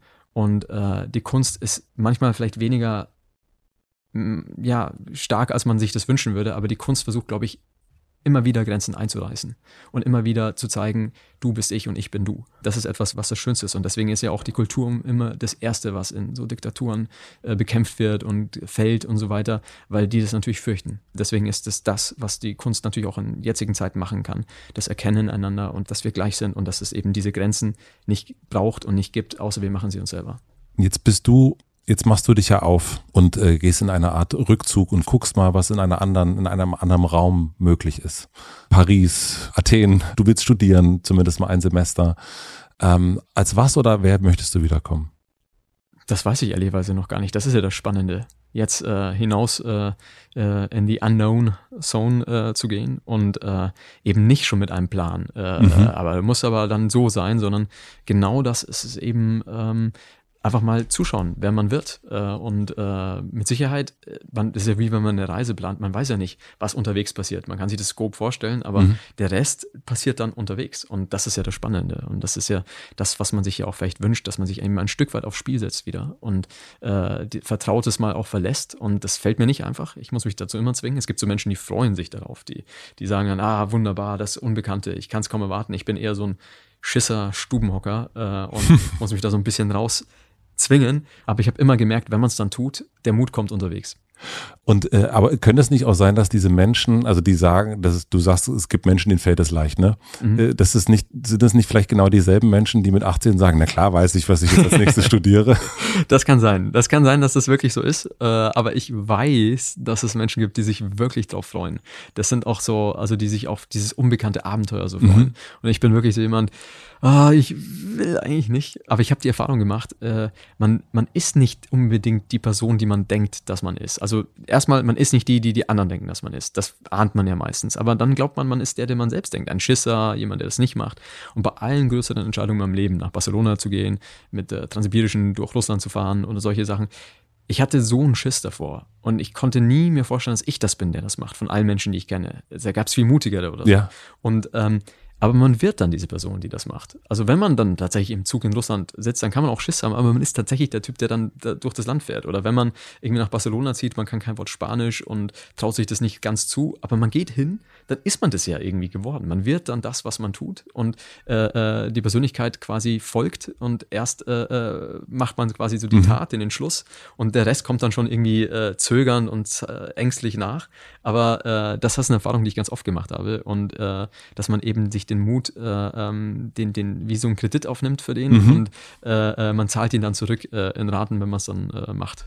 Das ist ein bisschen so wie mit dem, mit dem S schreibt, ne? Also so ein bisschen der, mhm. man, man Interessant, ja. Oder? Ja. Ja, das stimmt. Das Unbewusste sagt, wir machen das jetzt. Und das Bewusste sagt, was, bist du wahnsinnig? Was ist, wenn ich da niemanden kennenlerne oder äh, irgendwie dann äh, wieder zurückgehe nach zwei Monaten und das S sagt, ja, mir wurscht, ich renne jetzt da schon mal vor und man äh, muss dem dann folgen und äh, jetzt auch. Also ich habe jetzt ist nicht so, dass ich sage, wahnsinnig, ich kann es nicht erwarten, in die Uni zu gehen, sondern es ist eher so, mein Gott, wie soll das werden? Ich bin irgendwie 100 Jahre alt oder so. ähm, Du siehst zumindest jünger aus. Ja, okay, aber es ist trotzdem, also die Erfahrungen, die sind, sind wirklich unglaublich dann der Unterschied. Und man denkt sich, wie soll denn das werden? Das ist ja Wahnsinn äh, und so weiter. Und aber ich glaube, wenn du dann mal an der Uni bist und dann mal mit den Menschen redest und so weiter, auf einmal merkt man, man füllt es dann so aus. Mhm. Diese komische äh, Idee, die völlig bescheuert wirkt, man füllt sie dann aus und dann, ich habe ein, ein, ein Freund von mir zum Beispiel, äh, eigentlich ein, ein wirklich mutiger Reporter, der sagt, er hat immer Schiss also sein, sein zukünftiges Reise-Ich in seinem Kopf stirbt immer tausend Tode und äh, alles ist schrecklich, aber wenn er dann mal selber unterwegs ist, äh, dann hat er auch gar nicht mehr so Angst. Und ich mhm. glaube, so ist es ganz oft. Wir haben erst über diese Unveränderlichkeit gesprochen, ne? dass das Gefühl, was bleibt, äh, was vom Ende der Einsamkeit, dass das Grundthema ist. Ähm, Einsamkeit war das bei dir, ähm, das Thema, was, was sozusagen äh, wie, wie eingepflanzt ist. Wenn du dich aber sozusagen jetzt so als fast beinahe 38-Jährige anguckst. Ja, wir sind wieder näher herangerückt jetzt in diesen Stunden. Ja, wir sind näher herangerückt auf jeden Fall. Äh, und guckst, wie dieser 18-Jährige war oder dieser, dieser 20-Jährige. Was sind Sachen, die doch anders sind? Was ist die größte Veränderung? Ja, ich glaube, äh, das war einfach so eine andere Zeit auch. Ähm, ich glaube, dass die Welt sich auch wahnsinnig verändert hat. Also mhm. ich, äh, das merke ich auch, wenn ich so an die, eben an die frühen Bücher denke oder überhaupt an diese Zeit oder wenn ich so zurückdenke, die 90er, also ich finde es großartig, was für einen Wandel wir haben. Äh, mhm. ein ganz anderes Bewusstsein für viele äh, Dinge. Und ähm, das ist zum Beispiel das, was sich was sich massiv verändert hat. Äh, und äh, ich, ich wäre so gerne, ich hab, fand es ganz spannend, ich habe äh, zum Beispiel ähm, Margarete Stukowski, ähm, von der lese ich sehr gerne Texte und mhm. auch das untenrum frei. Ähm, mhm. Und da fand ich es ganz lustig, die hatte eine ähnliche Erfahrung gemacht wie ich. Ich habe ähm, ich habe, als ich auch mal eben so diese, diese ganzen Fußballverletzungen hatte und dann irgendwie so rumlag, da war auch so ein bisschen so ein Ablenkungsmoment, eine Seite, die so alte Bravo Foto Love Stories äh, hatte, von gestern heißt die Seite. Und da habe ich so gelesen, ich war wirklich schockiert, was das eigentlich für eine Scheiße ist. Äh, das ganze, ganze Rollenbild und so weiter. Und sie hat dann untenrum frei das auch mal so aufgegriffen. Und äh, das ist ja zum Beispiel, meine Generation ist ja nicht nur eben jetzt mit, mit eben nach dem Ende des Kalten Kriegs äh, quasi, sondern auch generell ich wäre so gerne aufgewachsen mit, mit äh, so Büchern von, von Stokowski oder mit, äh, mit Serien wie Sex Education oder so. Das gab's ja alles nicht. Ja. Das ist zum Beispiel, da hat die Welt sich so verändert und das sind so Sachen, wenn ich da überlege, wie ich mit 20 war oder 25, ich hatte gar nicht so dieses, dieses Gefühl dafür oder Sprache dafür oder, oder sowas. Und das fand ich zum Beispiel sehr spannend, wie sich das weiterentwickelt hat. Und genauso äh, würde ich sagen, dass ich, ähm, dass, dass das so gut lief in in äh, jetzt mit, den, mit den Büchern, diese Bestätigung ist schon so etwas, was mich natürlich sehr verändert hat. Also die hat mich ein bisschen rausgeholt aus sowas. Also ich war äh, so spätestens nach drei, vier Jahren, das ist dann so komisch, wenn du dann so nicht studierst eben und dann immer so in diesen Geschichten bist. Ich würde sagen, da hat sich viel verändert und auch so eine gewisse Ruhe und dass man sich eben traut, jetzt auch mal ein bisschen über Sachen zu sprechen. Also dass man, dass man das jetzt einfach mal wagt, äh, äh, zumindest in diesem einen Podcast jetzt mal so ein bisschen aufzumachen. Mhm. Das ist eine massive Veränderung. Äh, das hätte ich nie im Leben äh, äh, getan. Ich hätte immer nur einen Scherz gemacht. Ich würde jetzt mal so langsam äh, zum Ende kommen. Wir haben Mhm. wahrscheinlich länger gesprochen, als du gedacht hast. ja, das äh, tut mir leid an alle. das ist natürlich klar, dass du das jetzt sagen musst. Ich habe es ja am Anfang auch offen gesagt. Ich hatte so ein bisschen, ich war auch nervös, ähm, weil ich weiß, dass du das nicht so oft machst oder so in der Form auch noch nie so richtig gemacht Ja, hast. es, es ist wirklich, äh, ich, aber du kannst nicht nervöser gewesen sein als ich. Ja, ja, ja, aber also wir, wir sollten beide nicht unsere, also wir werden jetzt nicht an unseren Achseln riechen. aber ich freue mich sehr, dass du da gewesen bist und dass du dich, ja, dass du das Vertrauen hattest, hierher zu kommen. Und ich finde, irgendwie ist es uns, also wenn ich das jetzt so, also man ko konnte uns ja jetzt nicht sehen, aber obwohl es schwere Themen waren, über die wir gesprochen haben, hat es trotzdem auch so ein, wie so ein äh, Dancing with Tears in my eyes äh, Gefühl. 80s. 80s. Es war das 80s-Gefühl und ähm, ich freue mich, dass wir das, dass wir diesen Tanz gemacht haben. Und Ja, ähm, danke schön. Danke auch für die Fragen. wir haben ja auch uns vorher sozusagen, wir haben uns einmal, wir haben telefoniert und äh, was du dir gewünscht hast, dass du eventuell morgen nochmal kommen kannst, um vielleicht Sachen, die dir aufgefallen sind, die wir vergessen haben, nochmal gerade zu bügeln. Ja, es ist der, das ist äh, der Gedanken Columbo, äh, der dann immer zur Tür geht und sagt, ach Mist, ach, eigentlich hätte ich das. Äh, und das ist ja beim Schreiben das Schöne, dass man zurückkehren darf. Ja, also du kannst auch morgen hier auf jeden Fall wieder Okay. herkommen und äh, ich bin gespannt, ich bin gespannt, womit Columbo dann so zurückkommt. okay. äh, ich würde jetzt noch ein paar schnelle Fragen zum Ende stellen. Mhm. Äh, was möchtest du gewesen sein? Ach, das finde ich gar nicht so wichtig, ehrlicherweise. Also äh, tatsächlich, äh, ähm, nee, ich, ich weiß nicht, also das, so, so, so, so denke ich gar nicht. Also wie gesagt, ich, nee, weiß ich nicht. Gut. Ja, Ja, das war, Düdüm. Äh, Auf alles hat er gut geantwortet, aber am Ja, Ende, da hat er irgendwie nochmal so. Ach, diese Schnellfragen sind, sind das Schwierigste. Nein, nein, also das musst du auch gar nicht. Ähm, ähm, was lernst du gerade, was du nicht so gut kannst? Ja, ich glaube, das hatten wir auch schon. Äh, Das dürfte das Loslassen sein. Ist das Ähm, Loslassen? Loslassen, Gelassenheit. Äh, äh, äh, ich glaube, jedes Mal, wenn es äh, wenn's ein Euro gäbe, für die, dass diese Begriffe gefallen sind heute, dann, dann wären wir beide reich. ähm, Schickt uns Geld. nee, und ähm, aber ich glaube, das wär's. Und äh, ansonsten würde ich gerne Gitarre lernen. Oh, das wäre aber wirklich spannend. Mhm. Das finde ich gut, dass du das machen Mhm. willst. Finde ich richtig, richtig gut. Gibt es ein Buch, und in dem Fall muss es wirklich ein Buch sein, ähm, was du öfters vielleicht zu Geburtstagen verschenkt hast, Mhm. ähm, was dir besonders viel bedeutet, was vielleicht auch im, was man sagen könnte, vielleicht auch, vielleicht passt es auch zu diesem Gespräch hier gerade. Welches Buch wäre das? Schwer zu sagen zu diesem Gespräch. Also ich habe, ähm, ich finde Stoner von John Williams habe ich oft verschenkt. Mariana, Buch, ja. ja. Mariana Lecki, was man von hier aus sehen kann, habe ich Mhm. sie auch verschenkt. Die hat auch so eine, trifft so eine tolle Gefühlsnote. Zuletzt äh, Mädchenfrau etc. fand ich super, habe ich auch verschenkt. Ähm, aber nee, so das eine gibt es nicht. Es Mhm. gibt, äh, es hängt ja auch sehr davon ab, wem man äh, Mhm. äh, was schenkt. Stimmt. Über welches Buch hast du dich zuletzt gefreut, was du geschenkt bekommen hast? Ähm, jetzt habe ich ja erst jetzt am Geburtstag, jetzt gäbe es ja wieder die Runde. Ja. Mir schenkt man tatsächlich wenig Bücher. Habe ich aber auch überlegt, ob ich dir Aha. eins schenke. Aha. Und dann habe ich aber gedacht, ach verdammt, ich weiß gar nicht, welche Bücher du hast, weil das wird ja Ja. relativ offensichtlich, wenn man sich mit dir beschäftigt. Du hast, liest sehr viel. Und ich habe dann heute früh auch zum Beispiel geguckt, ob ich so, ob ich dir Mateik schenken sollte, das Mhm, das Comfort ich Book zum Beispiel. Achso, nee, die Mitternachtsbibliothek habe ich. Ja, aber das gibt ein, das Comfort Book, das hatte ich zum Mhm. Beispiel überlegt, ob ich dir das schenke. Aber äh, das wäre dann guter, wäre doch ein guter Treffer gewesen. Ja, ja, bestimmt. Okay. Nee, aber tatsächlich fällt mir jetzt gerade nicht ein. Ja. Okay, dann ähm, haben wir die letzte Frage. Und zwar, das ist immer die letzte Frage. Stell dir vor, ich habe eine große Plakatwand am Alexanderplatz und du darfst entscheiden, welcher Satz für alle Berliner und Berlinerinnen zu lesen sein wird. Was würdest du drauf schreiben? Boah. Ähm, boah, das war auch jetzt äh, Die ganz großen Kaliber.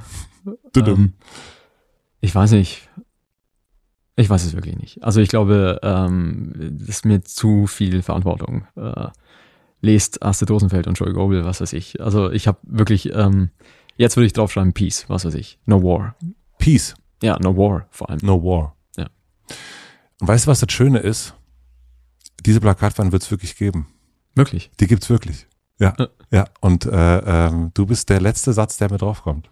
Weil Ist ich ja habe ich hab, äh, Ende der Woche Abgabe Nein, Wahnsinn, ist und, ja unglaublich. äh, und okay. es kommen die äh, äh, kommen ganz viele Antworten werden wirklich äh, da hängen äh, demnächst.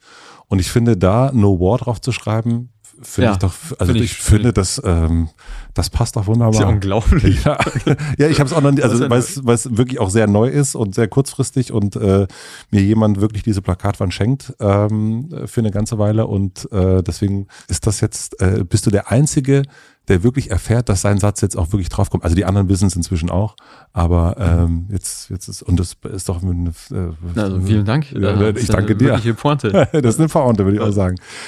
Du, das war sehr, sehr schön. Ja, mir ist Ich- auch Spaß gemacht. Ich, Vielen ich war, äh, wie gesagt, ich habe mich gefreut, dass es so ähm, heiter ist mit dir und äh, dass du gekommen bist und dass es, äh, ich sehe zumindest, dass es dir äh, gut geht. Ich hoffe, dass es morgen früh auch noch so ist. Ja, bestimmt. Also nein, also wahrscheinlich hocke ich dann wieder da und denke über 50.000 Sachen nach. Das kann ich nicht ändern. Aber äh, mir hat äh, mir hat's sehr viel Spaß gemacht. Also Das freut mich sehr. Vielleicht sehen wir uns morgen wieder, vielleicht auch nicht. Wir gucken Okay, mal. cool. Tschüss. Mach's gut.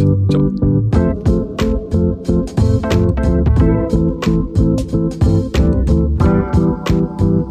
Das war Benedikt Welz.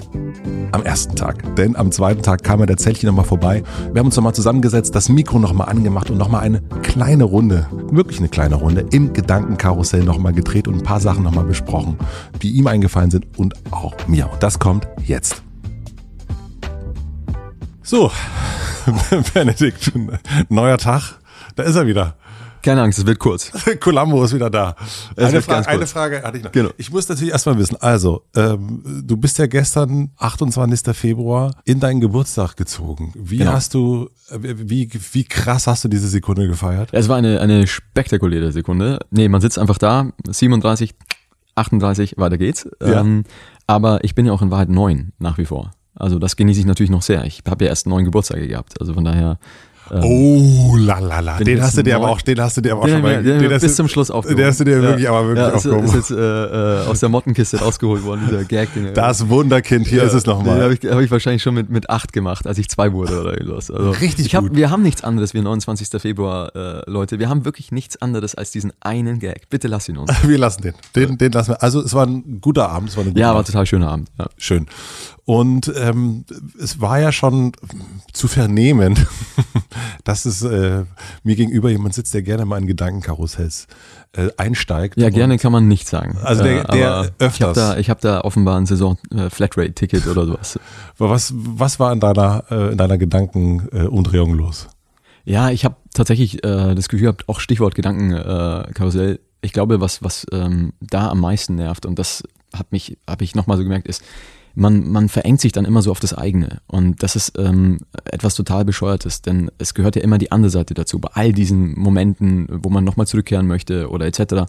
Meinst du jetzt in deinen Büchern oder meinst du alles, das also Leben? zum Beispiel die lesen, was die über eine Stelle zum Beispiel denken oder in einer Situation, wo man Gefühl hat, man, man hat irgendwie was Blödes gemacht oder hätte äh, etwas anders sagen müssen, gibt es ja immer noch die andere Seite, die ein ganz eigenes Leben hat, die das ganz anders teilweise äh, sieht oder wahrnimmt oder so und diese Seite wird ja immer komplett ignoriert. Äh, das ist ja alles gar nicht so wichtig, oft was man denkt äh, und so weiter. Das ist ja wirklich nur und dass man, das ist das, was natürlich dann auch am meisten nervt, dass man das weiß, aber trotzdem nicht aussteigen kann und irgendwie so äh, ein Gefühl von Ohnmacht natürlich in diesem Moment hat, was, was, man denkt, was, jetzt hör doch mal auf, das ist alles nicht so wichtig. Das äh, interessiert aber äh, die Gedankenspiralen überhaupt nicht. Ähm, und das ist zum Beispiel was, was ich einfach noch sagen wollte, dass das eigentlich nicht wichtig ist, dass das andere äh, entscheidend ist natürlich auch. Hast du da ein Beispiel für? Also jetzt vielleicht auch aus letzter Nacht? Nee, aber wenn ich zum Beispiel äh, diesen Fall auch, äh, ähm, man ist mit Freunden und man hat das Gefühl, man äh, sagt was oder äh, wird irgendjemandem nicht gerecht oder so, hey, vielleicht empfinden die das ganz anders äh, oder so. Und das, das, ähm, das zu ignorieren ist ja komplett bescheuert. Äh, wie egozentrisch kann was sein? Äh, und das, das nervt, weil normalerweise ist es mir ganz wichtig, eben was, was andere, wie die das empfinden und so weiter. Und äh, deswegen fängt das ja überhaupt erst an, so ein Gedankenkarussell. Aber wenn man dann aussteigt, dann ist man nur in dieser, in dieser, äh, man sitzt ja alleine drin bin. Das ist ja eigentlich das Frustrierendste daran. Das heißt, also das Gedankenkarussell ist für dich in dem Moment dann doppelt schwer, weil du zum einen sitzt du drin, du bist in diesem Moment, denkst drüber nach, was habe ich da gesagt, was habe ich da nicht gesagt und gleichzeitig regst du dich aber darüber auf, dass du dich in diesem Gedankenkarussell befindest und denkst, ja, das, das ist total egozentrisch, dass genau, ich jetzt da drin genau. sitze. Also dass mhm. sie, äh, ja, weil das Entscheidende ist immer das Miteinander sozusagen. Äh, und das gleiche auch bei, bei, bei Büchern oder so, wenn man nur sagt, ah, diese eine Stelle vielleicht oder das hätte ich anders machen müssen, so, was ist mit den Menschen, die andere Stellen gut finden oder diese Stelle gut finden? Man ignoriert das dann einfach alles. Oder bei Lesungen, wenn man es geführt, man wurde gar nicht gerecht, jetzt irgendwie so einen Moment. Aber was ist mit den Menschen, die vielleicht doch das Gefühl hatten, dass man da gerecht wurde oder die, die anderen und so weiter? Und das ist das, was, was, äh, was nervt. Und deswegen ist das auch so unbefriedigend. Und deswegen ähm, ist es auch etwas, an, ja, an dem ich auch wirklich arbeiten möchte, äh, weil sonst verfehlt man irgendwie das ganz Entscheidende. Aber geht es nicht auch ein bisschen darum, diesen eigenen Blick der ja manchmal eben nicht umfassend ist. Genau. Der nicht immer gerecht ist. Den auch gerade als Künstler, als Künstlerin zu kultivieren, weil das eben dieser eigene Blick ist. Ich glaube, an der, an dem Ende wird es bei mir äh, nicht fehlen. Also ich glaube, ich glaube, da, da kann ich ruhig ein bisschen äh, weniger haben. Und es geht ja wirklich nur um diese, ich finde es ja auch immer total, was ich auch gestern meinte, ich finde es ja auch total schön, sich diese Gedanken zu machen und eben nicht irgendwie so, ja, ja, passt schon, äh, äh sondern nein, wo kann man, äh, was kann man hinterfragen wie, und so weiter. Das habe ich ja ganz oft äh, sozusagen. Ist ja auch schön, wenn man so, oder wenn man sein Lesen hinterfragt und sagt, sag mal, was lese ich eigentlich? Äh, kann ich nicht viel diverser lesen? Kann ich nicht viel mehr Frauen ja. lesen und so weiter? Ich finde das immer gut, all das zu hinterfragen. Es, ist nur, es sind nur diese extra Runden oder dass man das Gefühl hat, man hätte quasi äh, immer schon die Entwicklung von heute schon vor 15 Jahren, vor 30 Jahren haben müssen oder so. Man hätte schon mit 20 nur Frauen lesen müssen oder so. Das ging halt nicht, das sind Entwicklungsschritte und deswegen finde ich, bei all diesen Situationen ähm, ist eigentlich der, der umfassende Blick schon der bessere, denn er inkludiert ja eigentlich äh, diesen, diesen eigenen Blick. Der ja. ist ja dann immer eh dabei. Aber das zu weiten, das ist eigentlich dann wahre Empathie im Vergleich zu diesem äh, eben so sich mit selbst beschäftigen oder Stichwort, man macht ein Interview, der Interviewpartner möchte locker einsteigen und man kommt hier voll mit diesem Ding rein. Das ist halt, äh, das ist halt so, aber das sind auch, muss ich zugeben, wir, das, das, in diesem Gespräch hatten wir jetzt vielleicht nicht die lockersten Themen, aber alles andere hätte noch nicht in die Zeit gepasst, sondern in die, in die letzten Jahre und so weiter. Aber das ist tatsächlich etwas, was mich gerade beschäftigt und ich wollte sowas dann nicht äh, für mich behalten, weil dann, dann ist es nur noch so, man spielt dann irgendetwas und dann ist es jetzt leider halt eben so. Es tut mir leid. Na, äh, das muss dir gar nicht leid tun. Ich habe mich bei diesen, also was ja gerade dein Thema ist und, und auch ein Grund, warum du hier bist, warum du gestern hier warst, ist ja zu sagen, okay, ich habe eine innere Stimme und diese innere Stimme war lange nicht synchron mit der Stimme, die andere draußen gehört haben. Also mhm. wir haben darüber gesprochen, über wie war der Teenager Benedikt, der sozusagen eine große Klappe hatte im Internat, aber drin sah es irgendwie ganz anders aus. Also diese, oder ne, was, was macht man, äh, wie, wie ist die Zukunft und so weiter, eigentlich immer so ein bisschen sich besser darstellen, als man innerlich eigentlich ist. Und jetzt hast du dich ja, zumindest merke ich das ja, du, du hast auch ein paar Mal gestern gesagt, das hätte ich vor so und so vielen Jahren überhaupt nicht sagen können. Also du hast ja schon eine Arbeit gemacht, um dich so zu synchronisieren. Gibt es schon Verbesserungen, die du merkst, also seitdem du das machst?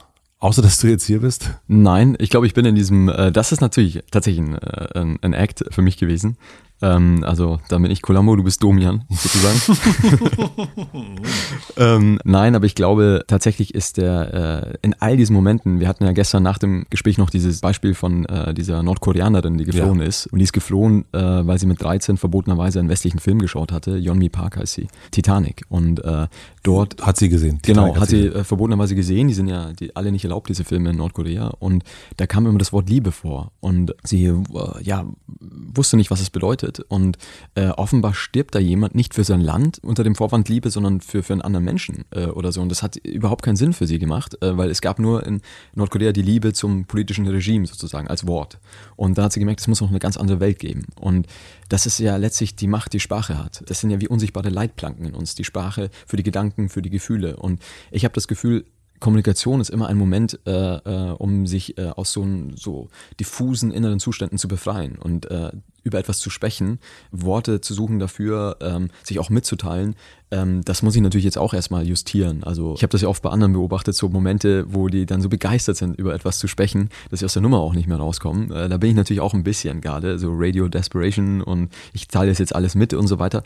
Aber das ist natürlich der erste Moment, wo man überhaupt sich irgendwie rausbuddelt aus etwas. Mhm. Und äh, äh dann kann man schauen, eben wieder, wie finde ich das Maß, wie gehe ich damit um äh, und so weiter. Aber für mich sind all diese Momente jetzt auch zu sagen, ich definiere mich jetzt mal nicht als Autor die ganze Zeit. Das ist für mich ganz wichtig, dass ich jetzt auch, ich sage niemandem mehr, den ich kennenlerne, was ich mache äh, oder sowas. Äh, einfach, damit man einfach mal wirklich die andere Seite beleuchtet und äh, deswegen ja auch mal ins Ausland gehen nochmal mhm. oder äh, studieren und dann einfach wirklich diese anderen äh, Dinge hochhalten, zuzuhören. Ich habe das auch gemerkt, ähm, ich habe zum ersten Mal unterrichtet äh, äh an einer Uni letztes Jahr. Ich will nicht im Mittelpunkt stehen und unterrichten. Ich will zuhören. Ich will nicht ein Autor sein. Das war total schön, die mhm. Erfahrung auch davon abgesehen. Aber ich möchte selber ein Studierender sein. Ich möchte die Klappe halten, zuhören, andere Teile in wachsen lassen. Und ähm, deswegen ist es so eine Mischung aus äh, einerseits ehrlicher kommunizieren, andererseits zuhören, nicht selber reden, äh, Raum anderen überlassen. Was du gestern gesagt hast, dass das letzte Jahr sehr hart war, dass die letzten Jahre sehr hart waren, besonders hart waren. Was war das? Was war daran so hart? Ähm, also das ist ja, letztes Jahr ist Heartland erschienen. Hm. ja, was ist das Harte? Nein, das waren einfach so Momente, eben, wir hatten es ja auch, dass man das Gefühl hat, es hängt zunehmend so ein Gewicht an vielen dran und ich will jetzt auch gar nicht so, hey, die letzten Jahre waren für alle wahrscheinlich hart. Also äh, 90 Prozent Quote. Menschen, ich habe ja nicht mal etwas, das ist ja, ich habe ja nichts verloren in dem Sinne äh, beruflich. Es lief ja fantastisch sogar auch noch. Also es sind so viele Debüts rausgekommen in den letzten Jahren, die vielversprechend anfingen. Chian Acha, Hawaii, ein großartiges Buch, das dann durch die Pandemie ausgebremst wurde oder äh, Fang den Hasen von Lana Bastasic oder so. Das sind ja tolle Bücher, die dann einfach äh, ausgebremst wurden. Das ist wirklich bitter und so weiter und das verstehe ich auch. Trotzdem war die Pandemie natürlich für niemanden einfach. Und äh, nein, aber es war so eine Mischung aus, ich, ohne jetzt zu tief zu gehen, einfach so depressive Phasen plus auch äh, Verlust natürlich, mhm. äh, Trauer äh, und so weiter und das hat sich irgendwie so vermischt. Es gab vielleicht auch Momente, wo ich es gehört jetzt kommt man so langsam raus und dann kam die Pandemie und dann, das war dann wie so ein Motor oft, der nicht anspringt, so und dann geht's wieder nicht und weil dann wieder alles zu ist und so weiter. Ich glaube, dass diese Erfahrung haben ganz viele Menschen gemacht. Und wenn es einem selber gerade vielleicht mal wieder besser ging, dann waren alle anderen niedergeschlagen und dann ging es denen vielleicht wieder besser und dann hat man die wieder ein bisschen runtergezogen. Also ich glaube, da sind ja, wir sind ja als Gemeinschaft äh, äh, da irgendwie vielleicht nicht, nicht gut rausgekommen und ich glaube, man wird auch noch merken, also auch bei Jugendlichen oder Kindern, die waren ja noch mal viel, viel stärker betroffen und Existenzen wurden einfach auch, äh, mussten das aufgeben und so weiter und gerade in der Kultur. Also da hatten es alle auch viel, viel schwerer als ich. Meins war einfach irgendwie so persönlich und ja, sowas gibt es halt manchmal. Und dieses Aufpassen, dass man nicht in depressive Phasen kommt, äh, das hast du gestern auch gesagt. Ist das Aufpassen, geht dir das manchmal auch so, wenn du arbeitest, wenn du schreibst, dass du merkst, oh, hier muss ich aufpassen, hier schreibe ich mich gerade zu sehr in etwas rein? Oder ist das Aufpassen eher außerhalb deiner das außerhalb. Kunst? Mhm. Das außerhalb. Also ähm, gut, vom Ende der Einsamkeit, so was zieht einen schon extrem runter. Ja. Also es ist wirklich so. Das kann man halt nicht ändern. Es geht sieben Jahre lang um Trauer, Verlust, äh, Tod äh, und so weiter.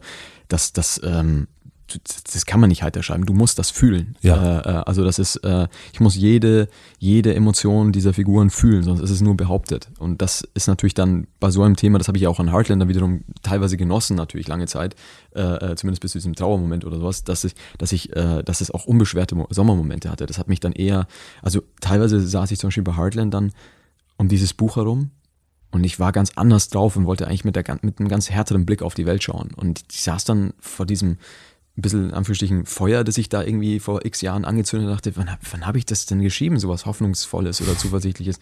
Das gibt's ja nicht. Und das hat dann gar nicht mehr zu meinen Gefühlen gepasst. Und ein Teil von mir wollte das dann irgendwie äh, nicht kaputt machen, aber anders. Und dann dachte ich, nein, das ist vielleicht, ich weiß nicht, wie oft ich das sowas noch hinkriege mit mhm.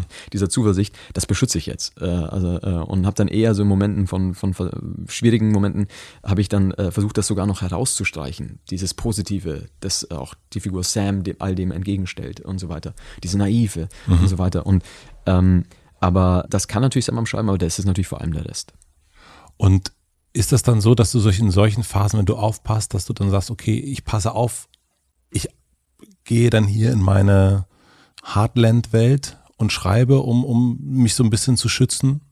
Also von dieser Außen? Äh, nicht bewusst, aber unbewusst bestimmt. Ja. Also äh, hatten wir auch so den, quasi der Spaziergang. Ja. Ach komm, gehen wir wieder zu Sam, schauen wir mal, was da los ist. Man fegt nochmal irgendwie so durch, durch so eine Straße da, man hängt noch ein Schild auf im Kino. Und das ist etwas, was ich mir jetzt aber auch nicht erlaube. Mhm. Äh, die Welt ist zu krass. Man muss jetzt auch mal die Wirklichkeit aushalten und in der bleiben. Und gestern hatten wir auch Sorry, ich bin heute mehr Columbo als Das du. muss ich auch sagen. Bist, ja, äh, ja, ja, ja, ja. Ähm, ist ja auch schön, dass es sowas gibt, dass ich jetzt die Möglichkeit auch noch habe. Man kennt das, ich kenne das ja sonst nicht. Ich habe so, oft Gespräche, wo ich dachte, Mann, ich Idiot. Ja, das kenn ich. Äh, na, Gedankenkarussell, Ja, absolut, das, da sind wir beide, haben wir beide Tickets. Dieses Kümmern, das hatten wir gestern auch. Mhm. Also das, das war auch so ein, ganz am Anfang, da ging es um das, dass Mhm. du dich kümmern musstest, schon sehr früh und deswegen auch gezwungen warst, früh erwachsen zu sein. Mhm. Wenn du dich jetzt daran hältst, du sagst, ich möchte jetzt in der Realität sein, ich möchte jetzt mich nicht mehr verflüchtigen in meine Imagination, sondern ich möchte hier in dem Moment sein. Dieses Kümmern lenkt ja auch ab. Das Kümmern um andere Menschen lenkt einen ja auch immer wieder davon ab, wer man selber ist, sich um sich selbst auch mal wirklich zu kümmern. Wenn du die ganze Zeit irgendwie draußen jemandem hilfst, wer hilft dir dann? Geht es jetzt auch bei dem Kümmern so ein bisschen darum zu gucken, was ist mit mir selbst? Das schaffe ich so vielleicht nicht. Mhm. Das muss ich tatsächlich sagen. Aber was äh, tatsächlich gestern äh, auch wieder gefehlt hat, so ein bisschen, das haben ja schon auch viele, mich, ähm, dass man sich als Kind vielleicht um, um Eltern kümmern muss oder, oder solche Sachen. Und Ja. ähm, das ist, das passiert halt immer mal wieder. Und mehr, das rührt mich auch an, wenn ich das sehe. Und äh, zum Beispiel ein Autor, dessen Hörbücher ich äh, mit zum lustigsten finde, was es gibt, ist Heinz Strunk. Äh, ist, äh, Ja. Unfassbar äh, teilweise, wie lustig die sind. Aber wenn ich etwas noch mehr bewundere, dann natürlich, dass er sich so um seine psychisch kranke Mutter gekümmert hat und stehen geblieben ist und das wirklich gemacht hat. Und Ja. äh, ich kann erahnen äh, ein wenig, was das äh, bedeutet. Und ähm, das ist etwas, dass er das auch noch geschafft hat, wie in so einem alchemistischen Vorgang, äh, daraus auch noch erzählerisches Gold äh, eigentlich zu machen und auch noch so lustig teilweise dabei zu sein. Ähm, das ist schon etwas, was ich bewundere und immer wieder, wenn ich sowas äh, sehe und mitbekomme, rührt mich das an. Äh, und ich hatte schon, es gab bei mir so Situationen, wo ich eigentlich alles dafür tun wollte, was ich hatte, das irgendwie zu gerade zu biegen. Also es hätte ja auch Versionen geben können, wo man dann geht oder wo das so äh, irgendwie schwierig bleibt. Und ich wollte das, ich wollte das unbedingt machen. Und es ist ein, Dich kümmern. ja, oder auch, dass man, dass man irgendwie immer wieder aufeinander zugeht nach so schwierigen Situationen und so weiter und nicht loslässt und nicht irgendwie ähm, zurücklässt oder so. Und ähm, das gehört zum Schönsten in meinem Leben, dass ich äh, mal, mit meiner Schwester heute so ein, so ein tolles Verhältnis habe und sie mir so nah ist oder dass ich bei meinem Vater so ein liebevolles Verhältnis hatte und mit meiner Mutter bis zum Schluss auch. Das sind eigentlich so die schönsten Sachen in meinem Leben. Und das kommt ja bei all dem immer etwas zu kurz, was für ein Privileg es eigentlich auch ist, bei all den Schwierigkeiten, dass man geliebt wird, äh, dass man, dass das immer da ist, dass auch äh, äh, Gespräche da sind, Kommunikation. Und das, ich hatte ja auch das Privileg, äh, muss ich einfach auch sagen, dass, dass äh, ich dann immer auch Bücher um mich herum hatte und äh, mir Geschichten erzählt wurden oder sowas, dass, dass ich inspiriert wurde oder so, das ist ja auch etwas, was man dann leicht mal vergisst, aber das ist ja da, das sonst säße ich vielleicht hier gar nicht. Und wenn wir Stichwort Sprachlosigkeit hatten, ja, mag sein, dass ich immer noch nicht die Worte habe, um selber wirklich über all das zu schreiben. Und ich hoffe, ich hab's. Und ich weiß nicht mal, ob ich es dann veröffentliche. Aber wenn ich zum Beispiel so ein Buch lese wie äh, Schloss aus Glas von Janet Walls, äh, The Glass Castle, ähm, das ist, äh, die hat die Worte gefunden für so schwierige Situationen, den Ton, den Abstand, die Lakonie, den Humor, der irgendwie das grundiert noch und so und trotzdem diese Nähe und Ehrlichkeit. Da bin ich zum Beispiel einfach noch nicht. Bin wirklich noch nicht. Äh, nicht ansatzweise habe ich die Worte für all das gesammelt und um das Harte auszugleichen mit dem Liebevollen und äh, die richtige Balance da zu finden. Und aber als Mensch ist es etwas, wo ich sagen muss, ja, vielleicht fehlt ein Stück weit der Moment, wo man dann auf sich selber schaut äh, eben und oder den Platz hat für sich selber oder so. Ähm, das kann ich aber nicht ändern und ist auch okay. Das Leben ist so schwierig, andere haben es viel, viel schwerer auch äh, oder sowas. Man sieht es ja auch jetzt überall. Äh, jeder hat da so sein und jedes Päckchen zu tragen. Und ich glaube, dass man einfach den Frieden damit macht. Äh, das ist etwas, äh, was natürlich nicht sofort passiert. Äh, das, aber das ist etwas, was passieren kann. Und wie gesagt, dass da immer auch Liebe war und immer auch das Privileg durch Bildung und all das, das ist schon etwas, was ich, was ich äh, zunehmend äh, auch äh, total sehe und wie toll das eigentlich war. Hattest du noch irgendwas? Ja, also diese, diese Erinnerungsfrage äh, noch. Was möchtest du gewesen sein? Ja, genau. Ähm, ja, das ist ja auch, also da war ja meine, meine, meine Antwort so ziemlich äh, so Bird äh, Die war auf jeden Fall- Muss man sagen, war mal so ein echter Schuss ins Wasser sozusagen. Ähm, nein, aber ich habe mir gedacht, weil die, ich glaube, die Frage, also das dockte gar nicht bei mir an. Ich glaube, Ja. das ist wirklich egal, was man äh, äh, gewesen sein möchte, wie sich Leute an einen erinnern. Es geht einfach um die Zeit davor. Also ich habe auch nie, äh, das ist natürlich lustig, wenn es vom Typ kommt, äh, der der Bücher schreibt, aber ich habe das nie verstanden, wenn wenn Au- Autorinnen äh, sagen irgendwie, ja, meine Werke sollen noch lange nach meinem Tod. Das ist vollkommen wurscht. Das können die Menschen dann entscheiden danach und ob Ja. sie es wollen oder nicht. Angebot, Nachfrage spielt keine Rolle, sondern ich finde, das Entscheidende ist einfach das davor, das Leben. Und auch da ist wiederum tatsächlich die Meinung der anderen viel wichtiger als das, was man so selber gerne hätte, äh, wie man ist oder so. Ich glaube, man kann versuchen, äh, einfach ähm, so sich ständig weiterzuentwickeln, ein Stück weit äh, als Mensch und versuchen äh, eben empfindsam oder behutsam mit anderen Menschen umzugehen, Fehler zu machen, nicht viel äh, daraus zu lernen und so weiter. Aber ähm, ich glaube, dass das Entscheidende ist natürlich dann die anderen Leute und es ist immer ein bisschen, äh, finde ich, äh, äh, übergriffig zu sagen, ja, das sollen die jetzt denken, das wäre ja voll cool, wenn die das denken. Ich glaube, das, äh, das ist nicht der richtige Weg, sondern äh, äh das, das können die machen. Äh, man kann ja nur wirklich seinen eigenen Schritte machen. Gut, dann also die Antwort, die nehme ich sozusagen. Dann würde ich sagen, lieber Benedikt, äh, also wenn du nichts weiter hast. Ich glaube jetzt, das muss jetzt mal reichen. Äh, das ist, ich wollte wirklich, die Idee war ein kurzes Gespräch. Ich habe das gesehen, die Dauer bei dir immer und dachte, ja, sag mal, wie kommen die denn wie zwei Stunden 40 oder was machen die denn da oder so? Oh Gott, äh, äh, ich habe mir wirklich vorgenommen, so eine Stunde 20, ja, das wäre schon viel und so weiter. Ähm, aber ähm, Good try. Ja, war, war nice try, so kann es gehen. So kann es gehen. Das ist ja beim Schreiben auch ganz oft so. Ja, das sind die, das sind die 800 Seiten Fassungen und äh, wir kürzen jetzt mal nicht. Ich wünsche dir auf jeden Fall eine gute Reise. Und, ja, danke. Und ich bin total gespannt, als was, als wer du zurückkommst. Dankeschön. War wirklich, also mir hat sehr viel Spaß gemacht. Danke. Gleichfalls. Danke. Ciao.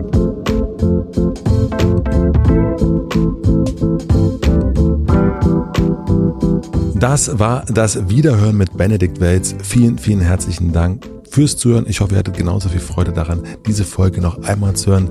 Da waren so viele tolle Sätze drin. Ich habe mir zum Beispiel noch aufgeschrieben, das Entscheidende ist immer das Miteinander. Ja, das, da kann man nur sagen, Ausrufezeichen, vielen herzlichen Dank. Ich freue mich richtig doll, wenn Benedikt irgendwann wieder zurück ist aus der Auszeit und wir dann hier wieder miteinander einchecken. Und ich freue mich vor allen Dingen darauf, dass nächste Woche hier dann wirklich wieder ein neuer Gast sitzen wird. Es ist ein Gast, auf den ich mich schon ganz, ganz lange freue. Ich glaube, vor fünf Jahren habe ich ihn das erste Mal angefragt und jetzt hat es endlich geklappt. Damit starten wir dann 2024 und darauf freue ich mich. Ich wünsche euch noch einen schönen Tag, eine gute Nacht. Bis nächste Woche Mittwoch. Euer Matze.